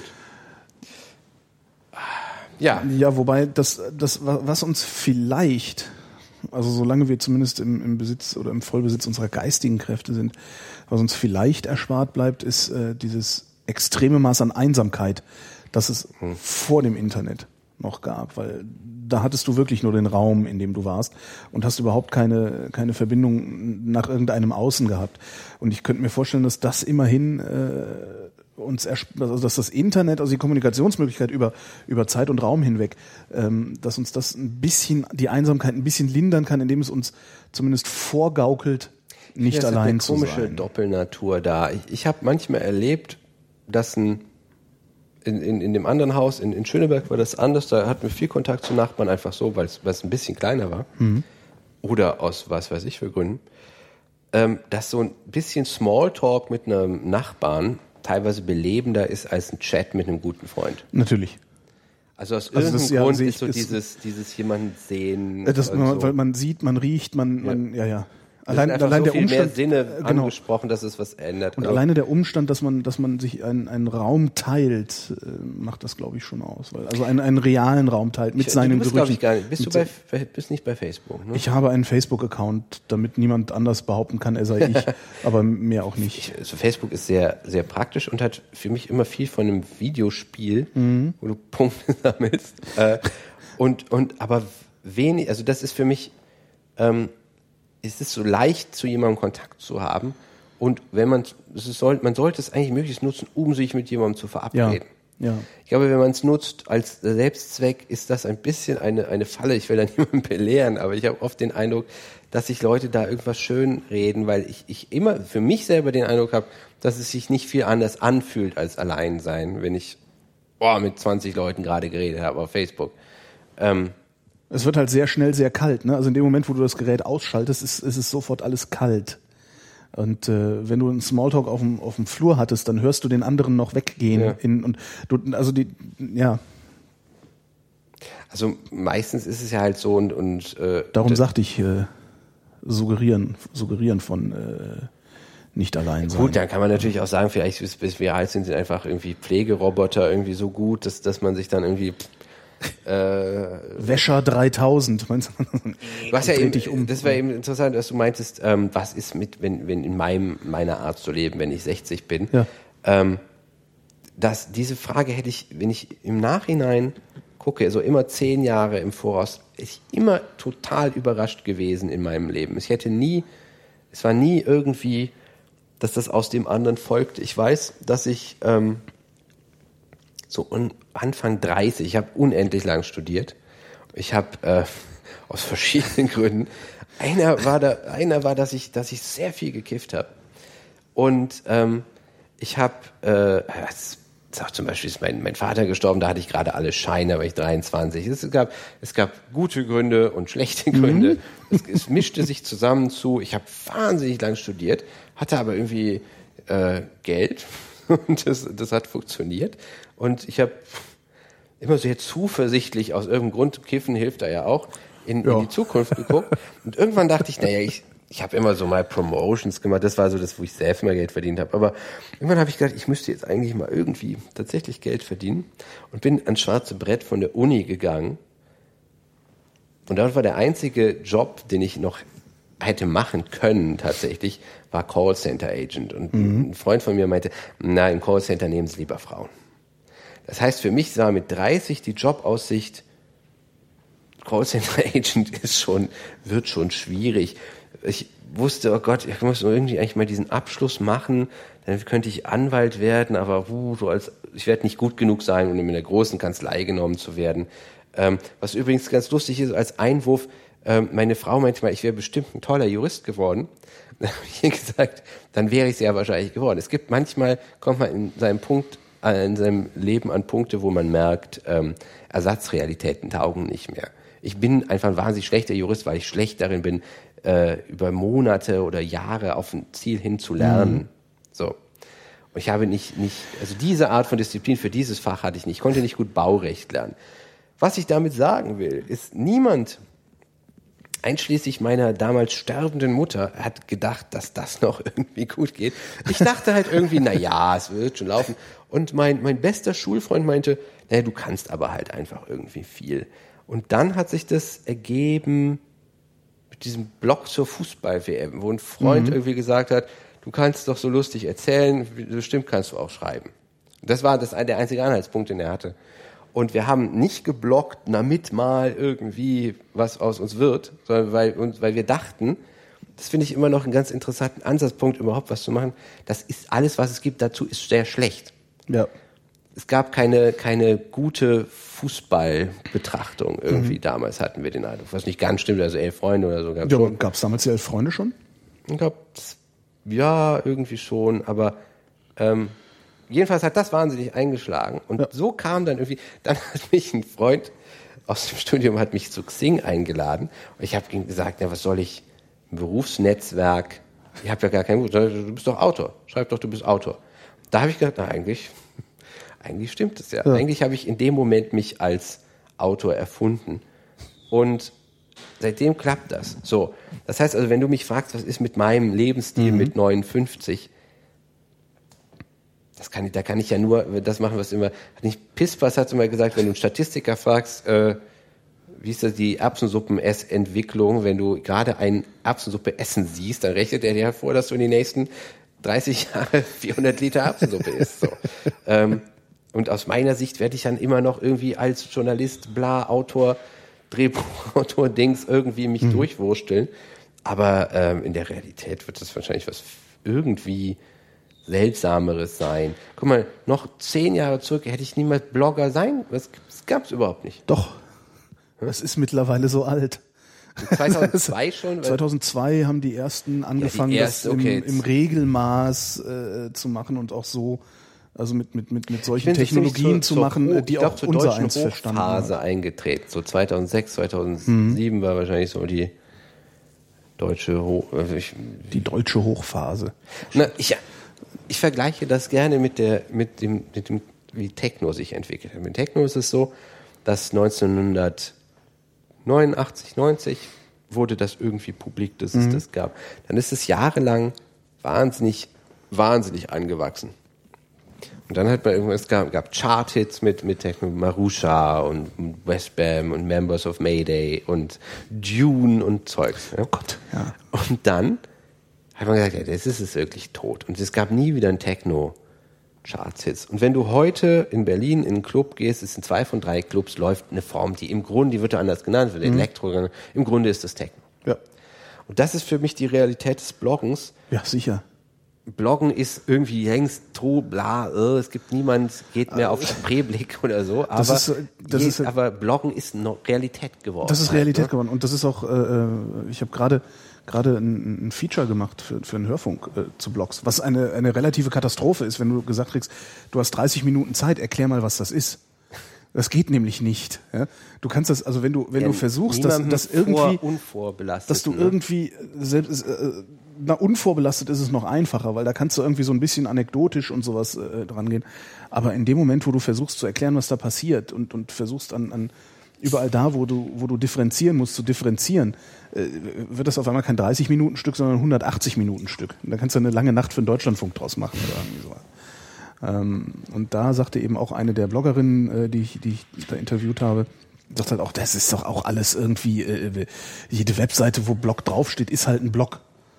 Das ist halt überhaupt keine, keine, kein, kein in sich abgeschottetes äh, Soziotop mehr, was da stattfindet.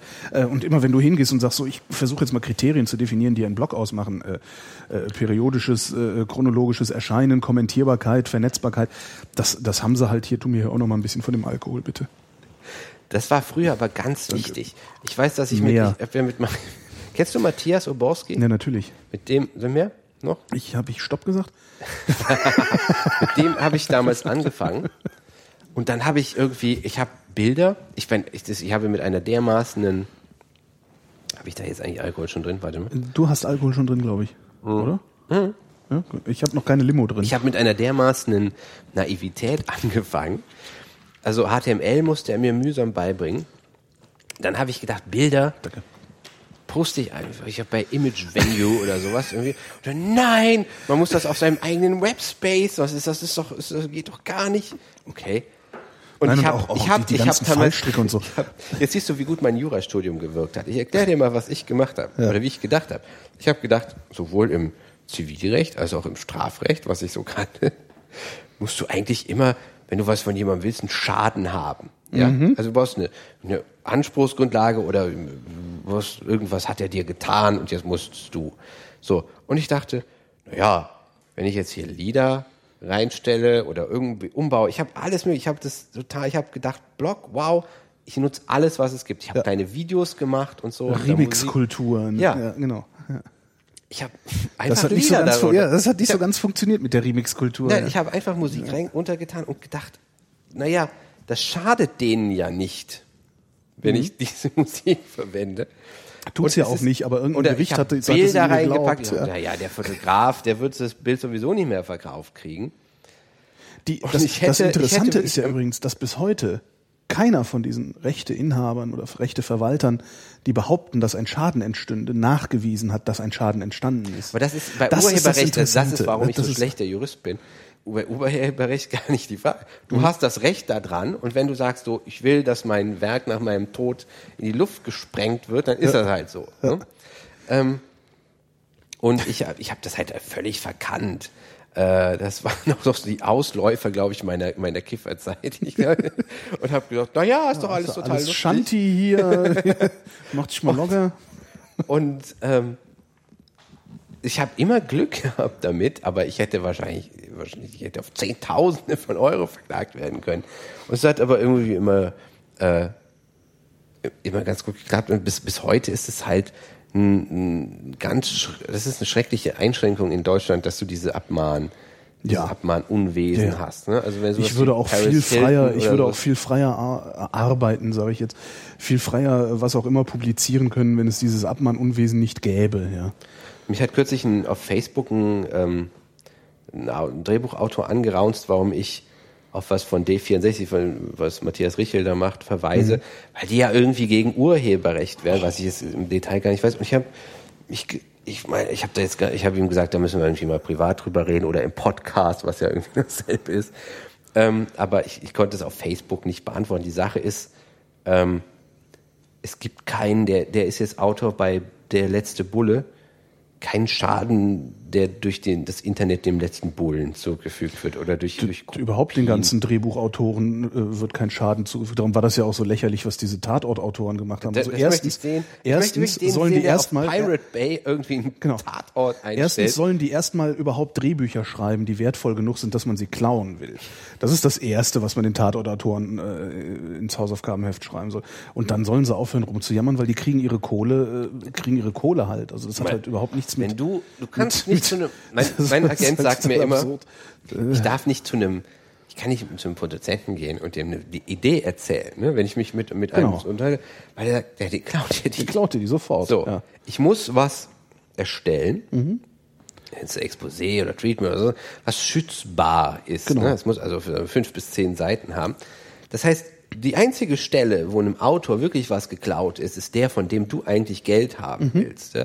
Dass deine Zuschauer dich beklauen, weil sie dein Werk gucken, ist eine völlig groteske das ist, das ist, das ist Unsinn. Ja, Idee. das Und äh, halt das nicht. hat auch, auch, auch Vor allen Dingen nicht, wenn es dann auch noch um ausgerechnet Tatortautoren, die da- werden von, von Rundfunkgebühren bezahlt. das ist halt auch nicht so, dass da irgendwie ein, ein Konkurrenz, also dass da irgendwie der Markt Ja, verzerrt gab doch indem man da was runterlädt oder so. Es Das gab ist noch nie eine Epoche, in der es zwischen Konsument und Bezahler eine Einheit gab. So, es gab, wenn du, wenn in der Familie jemand den Spiegel gekauft hat, Haben den hat die ganze gelesen. Familie den Genau. gelesen, dann lag der rum, da haben Gäste ihn auf der Toilette gelesen, so.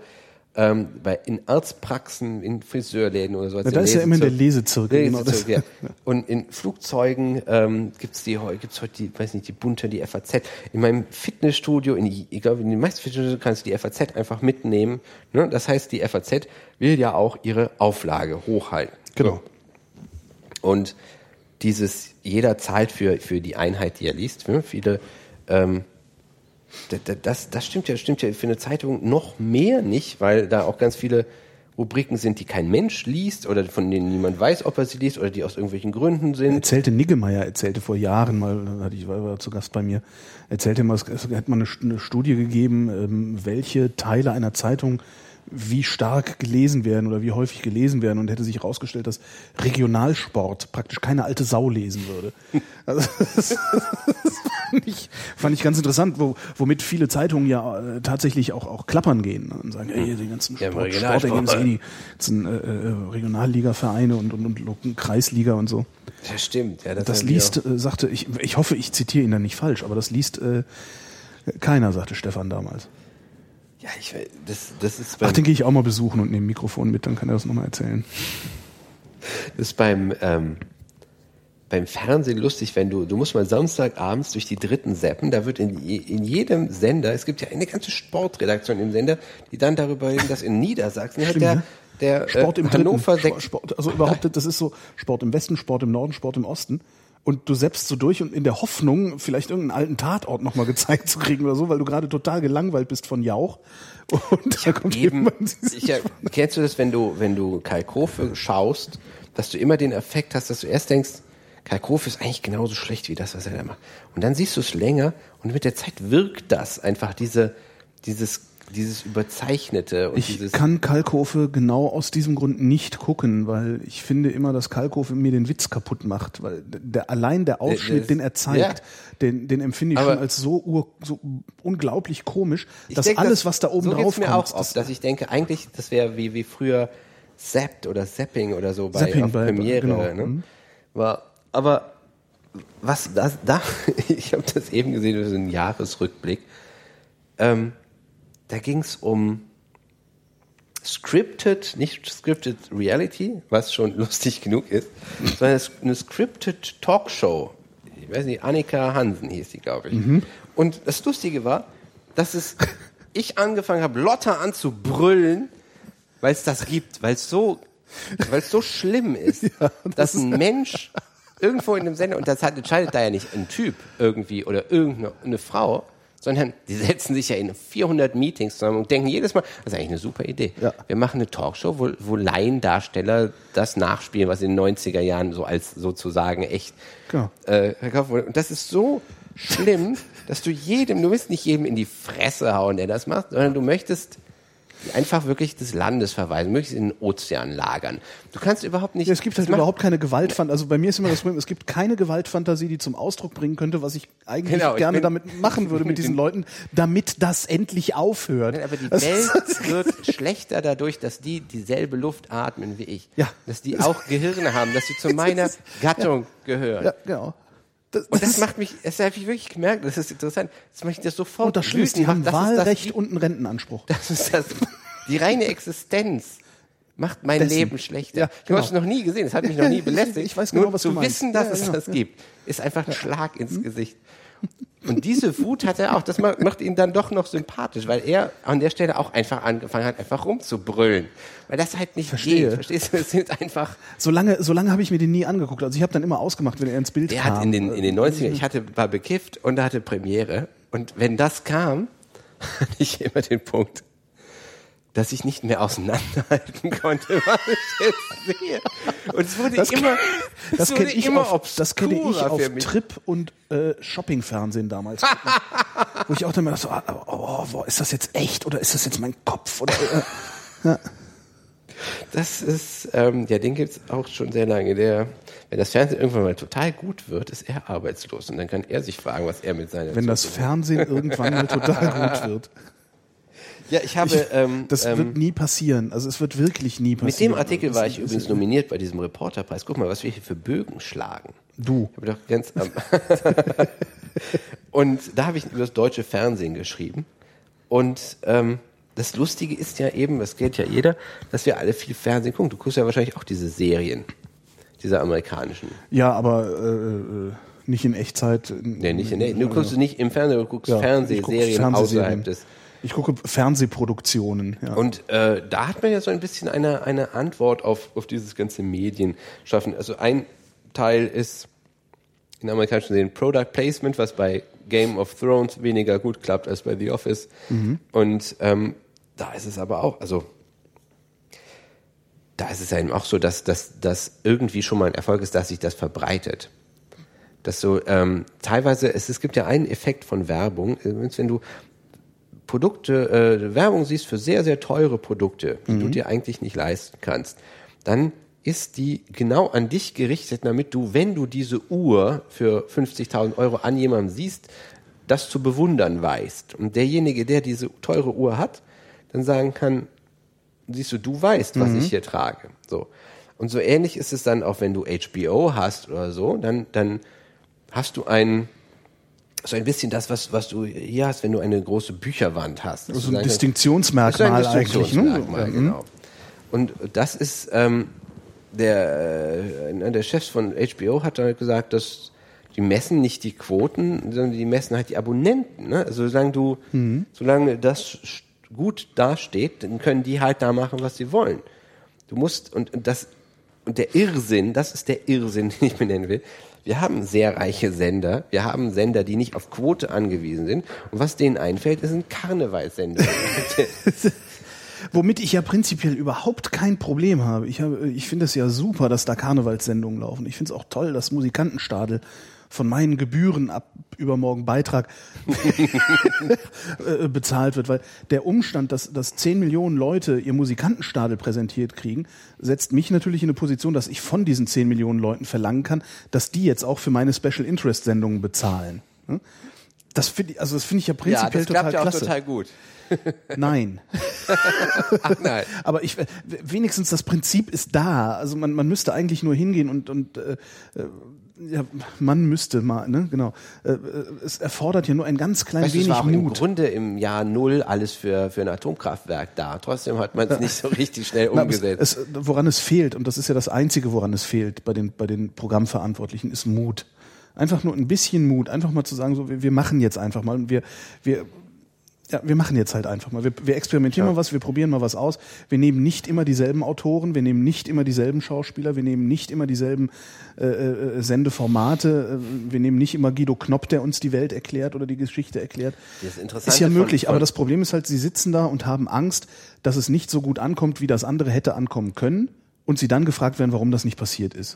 Das Problem mit, mit Mut ist, dass man es am ehesten von, von anderen fordert. Die Sache ist, wenn, wenn ich Ich habe ja, ich ich, habe ja, schreibe, ja, wenn ich, wenn ich in den öffentlich-rechtlichen Rundfunk gucke, dann habe ich da ja Instanzen, die extra geschaffen worden sind, um mutig zu sein. Und das sind die Instanzen, die festangestellt sind. Die können nämlich nicht gefeuert werden, nur weil eine Sendung scheiße war oder nur weil äh, ein Industriekapitän schlecht weggekommen ist. Ähm, da, da, da gibt es halt Leute, die sind unkündbar festangestellt, damit sie mutig sind, damit sie sich wie ein Fels in die Brandung stellen können. Und genau das tun die viel zu selten.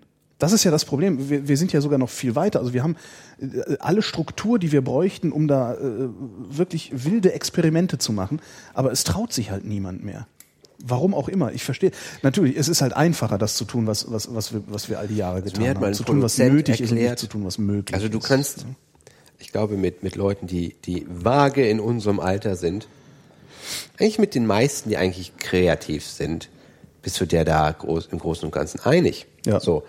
Ähm, dann schauen die auch gerne Breaking Bad. Trotzdem bist, wenn du dein, dein Ding vorstellst, wird gesagt, aber wir müssen die Hauptfigur sympathisch machen. Das Mhm. Macht ist das halt- Logo größer. ja, aber das, das, das kennt, ich meine, das ist halt was, was, was jeder kennt. Das ist in der Theorie. Bist du dir über, über sowas einig? Es ist, muss, es war auch nicht leicht, Breaking Bad unterzubringen. Der, Ich hatte der, mal, ich, ich, es, es gab mal ähm, einen Sender, es gab mal einen Sender, das war der ORB, der Ostdeutsche Rundfunk Brandenburg. Der hatte einen Intendanten, das war der Hans-Jürgen Rosenbauer, der äh, ein fürchterlicher Despot und selbstherrlicher Typ war, also ganz unangenehm. Du kannst dir alles. Nee, wirklich. Also der. Rosenbauer ist, es kommt jetzt gleich. Rosenbauer hat aber eins gehabt, der hatte Mut. Der hat einfach gesagt, ach wisst ihr, ihr seid bekloppt da, ihr drei. Hier habt ihr 10.000 Mark, macht mal Fernsehen. So, das, das, das hat der gemacht. Das heißt es ja auch von Leo Kirch. Das, und, und das Leo ist, das ist eigentlich das Tolle. Und ich verzeihe, ich verzeihe Rosenbauer immer noch jegliche Selbstherrlichkeit, die ich normalerweise niemandem verzeihe.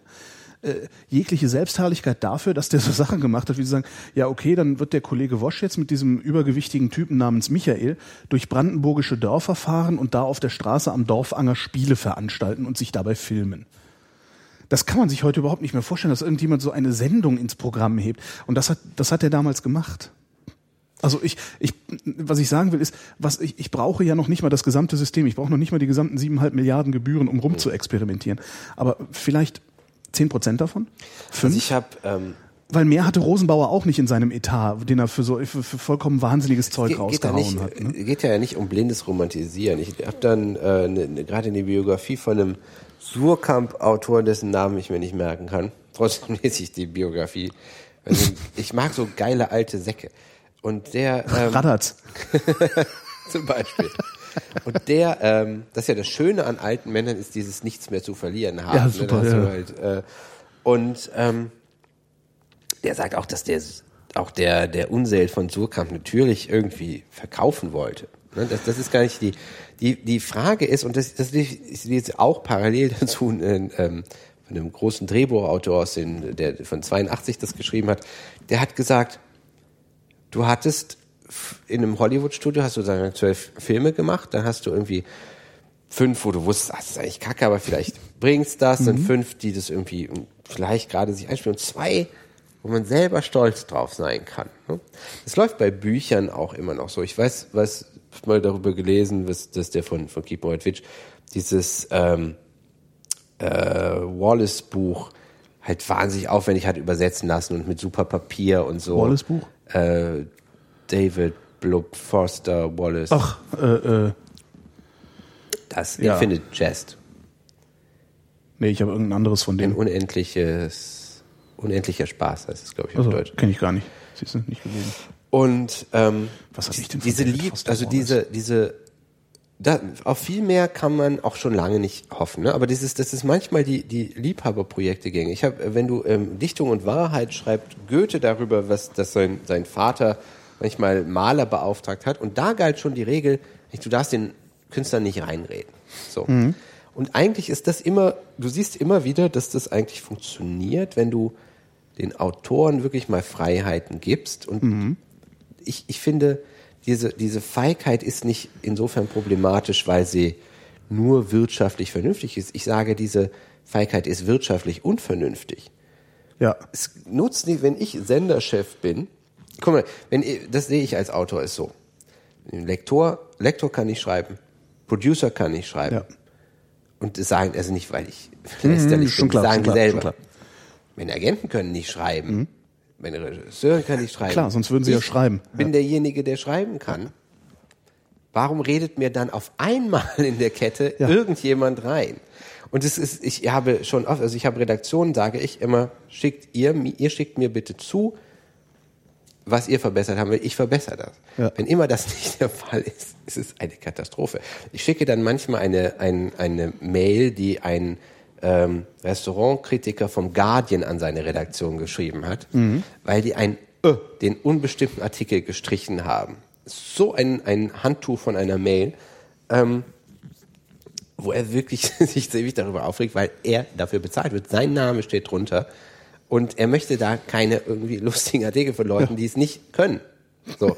Aber im Fernsehen, das ist ja, gibt's bei einem, bei einem, bei einem Film kann es gut sein, dass du, entweder bist du beauftragt, dann hast du, äh, oder aber du schreibst auf Spekulationsbasis ein Drehbuch und hoffst, dass das jemand macht. Im Fernsehen kommt aber schon im Stadium des Treatments der Sender mit rein und möchte reinsprechen, damit das alles schön konform ist. Das heißt, du hast da Leute drin, drin zu deinem Produzenten, noch Leute, die auch wieder selber nicht schreiben können. Die können immer nur das, was du eben sagtest, dieses Beispiel von Logo größer, der Kunde in der Werbeagentur sagen, wir hätten das, ja, das aber irgendwie in geil oder schneller oder lustiger. Oder schlimmer ist, wenn sie konkrete Änderungsvorschläge haben, wo du dann den Kopf zerbrechen, du bist mit diesen Figuren, gehst du seit Monaten schwanger und hast die Ausknüpfe, auf einmal sollen die irgendwie anders sein, äh, netter, oder es leichter sein, also natürlich und, und dann mal alles runtergedummt. Und ja, das ist, glaube ich, nicht mal, wie man sieht, ein riesiger kommerzieller Erfolg, das, was da, dabei raumkommt. Ja. Weil das ein Unterschied ist, weißt du, wenn du die Bildzeitung machst, da sitzen dann halt zum Teil sehr dumme Arschlöcher, die eine sehr erfolgreiche Zeitung machen, weil sie das sehr begeistert machen, weil sie genau diesen, diesem Horizont ticken.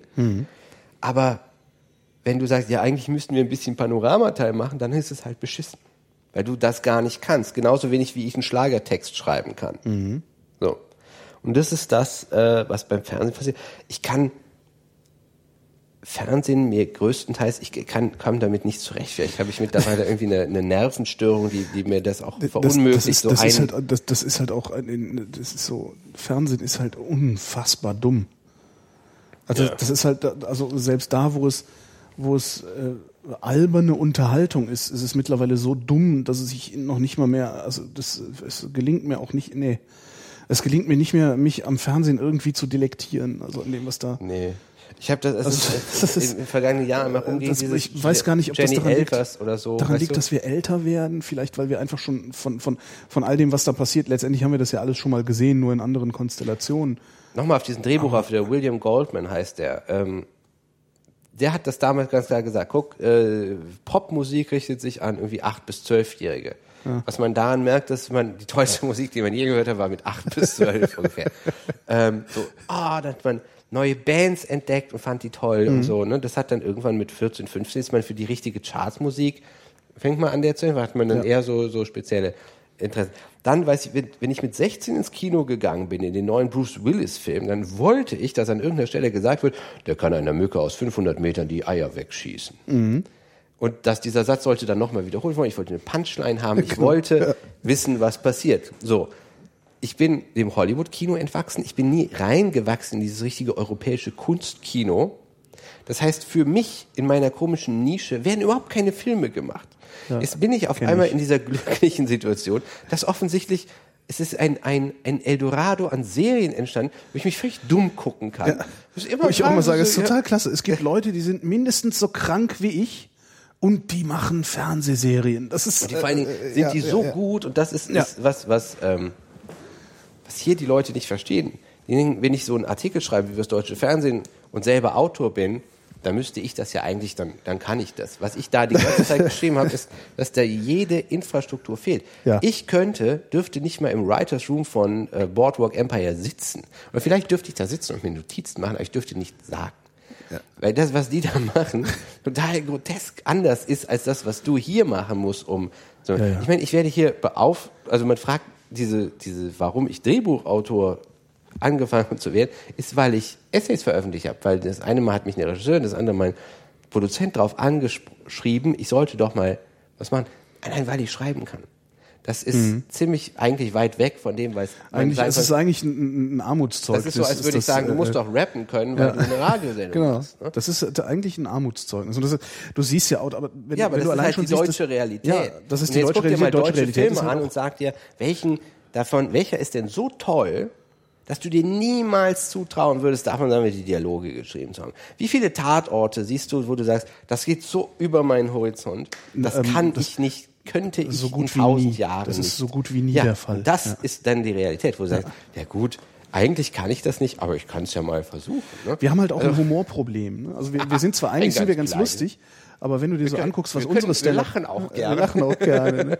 Und ich habe mich eigentlich immer geweigert zu, äh, zu akzeptieren, dass wir Deutschen ein Humorproblem haben, weil äh, es gibt ja auch genug lustige Sachen in Wir Deutschland. haben ein professionelles Wir haben ein professionelles Humorproblem, genau. Wenn Also- du dir anguckst, was für, was für Stand-up-Comedians in Deutschland erfolgreich sind und dir dann anguckst, was für Stand-up-Comedians in den USA erfolgreich So sind. schlimm. Wenn ich bei uns steht ein Mario Barth und eine Zündi aus Marzahn Wenn ganz ich deutschen vorne. Und- und- Comedians und, wenigstens verbieten dürfte, ein Kostüm anzuziehen oder mit ja verstellter Stelle, zu, Stimme zu sprechen. Das, aber das ist ja, das ist ja das, das, das ist ja wirklich das, äh, das Dilemma der deutschen Comedians, dass sie sich so sehr in eine Rolle hineinkaprizieren, dass sie irgendwann total ausgelutscht sind. Also ich meine, die, die, diese, diese, diese Rollen, die jeder einzelne von denen spielt, die gucke ich mir einmal an und die sind dann vielleicht einmal witzig.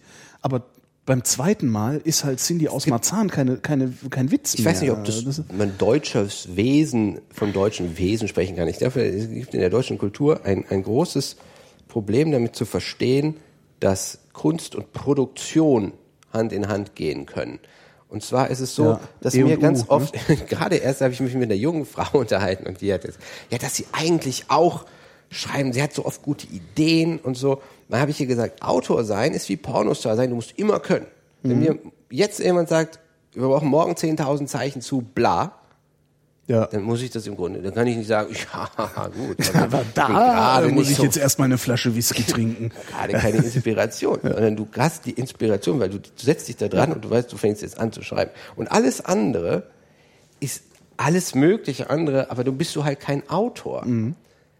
Das ist, wenn du kannst auch nicht nur Radio machen, wenn dir gerade zufällig die Sterne so stehen. dass- Nö, du, wenn ein Rotlicht angeht, dann geht bei mir ein Schalter im Kopf um und dann ja, aber die, funktioniert diese das. Idee, nein, der Autor müsste irgendwie von irgendeiner höheren Welle inspiriert sein oder so. Was, was ist? Es ist? Das Interessante ist, das stimmt, wenn ich eine Idee für was habe, dann ist die einen Sekundenbruchteil vorher nicht da. Mhm.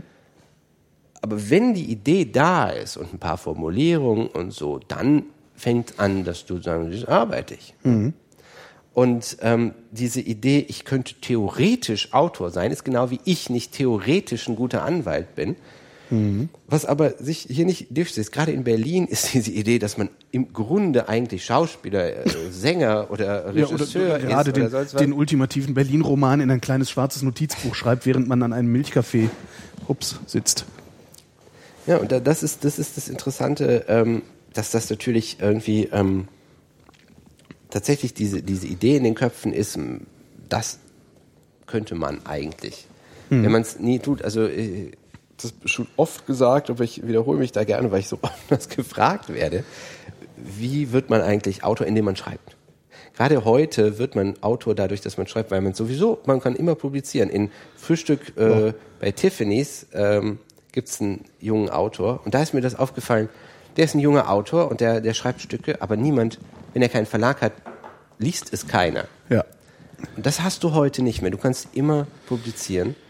Und ähm, deswegen verstehe ich nicht, dass Leute davon sprechen, sie könnten, wenn sie es nicht tun. So. Das, ist, das Phänomen beobachte ich ja genauso, dass äh, ich gefragt werde, wie wird man eigentlich Radiomoderator? Ich, Indem du Geschichten in ein Mikrofon erzählst. Ja, aber äh, ich sag, ja, es kostet halt nichts. Ne? Also wenn du, wenn du 50 Euro, einen Computer hast du eh zu Hause, 50 Euro für ein halbwegs brauchbares Mikrofon und der Rest muss dann halt auch in deinem Kopf stattfinden. Du brauchst halt eine Idee.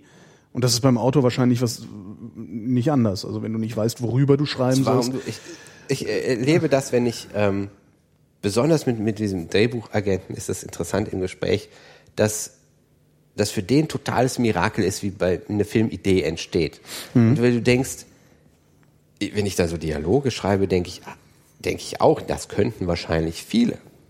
Was, also die, die, die Konstellation, das Schwierige ist halt natürlich, ähm, kennst du das nicht, dass du immer denkst, wenn du große Leute siehst, die müssten Basketball spielen können? Nee, aber dieser Zuschreibungsfehler ist ja, Ja, ich bin ja selber dick und äh, ne, ich bin halt gemütlich. Das ist ja Ja, dasselbe. Aber beim Basketball ist es ja, nun auch so. Die, die dann wirklich in der höheren Liga spielen, die spielen Sind halt alle seit- 1,70. seitdem, nee, seitdem sie, nein, aber seitdem sie drei sind, spielen sie halt Basketball und sind groß. Da ist dieses Großsein ist nur noch ein Ding. Matthias Oborski war genauso gut wie ich, als wir damals angefangen haben. Der konnte super Texte schreiben. Der brauchte aber für einen Text einen Monat. Das ist halt einfach, und das ist, ist jemand, den ich total mag, aber der kann halt nicht Auf Kommando produzieren. ja. Ja.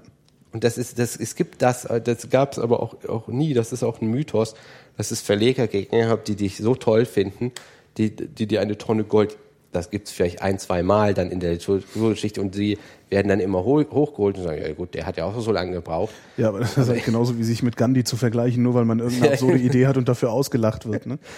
Oder Anorektiker ist. Also, ich hungere total für. Für Hungern für, genau. Nein, also das soll ihn überhaupt auf nicht schmähen. Wie gesagt, er war das total gut gemacht. Und das, das man braucht halt, ich glaube, dass, dass du das auch kennst. Leute sind immer irritiert, wenn ich sage, man braucht eine Autoreneitelkeit. Du musst so eitel sein, dass du glaubst, dass das interessant genug Ja, ist, natürlich. was du zu irgendwas zu sagen hast. Ja, wir sitzen hier und, und labern für irgendwelche Leute und denken, oh, das muss sich irgendjemand jetzt anhören. Was ja eine, eine bizarre Das ist Vorstellung eigentlich das ist ist. eine, ne? Un eine Unverfrorenheit. Ja. Ist das. Ist das Einzige, was wir halt nicht tun, ist, wir, wir drängen es den Leuten nicht auf.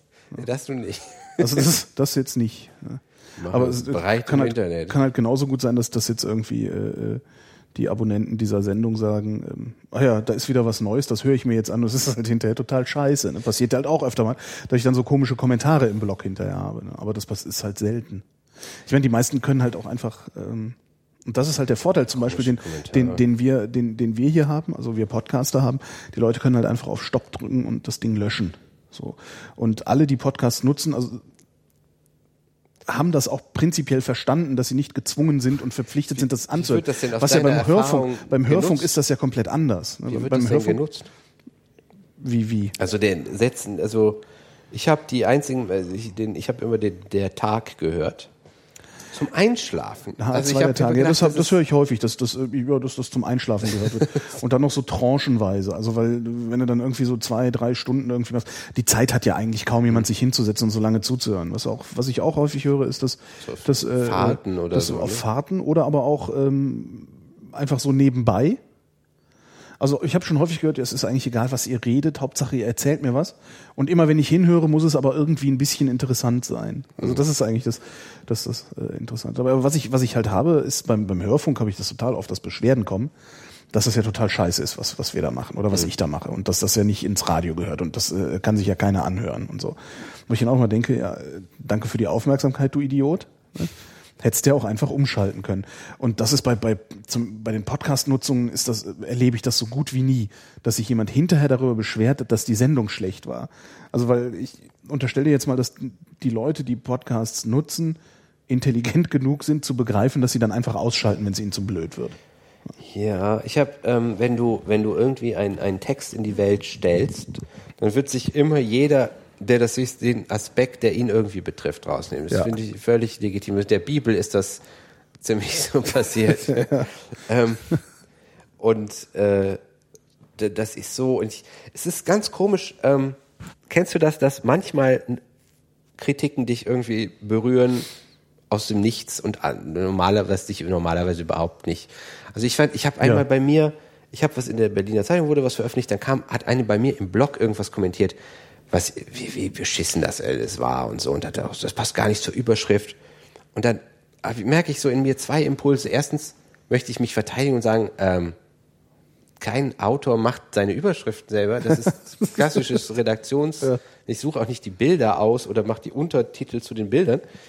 Und zweitens, wa- wa- bitte, warum kommst, suchst du meinen Namen? Wie sehr hat dich dieser Artikel geärgert, dass du meinen Namen Was suchst, willst du von Blog mir? in den Kommentar gehst und jetzt da Ja, reinschreibst, ellenlang Und dieses, dieses ellenlang ist es. Ich hatte einmal einen, der jeden Artikel von mir wütend kommentiert hat und dann wurde der immer elaborierter. Das war der, der als, als ähm, René Walters Vater gestorben ist und René einen kleinen Post dazu geschrieben hat, dann irgendwas Beleidigendes geschrieben hat. Also es war so ein, so ein Meistertroll. Und dem habe ich irgendwann geschrieben, dass ich ähm, den Polizeidienststellen vor Ort äh, sie ähm, die IP-Nummern gegeben habe, unter denen er kommentierte. Und dann hat man aber mal einen, einen sehr vorsichtigen Menschen gesehen, der mich auf Facebook irgendwie, und der hat äh, Matthias Richel damals angerufen, weil dessen Nummer irgendwie rauszukriegen ist, meine nicht. Und hat ähm, von der Nummer wussten wir dann, wer er war. Und ähm, dann habe ich ihm gesagt, okay, ich ziehe die zurück, wenn nie wieder irgendwas von, von ihm irgendwie bei mir erscheint. Und das ist dann auch, auch äh. Ich hatte natürlich nie ihn angezeigt.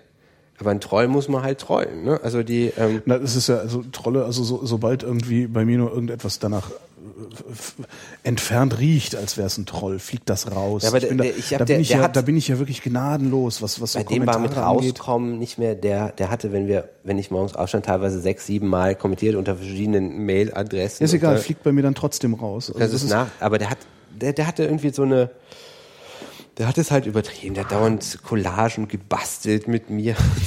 Das war halt irgendwie so eine, weißt, wie unesoterisch ich bin, trotzdem war das eine negative Energie. ja, ja klar, das Also saugt, das wenn- saugt einen also manchmal- leer. Also, äh, Ohne dass, das, das war viel zu abstrus, als dass das berührend gewesen wäre. Es war nur so da, wo du dachtest, okay, ähm, Na, es ist halt hässlich. Also es, halt es gibt so Sachen, die sind halt hässlich und giftig und, und, und die, ja, wie du sagst, negative Energie, die ziehen einem so ein bisschen die Energie weg. Und das vermeide ich halt. Also ich, oder ich versuche das so gut wie möglich zu vermeiden, indem ich äh, wirklich mit einem eisernen Besen durch Kommentarspalten fege oder auch, auch auf Twitter. Äh, wenn da jemand ist, der, der noch nicht mal noch nicht mal die Größe hat, unter seinem richtigen Namen mir irgendwie auf den Keks zu gehen, das block ich, block ich sofort weg, weil ich da, das, ja, das, das zieht halt einfach zu viel Kraft auch raus, sich damit zu beschäftigen, egal auf welche Weise man sich damit beschäftigt. Und sei es nur, dass du, dass du dich aktiv bemühst zu ignorieren, äh, das, selbst das, ist kostet ja- mich schon so das viel ist Kraft. natürlich da, wenn, wenn das jemand macht, dann ist es natürlich nicht so, du weißt, du kann, musst den nicht ernst nehmen und du weißt, dass der natürlich selber, der muss ja in irgendeiner Form unglücklich. Ich meine, wer morgens um sechs, sechs Kommentare bei mir in einem Blog, ne, ich bin jetzt auch nicht gerade Günther Jauch, also es ist Genau. endlich wieder Günther Jauch gesagt.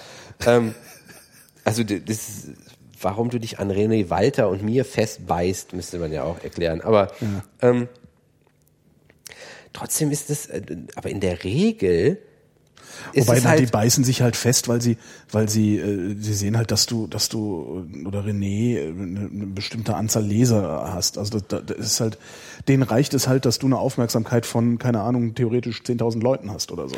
aber Das ist ähm, denen schlimm genug, äh, um was mir zum Beispiel reine Freude bereitet waren, war, dass ich so ein paar Mal so äh, Auseinandersetzungen hatte mit, mit so Netzfeministinnen. Mhm. Das ist irgendwie dann ein, ein reinziger Spaß, weil das immer so, die sind lustig, ne? Nein, weil das immer so, das ist selber, fühle ich mich selber immer als Troll. Ich mache einfach immer so Peaks und Ja, kenne ich. Ja, ja, genau. also die, der Aufwand, Den kann man- was man fünf super Minuten machen an den kann. Rechner und Ja, dann dafür habe ich dann eine Woche Freude. Was man mit denen super machen kann, ist denen die eigenen Stro also die eigenen Strohmänner mitzuliefern. Das ist immer ganz lustig. Also du kannst sehr, man kann sehr leicht beeinflussen, äh, worüber sie sich aufregen. Das ist also auch äh, ja, ja, da ich, das hat mich auch. Das ist übrigens das amüsanteste dieses Jahres gewesen. Eigentlich diese diese Krawallfeministen da im Netz, die da unterwegs waren. hab, Dabei äh, gibt es da einige äh, wirklich sehr sehr vernünftige und, und, und Stimmen, denen man dringend zuhören müsste. ich- ich lese- Katrin Rönnecke sollte man dringend zuhören, egal was sie schreibt und was sie sagt. Man sollte das dringend rezipieren, weil das eine Stimme der Vernunft ist. Also ähm, Und vor allen Dingen ich nicht nur lese auch- inhaltlich ich lese vernünftig. Auch die die Mädchenmannschaft. Ich lese auch. Äh, Nee, das hält ja keiner auch, ich, aus, Auch, auch feministische Blogs. Ich finde das, ich finde das Interessante daran, diesen diesen Versuch, einen einen anderen Gesellschaftsentwurf zu machen.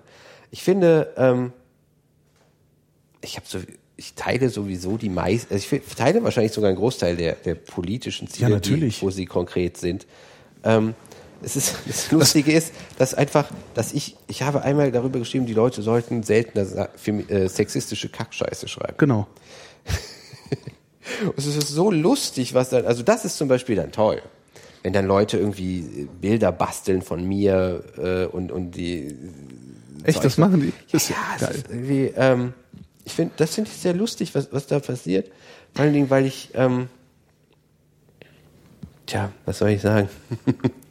es, es sind einfach, es sind irgendwie lustige Gestalten. Es ist, es ist, ich komme mir immer vor, als wäre ich in die 70er Jahre äh, teletransportiert worden in Mhm. Ich so eine immer so, K-Gruppen. ich habe immer so einen Rudi Dutschke, so. also Ja, wenn ja. ich so Mädchenmannschaft so- lese, habe ich immer so einen Rudi Dutschke-Effekt. Ich bin die denke, okay, marxistisch-leninistische Partei. ihr redet in einer Sprache, die sich derselben Worte bedient wie meine Sprache, aber ihr, ihr, ihr wollt Leute von etwas überzeugen, die nicht verstehen, was ihr schreibt.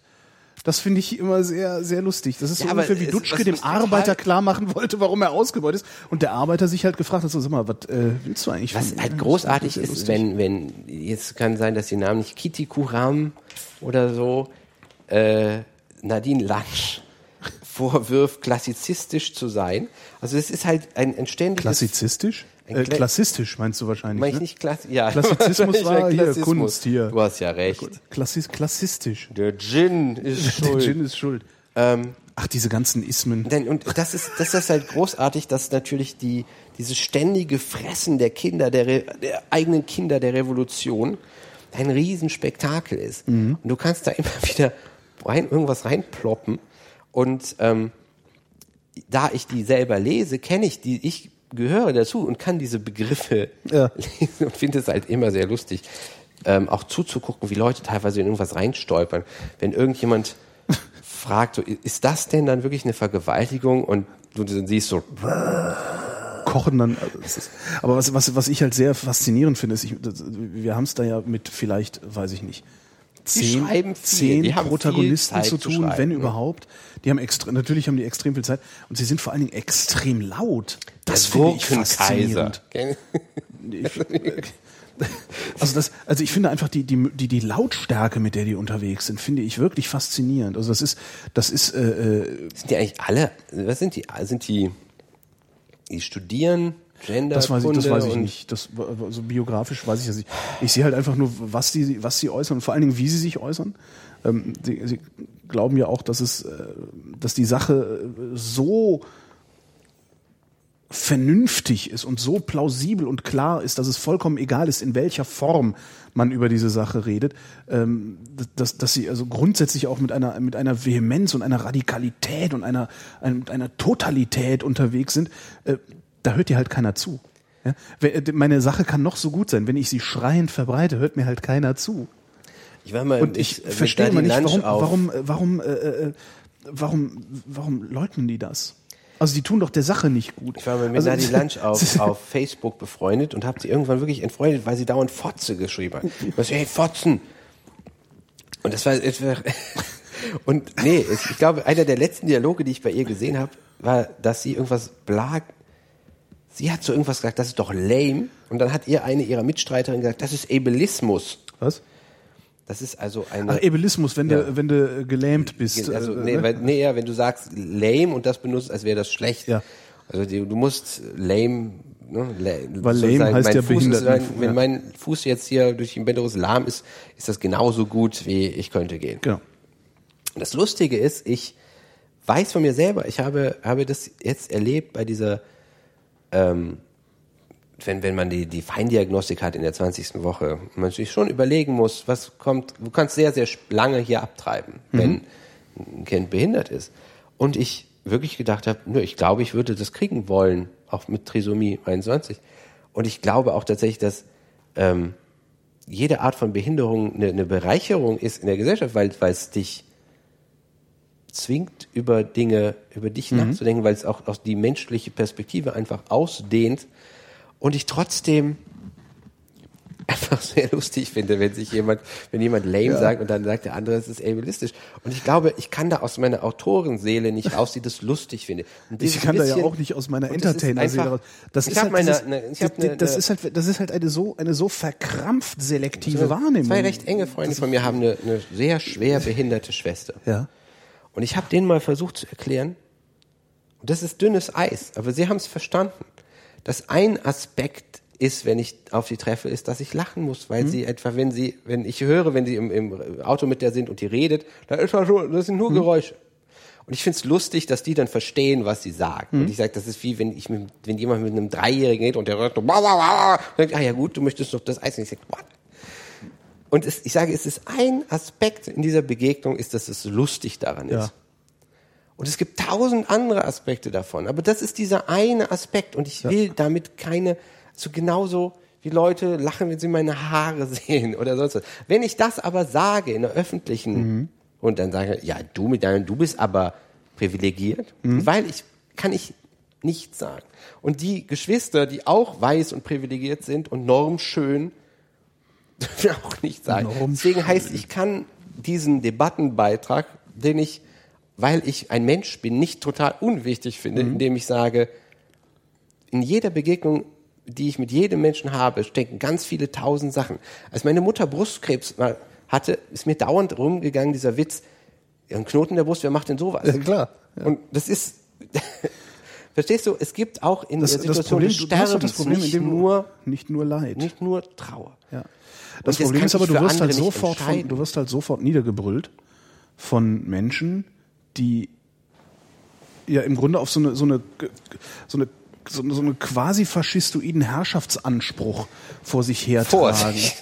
Äh, das, das, das, das, und das finde ich halt sehr, äh, ich finde das sehr gefährlich. Also ich finde es wirklich gefährlich, auch diesen Menschen zu folgen, weil äh, letztendlich auch da wieder äh, ja von der Kanzel herab gepredigt wird, was wahr und was falsch ist, was richtig und was falsch ist.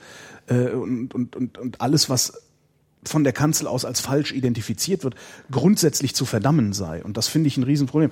Und das tut halt auch, egal welche Sache es ist, der Sache nicht gut, es tut der Sache sogar schlecht.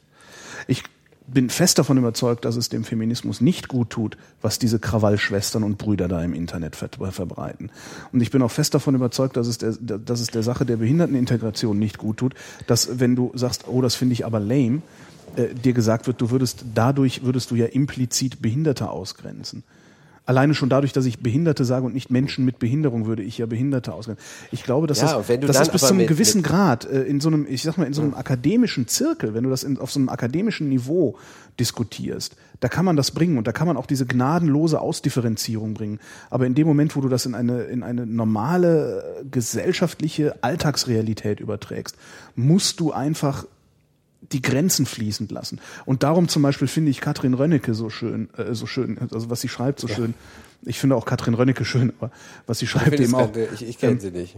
Äh, Das, das, äh, darum, darum finde ich gerade ihre Art und Weise damit umzugehen, was, was, was irgendwie äh, die, die Krawallfeministen als liberal bezeichnen, finde ich sehr, sehr wichtig, weil sie erkennt halt an, dass Menschen eben auch irrational sind und dass, dass, dass es keine scharfen Kanten und scharfe Grenzen gibt, sondern dass es immer irgendwo fließende Übergänge und Wenn Grauzonen ich, gibt. wenn ich Das- eine, eine ähm, schwarze Frau bin, die, die lesbisch ist in Uganda, dann kommt es mir natürlich grotesk vor, dass, dass deutsche Frauen darum ringen, dass sie, dass sie, ähm, dass sie vielleicht mehr Geld in der Elternzeit kriegen. So, also äh, zum Beispiel, äh, das wäre ein Feld, über das ich mich gerne eine Stunde aufregen würde, ist in Berlin wird derzeit irgendwie wird Elterngeld mit vier Monaten Verspätung bewilligt. Also sie brauchen vier Monate, um den Antrag krass. zu bearbeiten. Aber, So. aber entschuldige, äh, Geburt ist doch eigentlich so ein eindeutig zu beschreibender Geburt, ja, aber die, das zu berechnen, was du kriegst, das ist so. wahnsinnig kompliziert. Ich muss dann, müsste da, also ich, wir haben schon entschieden, dass das nur meine Frau das macht, weil, also ich werde mir irgendwie mal frei nehmen, aber also die Kolumne muss ich zum Beispiel schreiben. Ist jetzt ein anderes Thema. Ja. Was ich sage, dass diese, worum, was wir an feministischen Themen haben in unserem Leben, meine Frau vor allen Dingen, ist natürlich in einem globalen Maßstab grotesk. Und es, es ist absolut richtig, wenn Nadine Lansch sagt, das ist so dieses weiße, privilegierte, normschönen bla Problematik. Die, das ist ein bisschen was, wovon, glaube ich, Katrin Rönnecke schreibt, dass es für sie egal ist. Umgekehrt ist es natürlich aber für diese weißen, privilegierten Frauen nicht hauptsächlich interessant, ob man genau den richtigen, aktuell gebräuchlichen Ausdruck, ne, als People of Color oder sonst was, benutzt im Umgang mit, mit irgendwelchen, oder ob man behindert oder nicht. Das, das sind zum Beispiel Fragen, die, die, die aus meiner Erfahrung man nicht die kann man nur im Umgang mit dem Einzelnen Ja, so, so äh, mache ich das Menschen halt auch. Machen. Ich, ich frage manchmal, wie möchtest du das Genau. benannt haben? Wenn wir über Und- deine Behinderung reden, wie reden wir dann darüber? Ja. genau. Aber was, was anderes fällt mir auch. Ich habe hab durch den Zivildienst gelernt, dass ich zum Beispiel Hilfe anbiete. Und manchmal werde ich dann angeschrien, weil Leute finden, dass sie mit ihrem Riesenrollstuhl halt allein sein wollen und durchgehen wollen. Ich habe Aber kürzlich das eine, passiert in den seltensten Fällen, habe ich Nee, ich hab, kürzlich habe ich eine, das war auch ein Ranblick, eine, das, das ist mir zum ersten Mal klar geworden, dass man manchmal ja auch irgendwann blind wird. Also war jemand, der offensichtlich mit Blindsein noch keine Erfahrung hat, Mhm. kam in die Schönhauser Arkaden und ist sofort praktisch in die Drehtür geraten, Ja. ist dann so weg davon und ins nächste, das war halt wirklich, als würdest du eine, eine, eine Flipperkugel zuschauen. Und ist ins H&M und ist dann da aber gegen die Dings gelaufen. Dann bin ich zu ihr hin und habe gefragt, kann ich Ihnen irgendwie helfen? Und sie, nein, nein, ich will hier hin. Und sie wollte offensichtlich keine Hilfe. Ich habe mir angewöhnt, ich biete immer Hilfe an. Egal. klar. Wo kam ich her? Ich kam von diesem, diese, diese, ich verstehe diese Problematik. Ich verstehe auch, dass die, die Mädchenmannschaft, seitdem, ich habe mal irgendwann gelesen, was die vor zwei, drei Jahren, wie es da zuging in einem Artikel, da schriebst du dann einen Artikel in der Mädchenmannschaft und dann haben vier von fünf Kommentatoren gesagt, du hast wahrscheinlich gerade deine Periode. Da hatten sie noch eine offene Politik. Ich Alter, verstehe, Ver- dass die mittlerweile eine rigide Kommentarpolitik Ja, haben. ja, sicher. Also ich, Dass sie, aber lei leider ist sie halt dann wieder so drüber. Ich, wenn du in irgendeiner Partei bist, wenn du bei den Grünen bist oder so, dann ist dir das immer so gegangen, dass du diese, diese, du hast immer Leute drin, die sind fanatisch für eine okaye Sache. Und das ist eigentlich das ganze Problem. Eigentlich ist dieses Problem ist so so klein. Ne? Ich rede, ich habe irgendwann in meinem Blog verboten, Bezüge zum Islamismus herzustellen aus, ich schreibe über Schafe oder so. Was, was, eine Zeit lang hatte ich so äh, politically incorrect Trolls, die, egal was du schreibst, hast du irgendwie Ja. den Islamismus. In der FAZ hat mir heute einer erklärt, ich hätte zu der ähm, Frage, wie meine, meine, was meine Frau mit der Geburt und bla zu tun hat, gar nicht zu sagen, weil ich ja der Mann bin. Und beziehungsweise, äh, diese, diese Idee, ich hätte als, Mann mit der Geburt überhaupt nichts zu tun, aber aus einer äh, frauenverachtenden Position. Dieselbe Position könnte ja auch aus einer feministischen Position. Ähm, das heißt, das, das Tragische ist, ich bin über, leider kriege ich mittlerweile dauernd Applaus von Maskulisten, von denen ich Oh, nicht das ist weiter eh- ja, da- nee, das will man ja auch sein nicht, könnte. ne? Das will man ich, wirklich- ja. glaub, dieser Artikel heute in der FAZ ist verlinkt worden vom Erzbischof Bistum Freiburg, weil da steht, ich glaube, weil, weil da steht, dass, dass so viele Fruchtwasseruntersuchungen mittlerweile gemacht werden, dass, dass mehr Kinder getötet werden, also dass das einfach eine Unzahl von Kindern, äh, die, die eigentlich gesund wären, dadurch ja. Ums Leben kommen, wenn die Fruchtwasseruntersuchung selber gefährlich ist. Das zieht, da denkt das Erzbischof Bistum Frei, Erzbistum Freiburg. H. Wir sind ja auf einer Wellenlänge. Ne? Wie sehr das nicht der Fall ist, können Sie nicht mal ahnen. Ja. Aber ähm, so geht's mir mit den Maskulisten auch. Na, da habe ich bisher Glück gehabt. Also die, die, äh, äh, also diese, diese, diese Krawallfeministen Hm. und da am stärksten noch die Jungs, was ich ja auch nochmal zusätzlich bemerkenswert finde. Ja, am schlimmsten, am schlimmsten sind die Feministen und Das nicht die ist immer ein, ein Feministinnen. Spezial. Das ist, das äh, finde ich, finde ich auch äh, gesondert bemerkenswert.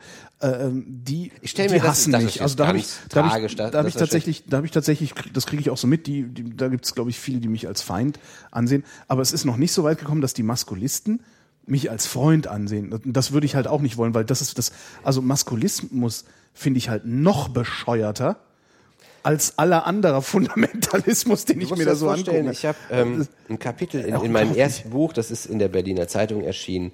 Da haben die Redakteure gesagt, äh, in, der, in der Blattkritik, das ist doch ein 80er Jahre Thema. Da ging es um, um Feminismus. Und ich bin, ein 80er ja, Jahre das, aus, aus der, deren Sicht bin ich nicht nur Feminist, also aus, aus der Sicht von einem Durchschnittsmenschen bin ich nicht nur feministisch, sondern damit auch so irgendwie aus der Zeit gefallen, weil eigentlich Ist das ja gar Feminismus kein ja Thema gar, ist ja gar kein Thema mehr. Wir haben ja eine So. Kanzlerin. Ähm, und dass ich, der Gott sei bei uns des deutschen Feminismus geworden bin, ich finde es halt einfach putzig, weil ich es halt so, okay, die, die wollen mich als Feind, dann ist es halt so. Ja, man braucht ja immer es ein ist, ähm, Feindbild. also irgendein, irgendein, irgendein Außen braucht man ja immer, um sich selbst davon abzugrenzen. Die unangenehmsten, mit denen ich je zu tun habe, war Anonymous, die wirklich dann sofort versucht haben, mein E-Mail-Konto zu, zu hacken und meinen Blog stillzulegen und da habe ich wirklich was, ich habe irgendwie in der Taz darüber geschrieben, dass die eine pubertäre Sprache hätten oder so. Boah. Und äh, da hast du ja niemanden Ja. vor dir. Das war so ein bisschen seltsam. Also sonst. Na, davon lebt, davon, dav- das- davon lebt Anonymous ja auch. Das ist halt das Schöne daran, ne? Also we are Legion. Ja, ja, so, du eben, weißt halt nicht, wie viele du, wir sind. Das habe ich halt, ne, Action, das das ist, ist Actionfilmsprache und das habe ich gedacht, das ist ja pubertär. Und ähm, We are Legion. we are Legion. Yeah. Ja, wir sind, ja wir halt sind unzählige. Ja. Das ist halt, ja. Ja, und das, das Aber es funktioniert halt ganz wunderbar. Das finde ich halt das. Schöne, ne? Also, ähm, Vergleich ist, ähm, es ist, es ist, es ist halt, äh, teilweise sind sehr, sehr intelligente Frauen, die da schreiben. Diese Männer stelle ich mir aus irgendeinem Grund immer wahnsinnig untervögelt und so, ich würde gerne dabei irgendwie, ich möchte ab und zu mal einen Schoß abbekommen und wenn ich irgendwie möglichst absurde Korrektismen irgendwie herstelle, dann noch holier than you bin, dann könnte ich vielleicht einmal sexuellen Erfolg haben. Jetzt unterstellst du, dass sie nie sexuellen Erfolg haben, natürlich. Ich äh, möchte das. Das ist nur eine These. Ja. Ich weiß nicht, ob das so ist. Es ist zumindest, zumindest aus der Zeit, aus der Zeit, in der ich äh, sexuell erfolglos war. Ähm, man, man, Als da- daher- Radiostar da, ist das da, Daher möglich, kenne ich, ja? daher kenne ich halt auch so eine, so eine Verhaltensweise, sich auf irgendwelche, auf irgendeine Art und Weise zum besseren Mann zu stilisieren. Hm. Ähm, um dann umso mehr darunter zu leiden, dass äh, jetzt kommt das beliebteste Zitat von allen, immer die Arschlöcher nur die Frauen kriegen. Oder was ich natürlich nicht stimmt. erzählen, was ja. natürlich nicht stimmt. Es sind halt nicht die Arschlöcher, die die Frauen kriegen, sondern es sind die Langweiler, die die anderen für Arschlöcher halten. Ähm, die, die Langweiler, das ist halt schwierig mit, mit, mit, mit wirklich uninteressanten Menschen seine Zeit zu verbringen. Und wer halt äh, sehr, sehr langweilig und vor allen Dingen sehr weinerlich ist, ist halt äh, auf Dauer uninteressant. Also das, das habe ich halt am eigenen Leib erlebt, äh, am eigenen Leib erfahren, am eigenen, also selbst erlebt. Über, über einige Jahre, aber auch über einige Jahre und, und irgendwann, Mythen, irgend, über Sexualität gibt. dass nur die Arschlöcher die Ja. äh, Frauen kriegen.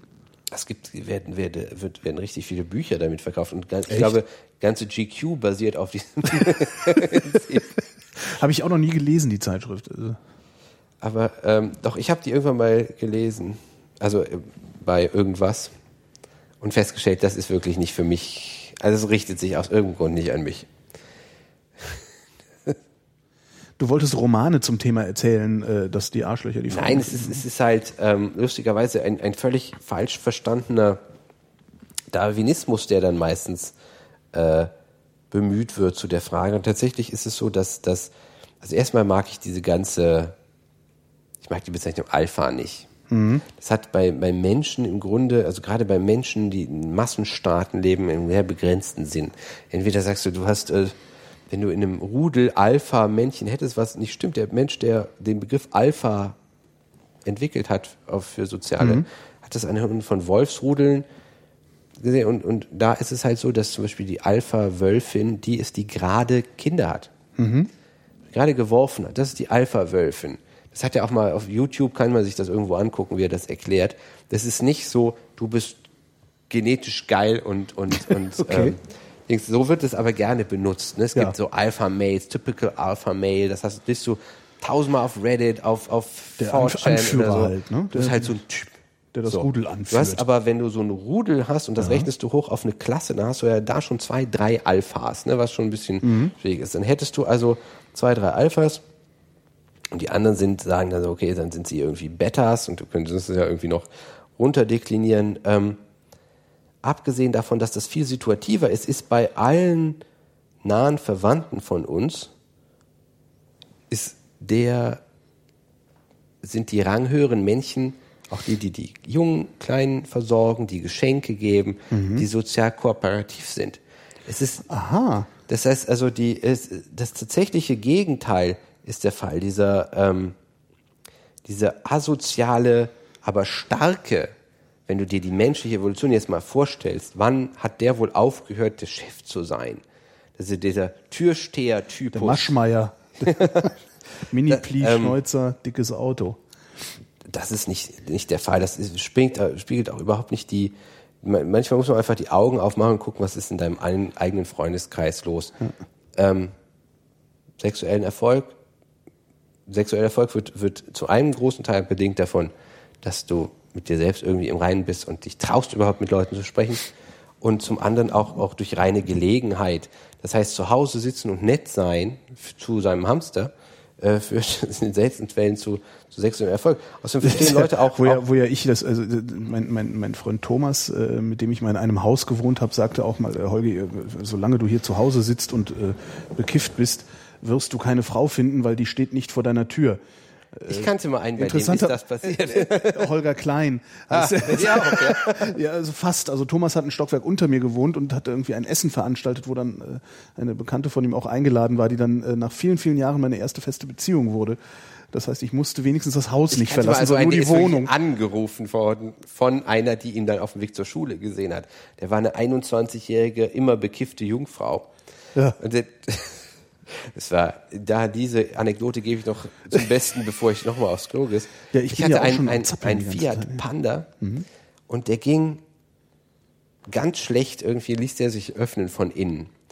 Und der saß halt neben mir und ich habe den irgendwo hingefahren. Wir reden jetzt von dem eckigen Panda damals, ja, ne, so 90er vier, Jahre, ja, ja, so uralten. Mhm.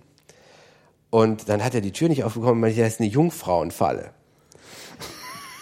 Ich glaube, das war jetzt ein, ein Vergewaltigungswitz. Aber ähm, und ich war 19, also bitte. Und äh, dann hat er auf einmal sofort erzählt, ja, so ist er, wo ich das her wüsste, aber ist, na ja, gut, ist halt so, irgendwie nichts gelaufen. Und daher wusste ich das also so mehr zu, so zum Hallo sagen. Und der hat es halt echt geschafft, dass er einfach von einer angerufen worden ist, die ihn kennenlernen wollte, weil sie ihn auf dem Weg zum Schulbus gesehen hat oder so.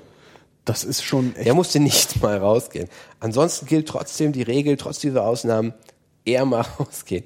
Aber dieses nett wird auch oft falsch verstanden. Also tatsächlich zugewandt sein ist natürlich auch eine Charaktereigenschaft, die mit rein, ich bin harmlos oder ich sag immer, was du denkst, was, was du denkst, bejahe ich irgendwie oder nick dazu, auch, auch, auch nicht gegeben ist. Ne? Und ähm, ist auch umgekehrt ist es genauso.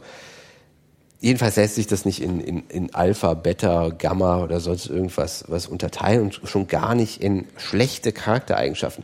Es ist interessanterweise, ich habe da mal ähm, was zugelesen und dann hieß es in dem, dem Buch, wo es darum ging, dass immer die, die Ärsche sich durchsetzen, so Leute wie James Bond oder so. James Bond rettet, rettet alle Jahre die Welt. Ja. Das ist kein klassisches Arschlochverhalten.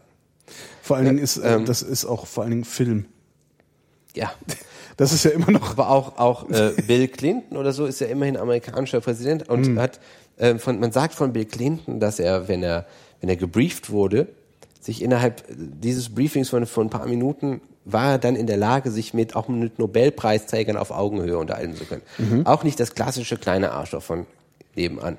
So, dieses einfach, ich behalte, verhandle, äh, verhalte mich jetzt schlecht, wasche mich nicht mehr und schlag ab und zu Frauen, macht dich jetzt noch nicht zu einem, wow, ich werde, werde, werde sexuellen Erfolg haben. Und ähm, im, im Zweifel ist es tatsächlich immer besser, nett zu sein. Das heißt, das ist hier ein eigenes Kapitel bei, bei Richard Dawkins, nette Kerle kommen zuerst, zum erst, äh, zuerst ans Ziel, ähm, weil eben dieses kooperative Element so wichtig ist. In, in allen sozialen Gemeinschaften ist der, der nichts beiträgt zum Gesamtwohl, ist halt außen vor. Und dieses bekifft zu Hause sitzen, gar nichts machen und so ist genau das. Das ist halt kein Beitrag. Also ja. kaum jemand wartet darauf, eben bis auf bestimmte Ausnahmefälle, ähm, mit jemandem zusammen sein, der total außen vor ist. Mhm. So, das, das geht wahrscheinlich jeden. Das geht ja umgekehrt über die Geschlechtergrenze ganz genauso. Wie arbeitest du eigentlich, wenn du arbeitest? Also wenn du, wenn du irgendwie so ein Essay schreibst oder, oder einen Artikel schreibst, wie machst du das? Also rein strukturell. Sitzt du in der Ecke und denkst dir, wie lautet mein erster Satz? Und daraus leitest du dann alles andere ab oder machst du erst so, weiß ich nicht, irgendeine maximal umfangreiche Materialsammlung und kondensierst dir daraus was zurecht? Ich glaube, es gibt da nicht so den einen großen. Ich möchte wirklich viel darüber wissen und ge- gehe so auf Google Scholar oder so. Also ich versuche wirklich irgendwie einigermaßen kein Idiot mehr zu sein auf dem Gebiet in, so schnell wie möglich. Und ähm, das Schreiben, ich, da muss ich auch wieder auf William Goldman zurückzukommen, zurückkommen. Der hat einen ähm, Oscar bekommen für äh, Butch Cassidy and the Sundance Kid. Und ähm, er hat das in vier Wochen geschrieben. Aber wenn er äh, gefragt wird, sagt er eigentlich, er hat eher acht Jahre gedauert, weil er 58 zum ersten Mal die Idee zum Stoff hatte, dann irgendwie 60 sich mit einem Produzenten getroffen hat und dann hat er irgendwie recherchiert und überlegt, wie man aus, aus diesem Stoff irgendwie was machen kann. Und so ist es bei mir. Dieses, dieses Schreiben ist ganz wenig und das Denken dazu ist ganz viel. Und ähm, deswegen kommen meistens, also so ich beim zweiten Buch war es halt echt so, dass ich meistens, ich bin morgens aufgestanden, habe zwei Stunden geschrieben, das war's dann. Und ähm, das äh, hat sich dann erstaunlich, als das Buch fertig war, hat sich das angefühlt, als hätte ich da nie dran gearbeitet. Ich konnte mich nie erinnern an irgendwie, dass ich drei Wochen in Klausur gegangen wäre oder so. Äh, Zwei Stunden dran geschrieben heißt, du hast zwei Stunden tatsächlich geschrieben oder inklusive Recherche. äh, Nee, nee, das war, das war hauptsächlich einfach Schreiben. So, das war einfach Flow haben. So. Und ähm, ich versuche, äh, also meistens Fängst du mit einer Gliederung an, so als würde man eine Hausarbeit schreiben? Nein, oder gar wie fängst nicht. du? Gar nicht. So lesen die sich, glaube ich, auch nicht. Ähm, ich meander da so durch. Also alles, was ich zum Thema, ähm, alles, was mir irgendwie einfällt. Am Anfang lese ich, habe ich, weiß nicht, 50 Tabs offen im Browser und lese alles, was, was irgendwie in Frage kommt und kopiere mir zum Beispiel alles rein ins Dokument, was sein kann. Schreib jeden Satz auf, den, der, den ich irgendwie sagen kann zum Thema. Und danach bastel ich das nach und nach. Das ist einfach irgendwie wie so eine Art riesen Sample-Track. Aber es, es kann auch einfach, wenn ich eine Geschichte schreibe, fange ich einfach vorne an und schreibe die durch. Es, es gibt immer ganz interessante Effekte beim Schreiben, was wahrscheinlich jeder Autor kennt, ist, dass du, ich habe kürzlich ein, es ging darum, eine, also ich hatte für diesen den Fernsehfilm halt eine Grundidee, die hatte ich beim Umzug. Ich saß im Auto und dachte, naja, das ist aus dem Thema macht man was. Und ähm, es ist, ja, jetzt kann ich euch das erzählen. Es geht, geht darum, dass ein äh, super spießiger Anwalt äh, Nachmieter sucht und ähm, dann durch ein Missverständnis zieht dann der Typ am nächsten Tag bei ihm ein. So, es ist natürlich, ich habe ein paar Szenen dazu geschrieben und die Schwierigkeit war natürlich klar, war, wie können die so aneinander vorbeireden, dass es dazu kommt. So. Und es war einfach diese, diese, ich wusste im, praktisch im Hinterkopf, ich hatte diese Aufgabenstellung, schreibe diese beiden Leute, die sich unterhalten miteinander. Und es hat sich wunderbar einfach zusammengefügt. Es ist keine Frage, wenn du das liest, dass es un, ungekünstelt auf dieses Missverständnis hingeht. Ne? Du bist halt manchmal beim Schreiben, und das geht auch mit dem Essay dasselbe, du bist besser, als du eigentlich bist. Es schreibt da irgendwas in dir, es ist ein, ein so, du, du kondensierst das, was, was du weißt zu dem Thema und du, ähm, weißt, du musst da ungefähr hin und du kommst dann auch dahin, weil du einfach, du lässt los oder du schreibst einen Dialog oder du, du, das, ja, was halt Flow ist, ne? wenn du, wahrscheinlich beim Rappen so, wenn, du- wenn du einen Freestyle hast, das ist einfach, es läuft jetzt, das ist alles richtig. Mhm. Dass wenn du ähm, die Rolling Stones, ist eine sehr interessante Biografie von, von Keith Richards. Der hat ja, der hat ähm, das Riff zu Satisfaction hat er nachts, ist nachts aufgewacht, hat aufgenommen, es, es hat sich wieder hingelegt, hat am nächsten Morgen hörst du dann diese paar Minuten und dann hörst du. Und der, die wollten das dann eigentlich noch total aufbearbeiten mit Zimbeln und bla und haben es dann aber am Ende irgendwie so gelassen. Und er, er fand es eigentlich nie tauglich, richtig. Und das war, glaube ich, der größte Hit. Und trotzdem war er ähm, totaler Enthusiast. Also er hat, hat ganz oft, er hat ganz oft in seiner langen Karriere die Möglichkeit gehabt, Gitarristen, die er als Teenager versucht hat nachzumachen, zu, ähm, zu fragen, wie, wie habt ihr das gemacht? Ich habe Tage und Wochen damit verbracht, so zu spielen wie ihr.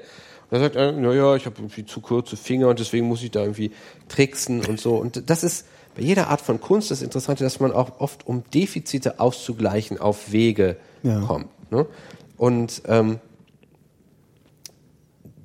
das, das ist eben das Spannende, dass man diese, diese Inspiration braucht. Und ich brauche zum Beispiel Leerlauf. Ich muss die Möglichkeit, ich kann ganz schlecht Termine machen, wenn ich schreibe. Aber ähm, dass du auch diese totale Begeisterung. Ich war immer schon textbegeistert. Ich habe von sechs an alles gelesen, was bedruckt war. Wenn ich auf dem Klo gesessen habe, habe ich, habe ich Bedienungsanleitungen gelesen. Und ich glaube, dass ich so sehr in einer Wortwelt lebe, dass mir das überhaupt nicht schwerfällt. Ich habe mal ähm, eine Runde gesehen, ähm, da war äh, Martin Walser und ein paar Leute, die auch Bücher publizieren. Und alle haben gesagt, ah, es ist so schlimm, äh, wenn man den Auftrag hat und dann hat man das weiße Papier. Und er hat gesagt, ja, aber es macht doch, doch, ist doch eine riesige Freude. Da schreibt doch Tagebuch und so. Ist, wenn du denkst, du Max Frisch liest oder was der in sein Tagebuch geschrieben hat, das geht heute als Literatur durch. Ne? Das ist einfach dieses, du lebst in so einer Welt, wo das sowieso das Natürliche ist, dann einfach zu schreiben und dann, dann merkst, also das ist dieses, er steht auf und macht das. Ne? Dieser Inspirationsmoment, der einfach da ist, also du aus einer Welt kommst, wo du sowieso dauernd irgendwas spielst. Er hätte das nicht haben können, als ich, ich hätte mir nicht Satisfaction ausdenken können, obwohl er nur drei Minuten dafür gebraucht hat, oder Halbschlaf. So. Ähm, be- bei der, der Idee für den, ähm, für den Kinofilm hat, hat mein Agent gesagt, ja, irgendwie wäre sowas mit Online-Dating gut und ich lieg nachts im Bett denke, ah, das ist, jetzt habe ich die Idee dafür. Ne? Dann das aber zu machen im Detail kostet halt monatelang Arbeit. Ne? Ja. Also wie ich als als ich Techno gehört habe, dachte ich so, man müsste doch mal unter das Boot ein Beat legen. Ne? Und dann habe ich gedacht, oh fucking U96.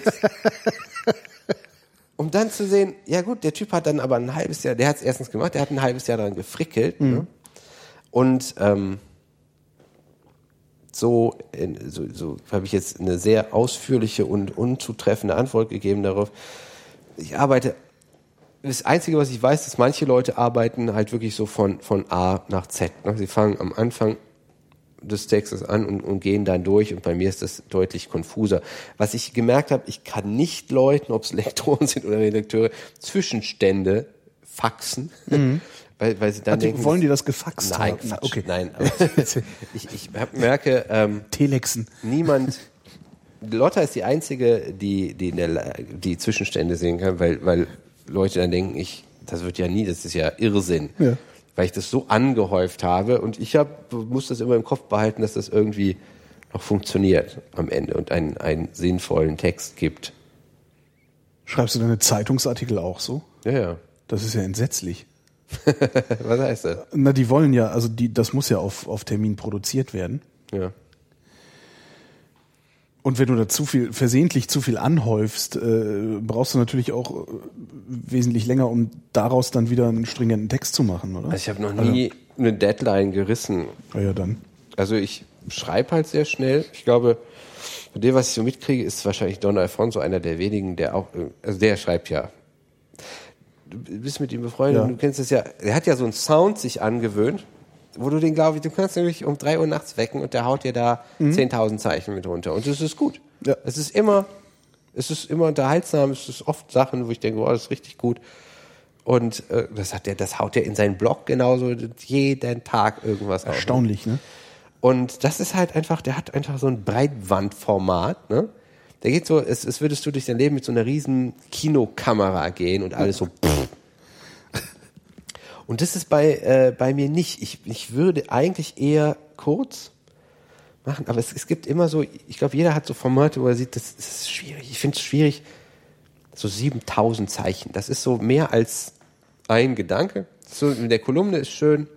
Da habe ich irgendwie zweieinhalb mit der Frage. Das ist im Grunde das ein, zwei, drei Gedanken. So, bup, bup, bup. Wenn du 7000 Zeichen hast, dann musst du schon ein bisschen Substanz haben, aber es ist nicht breit genug, um jetzt wirklich in die Tiefe gehen zu können.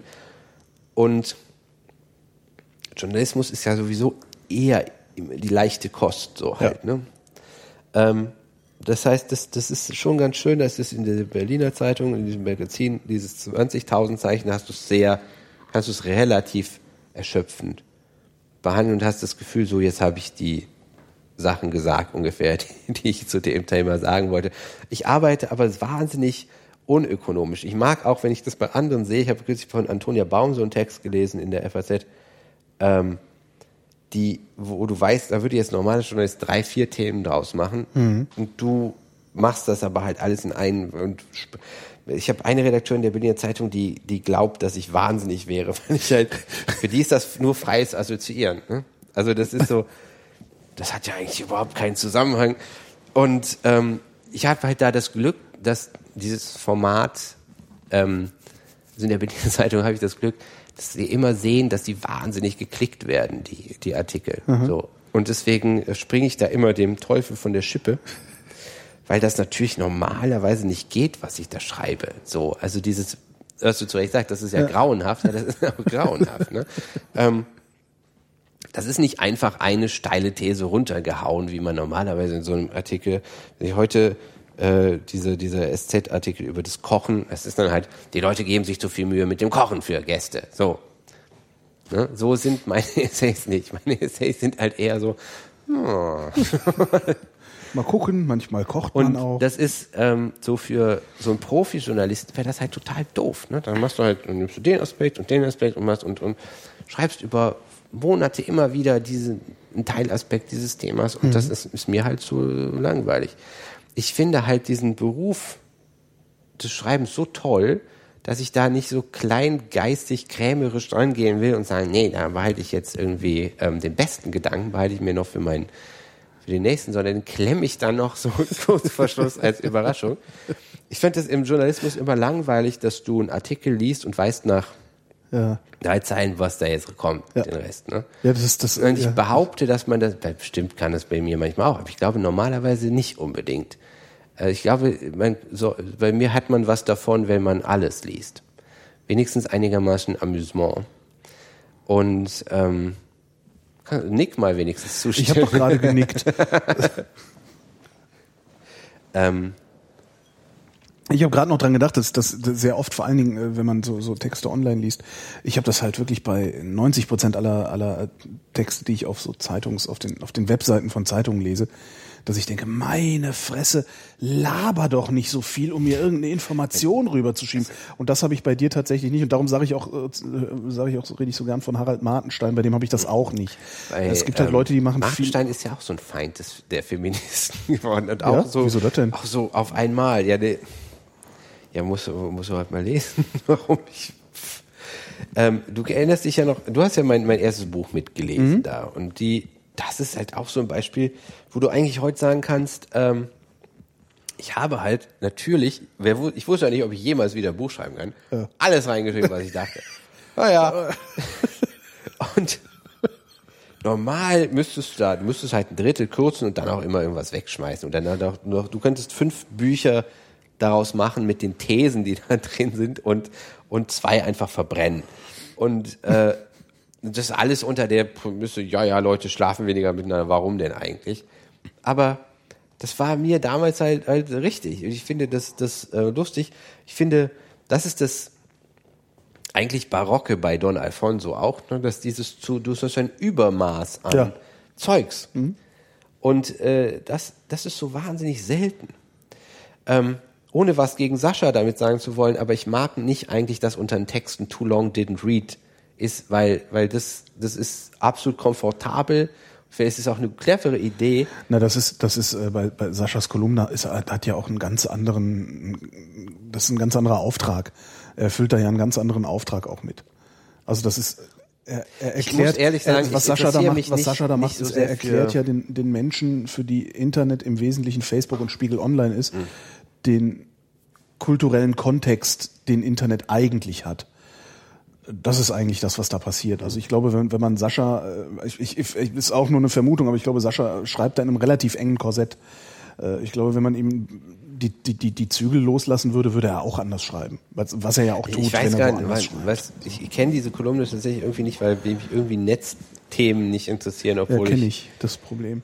Äh, na, Obwohl das ich ist das tatsächlich, Netz also so er, gerne er, er erklärt, ähm. er erklärt wirklich, ähm, im Grunde erklärt er, ja, doch tatsächlich die kulturelle, die, die kulturelle Dimension, die das, das hat. ist eigentlich vielleicht, ist- um auf den Punkt zu bringen, warum ich mich so wohlfühle. Ich habe immer das Glück, dass ich das, was eigentlich Journalismus leisten muss, nicht leisten muss. Mhm. Dieses so eine These kondensiert in so, pff, sondern man lässt mir da irgendwie wie Ruhe. Das durfte ich bei, bei Pieper, das durfte ich von Anfang an.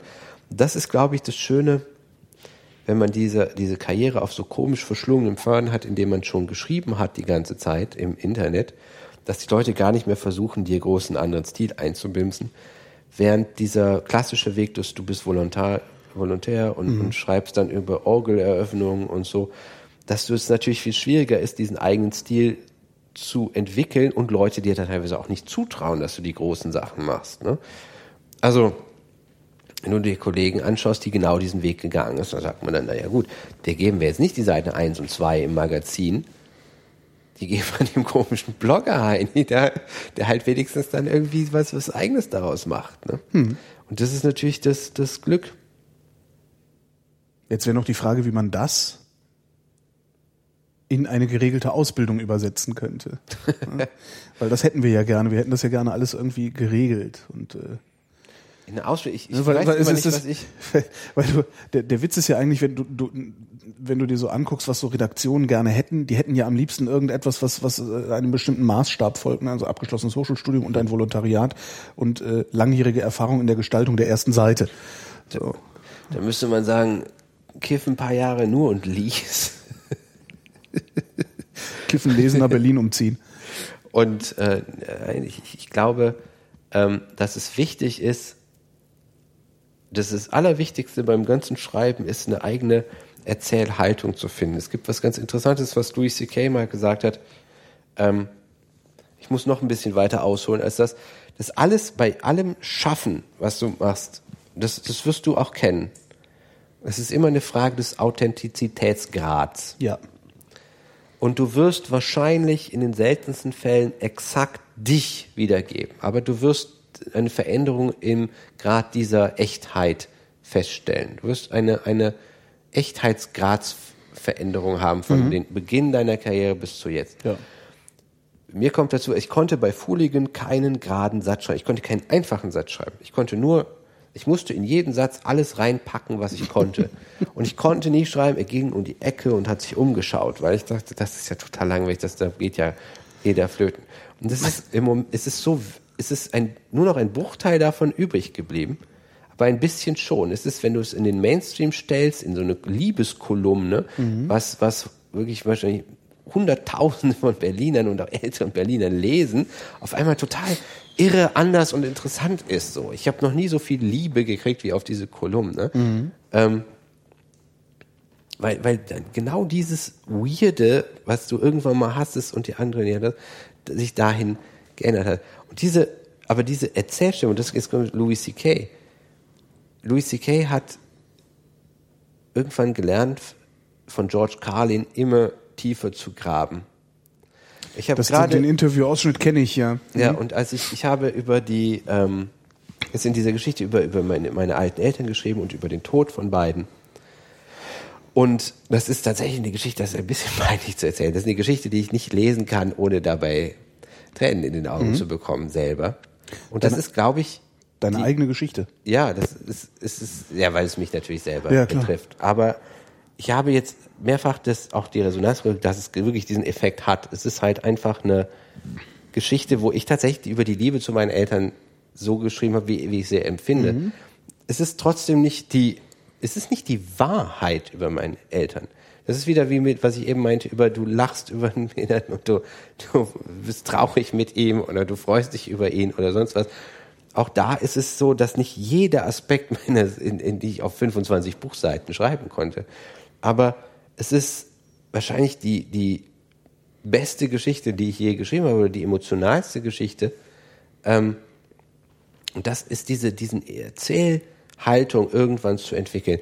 Das das braucht halt Zeit. Und deswegen, ich habe das mal gepostet bei mir einen frühen Auftritt von Louis C.K., der eigentlich gar nicht gut war. Also wirklich 15 Jahre Zeit. Und um, um das zu sehen, was, was ein bisschen Thema auch dieses Podcasts ist, dass das Mühen kostet, besser zu werden. Was, dass man wegkommen muss von diesem Geniebegriff, der einfach nur hast, du hast diese Inspiration, du bist super und dann war's das. Ne? Wenn du anguckst, wie viel Filme ähm, Quentin Tarantino gucken musste, um dieses irrsinnige Filmgedächtnis zu haben, dass er wirklich Szene für Szene für Szene für Szene dieses riesiges Samplewerk auch er, erstellen kann. Ne?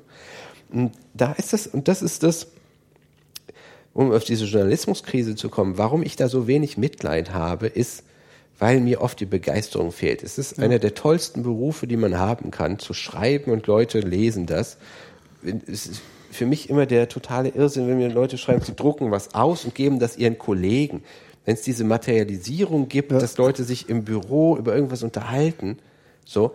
Und dafür, finde ich, musst du, musst du brennen und dafür musst du mehr machen, als, als gerade irgendwie deine Arbeit erfüllen. Ja, nicht das, was das ist ja auch die Kritik, die ich auch beim, beim, beim Hörfunk an, an sehr vielen Kollegen habe. Da wird im Wesentlichen nur noch gemacht, was nötig ist, aber nicht ich was finde, das ist möglich kein- ist. kein Man muss ja nicht ständig machen, was möglich ist, aber man sollte es wenigstens ab und zu mal versuchen. Ich verstehe total, auch wenn ich glaube, dass sie sich damit keinen Gefallen tun, wenn eine Kassiererin schlecht gelaunt ihren Job erledigt. Wobei, weil ich glaube, wenn man gerne das, äh, wenn man, ich, ich habe in jedem Beruf bis jetzt Leute gefunden, die es gerne machen. Ich war kürzlich bei einem Weinhändler hier um die Ecke, der total Wein liebte. So, und, und das, das habe ich immer wieder. Also Weinhändler ist, ist gerade so ein Ding, wo, wo Leute totale Begeisterung haben können. So. Und ähm, ich, ich, habe kein Verständnis dafür, wenn, wenn so ein Redakteur das so, ich arbeite hier bloß, ihr habt da nichts zu sagen, irgendwie nicht, nicht weiß, wann der Artikel online geht, keine Lust hat, darüber noch zu gehen, irgendwie so sagt, ja, es ist okay, obwohl es vielleicht noch nicht okay ist. Und du brauchst immer als Gegenpart, also es ist bei mir so, du, du gehst ja nun live auf Sendung und bla, aber eigentlich ist das Perfekte, was dir passieren kann, ist, dass du jemanden hast, der dir wirklich sagt, wenn was scheiße ist. Du weißt, es geht nur um den Text. Es geht nicht darum, dir den, deine Rolle in dieser Redaktion zu zeigen, nicht zu zeigen, dass er dein Chef ist, sondern es geht nur darum, auch es geht auch nicht mal um irgendwie, irgendeine Oma in Bla könnte das komisch finden, sondern nur, nee, das fluppt noch nicht, das ist noch nicht gut. Wenn mein Literaturagent mir sagt, der Abschnitt ist langweilig und scheiße, dann weiß ich, ich schmeiß ihn raus. Wenn Lotta wenn ich Lotta was vorlese und sie atmet einmal kurz nicht, weiß ich, oh, da gibt's ein Problem. Und wenn sie sagt, ich schmeiß es raus. Ich schmeiß, ich habe, glaube ich, zwei von zehn, die ich verteidige gegen Lotta. Aber wenn Lotta Scheiße findet, Ja. und Lotta ist immer, sieht Texte genauso wie ich und sie, da, sie verbessert das so weit, wie ich es verbessern könnte. Und dann braucht man einen Fremden, der sagt, okay, ja gut, du mal, das ist aber trotzdem scheiße. So, und du musst ein Verhältnis haben, wo, wo du dir sagen lassen kannst, das ist total, wirklich richtig schlecht. Das ist, ähm, das muss gehen, weil wenn, es geht dann, wenn du weißt, eigentlich mag der, was du machst und eigentlich hast du da ein gutes Verhältnis und es geht wirklich um das. Und dann bin ich auch überhaupt nicht schwierig und dievenhaft oder sonst was. Aber wenn jemand, weil er faul ist oder weil er glaubt, seine Oma versteht sonst nicht oder so, dann, dann ist es irgendwie scheiße. Ähm, das kennst du ja wahrscheinlich auch. Ja. Das ist dann nicht Oma, sondern der Hörer. Ja, der Das Hörer. versteht der Hörer nicht. Das versteht doch Das keiner. finde ich, das das finde ich das Allerschlimmste. Ja. Das heißt, erstmal, äh, ich verstehe es irgendwie nicht und dann google es doch. im Zweifelsfall, ja. ja. Ja, ich habe, ich meine, ich muss ehrlich sagen, Ja, das ist in, in, in meinem Universum ist es halt so, dass da, da gibt's halt äh, ein paar Instanzen ähm, in diesen Redaktionen, die behaupten zu wissen, was die Hörerschaft gut und was sie schlecht findet und was die Hörerschaft interessant und was sie nicht interessant findet. Und argumentiert eben mit dieser Behauptung, dass die Hörerschaft irgendetwas interessiere oder nicht interessiere. Dabei wissen diese Instanzen über die Hörerschaft nichts. Oder auch nicht mehr als ich. So, und äh, ich finde das immer sehr, äh, leicht unseriös, wenn dann gesagt wird, ja, das interessiert unsere Zielgruppe aber nicht. das ist Weil- wahnsinnig weil das, bevormundend und, und das, das, ist, das ist natürlich nach innen bevormundend, nach außen ist es auch bevormundend. Ich bin ja jederzeit zu haben für ein gutes Argument. Ich habe Ja, also ich hab einen Kollegen, ich habe einen Kollegen, der sagt, um, um zu wachsen an was. ja, natürlich. Also äh, ich habe Ja. einen, ich habe einen Kollegen, also einen Redakteur, der sagt halt wirklich klar, Alter, das ist scheiße, wie du herangehst. denk nochmal drüber nach. Und dann kann ich auch drüber nachdenken. Aber wenn wirklich jemand da sitzt, und das höre ich am, am häufigsten, das ist nichts für unsere Zielgruppe. Das ist halt ein, das ist halt ein überhaupt gar kein Argument. nee, das ist, äh, das ist genau der Punkt. Und ich meine, du musst dir mal angucken, ähm, nochmal zu Louis C.K. Louis C.K. hat in seiner Serie so viele Sachen gemacht, die verboten sind. Ja. Er hat die Rolle seiner Mutter auf einmal einer anderen Schauspielerin gegeben, weil er, weil er die dann für das passender fand. Hat einmal seine Rolle, die, die Mutterrolle einfach spielen lassen von, was er dann hinterher erklärt hat, als das ist nur, das ist meine Fantasie, wie eine Horrormutter wäre. Und es hat, es hat so vieles einfach nicht was. Und, und er- dann geht er hin auf, auf AV Club, so einer, so einer Film- und Serienfanseite und erklärt das in den Kommentaren. Louis C.K. steigt herab und erklärt das und erklärt das wirklich ausführlich und, und, und auch, auch in einer, einer Echtheit, wo du sagst, so, wer, wer, wer macht das hier in Deutschland? In Deutschland bist du schon irgendwie dann im Olymp, wenn du mal irgendwie in irgendeinem beschissenen Til Schweiger-Film mitgespielt hast, bist unnahbar. Und hier in, in den USA ist jemand, der wirklich eine der besten Serien der Zeit und vielleicht der komischste, der offiziell anerkannt komischste Mensch der Welt ist, dann erklärt das und, und macht aber Zeugs, wo du sagst, das geht alles gar nicht. Du könntest nicht mal, ich könnte nicht mal Leuten, die ich kenne, erklären, was der überhaupt macht. Gucke ich da gerade eine Comedy-Serie oder ist das eine, eine Tragödie, ist das schwarze Komödie Das oder ist- was? ja, das Gu- Guck's dir mal an, das ist wie Jazz. Aber es ist wirklich eine gute Frage. Was macht der da eigentlich? Also man, äh, man rubriziert es halt leicht unter Comedy, aber das ist ja keine Comedy. Nein, es ist, es ist äh, kein, keine Comedy. Es ist, es ist, ähm, Maxim hat mal gesagt, das wäre Literatur. Das ist eine der, der Sachen, die gerade noch Literatur oder Kunst am nächsten kämen.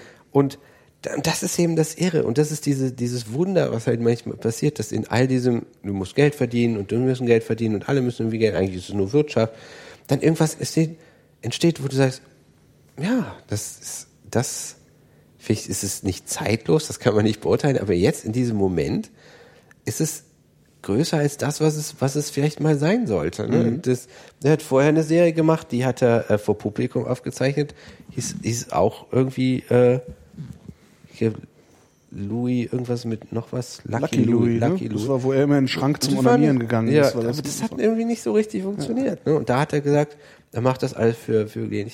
Das ist übrigens was, wo du dann, der äh, hat sein Dings online gestellt, habe ich mir sofort gekauft. So. Scheiß kostenlos Kultur immer, ne? ja, ja, aber da- das ist es halt. Der hat, der hat das etabliert, wo du sagst, okay, dem willst du das jetzt nicht, ne, das ist völlig okay. Der hat das- sogar danach sich hingestellt und erklärt, was mit dem Geld geworden ist, ne? Also wie viel er damit verdient hat und so. Und ähm, das, das ist schon erstaunlich. Das ist insofern, wenn du trotzdem kannst du hier keinem ZDF-Redakteur erklären, du würdest gerne mal irgendwie jemanden, der äh, der flucht und unaniert und äh, ich, Ja, das geht halt in Deutschland geht das halt immer nur in, in so einem so einem das, so einem ironischen Kontext. Und das ist auch was mich so unglaublich nervt an der Moderne, also an unserer Zeit, diese diese allgegenwärtige Ironie, mit der alle unterwegs sind. Und dann dass man man man was dann hast du sowas wie die Heute Show, ja, die rumflucht und pöbelt und sonst was macht, aber es war ja alles nicht so gemeint. Es war ja alles Aber immer nur ironisch. Ironie halt und das, wahnsinnig das, das, feige. Ironie Also- ist, ist keine Haltung. Also Ironie ist das Gegenteil von Haltung, finde ich. Und äh, darum, darum auch so, so anstrengend. Und immer wenn bei uns tatsächlich mal sowas passiert, sowas wie Louis C.K., dann ist es immer ironisch gewesen, damit der Verantwortliche für, für das Programm, was da gesendet wurde, hinterher immer sagen kann, na, das war ja gar nicht so gemeint. Das war ja Ironie. Hm. Ja. Das äh, macht es halt sehr, sehr einfach. Also ironisch ist Homeland halt, gesehen. In Homeland ist Ja. die Hauptfigur Borderlinerin. Ja. Und dann hat sie eine, eine Liebesbeziehung. In dieser Liebesbeziehung schauen die beiden sich, sind, sind in einer Hütte und schauen Zumindest die sich, Borderline, die ist bipolar, ne? Entschuldigung, ja, die ist bipolar. Die ähm, schauen sich total verliebt an und du hast, äh, dann unterhalte ich mich mit meiner Frau darüber und wir denken, so, ist das, ist das einfach die Liebesbeziehung, die, die eine, niemand kann wahrscheinlich am Anfang einer Beziehung so verliebt sein wie jemand, der bipolar ist, wenn er es in der richtigen Phase erlebt? Oder ist das die Realität, die wir glauben sollen? Und da fängt es an, es gibt ja den, diesen schönen Begriff von, ist der Unterschied zwischen Design und Kunst ist Design soll für jeden dieselbe Aussage haben und Kunst soll interpretierbar sein. Wo diese Serie, womit natürlich jemand Geld verdienen will, einfach Interpretation offen lässt. Kunst wird. Und das habe ich bei einem Tatort zum Beispiel nie. Nein, der Tatort ist, äh, ja. Nein, aber der Tatort ist ja auch aufwendig. Äh, diese diese Regisseure, mit der ich dieses dieses Filmdrehbuch entwickelt, der hat diesen letzten Furtwängler Tatort gemacht und der ist irre aufwendig. Die hatten 60 verschiedene Drehorte, wo sie dann immer die Trucks hinfahren müssen und so. Und der war auch auch im Rahmen dessen gut, was man da machen kann. Aber du hast da halt natürlich auch ähm, auch einfach Erzähllimitierungen, die du Und auch da hast du wieder, da hast du wieder Instanzen wie zum Beispiel Redakteure, die vorschreiben, dass eine bestimmte äh, Rolle mit einer bestimmten Person besetzt werden muss. Ja, aber diese, Und diese Uneindeutigkeit, die man manchmal haben will, weißt du, wo du sagst, ja, das hast du ich da habe das nicht. am an, also wenn, wenn du am Anfang anfängst zu schreiben in der Zeitung, du bist Bloggen gewohnt, und beim Bloggen und alles überall hin, und das haben, haben auch Leute bei Spreeweg fanden das schon schwierig.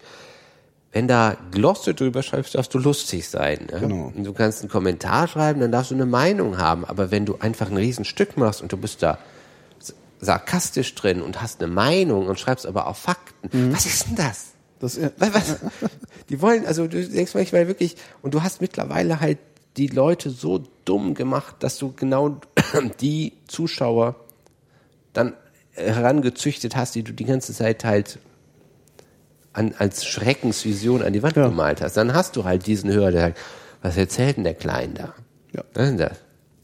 das von meinen Rundfunkgebühren. mein In zwei Tagen. Beitrag. Holger, Malte, sollen wir, reicht langsam, ne? wir haben jetzt viel zu viel geredet. Ja, komm. Vergessen wir das. Malte Welding, ich danke für das Gespräch. Vielen Dank. Und ich bin Holger Klein und danke euch für die Aufmerksamkeit.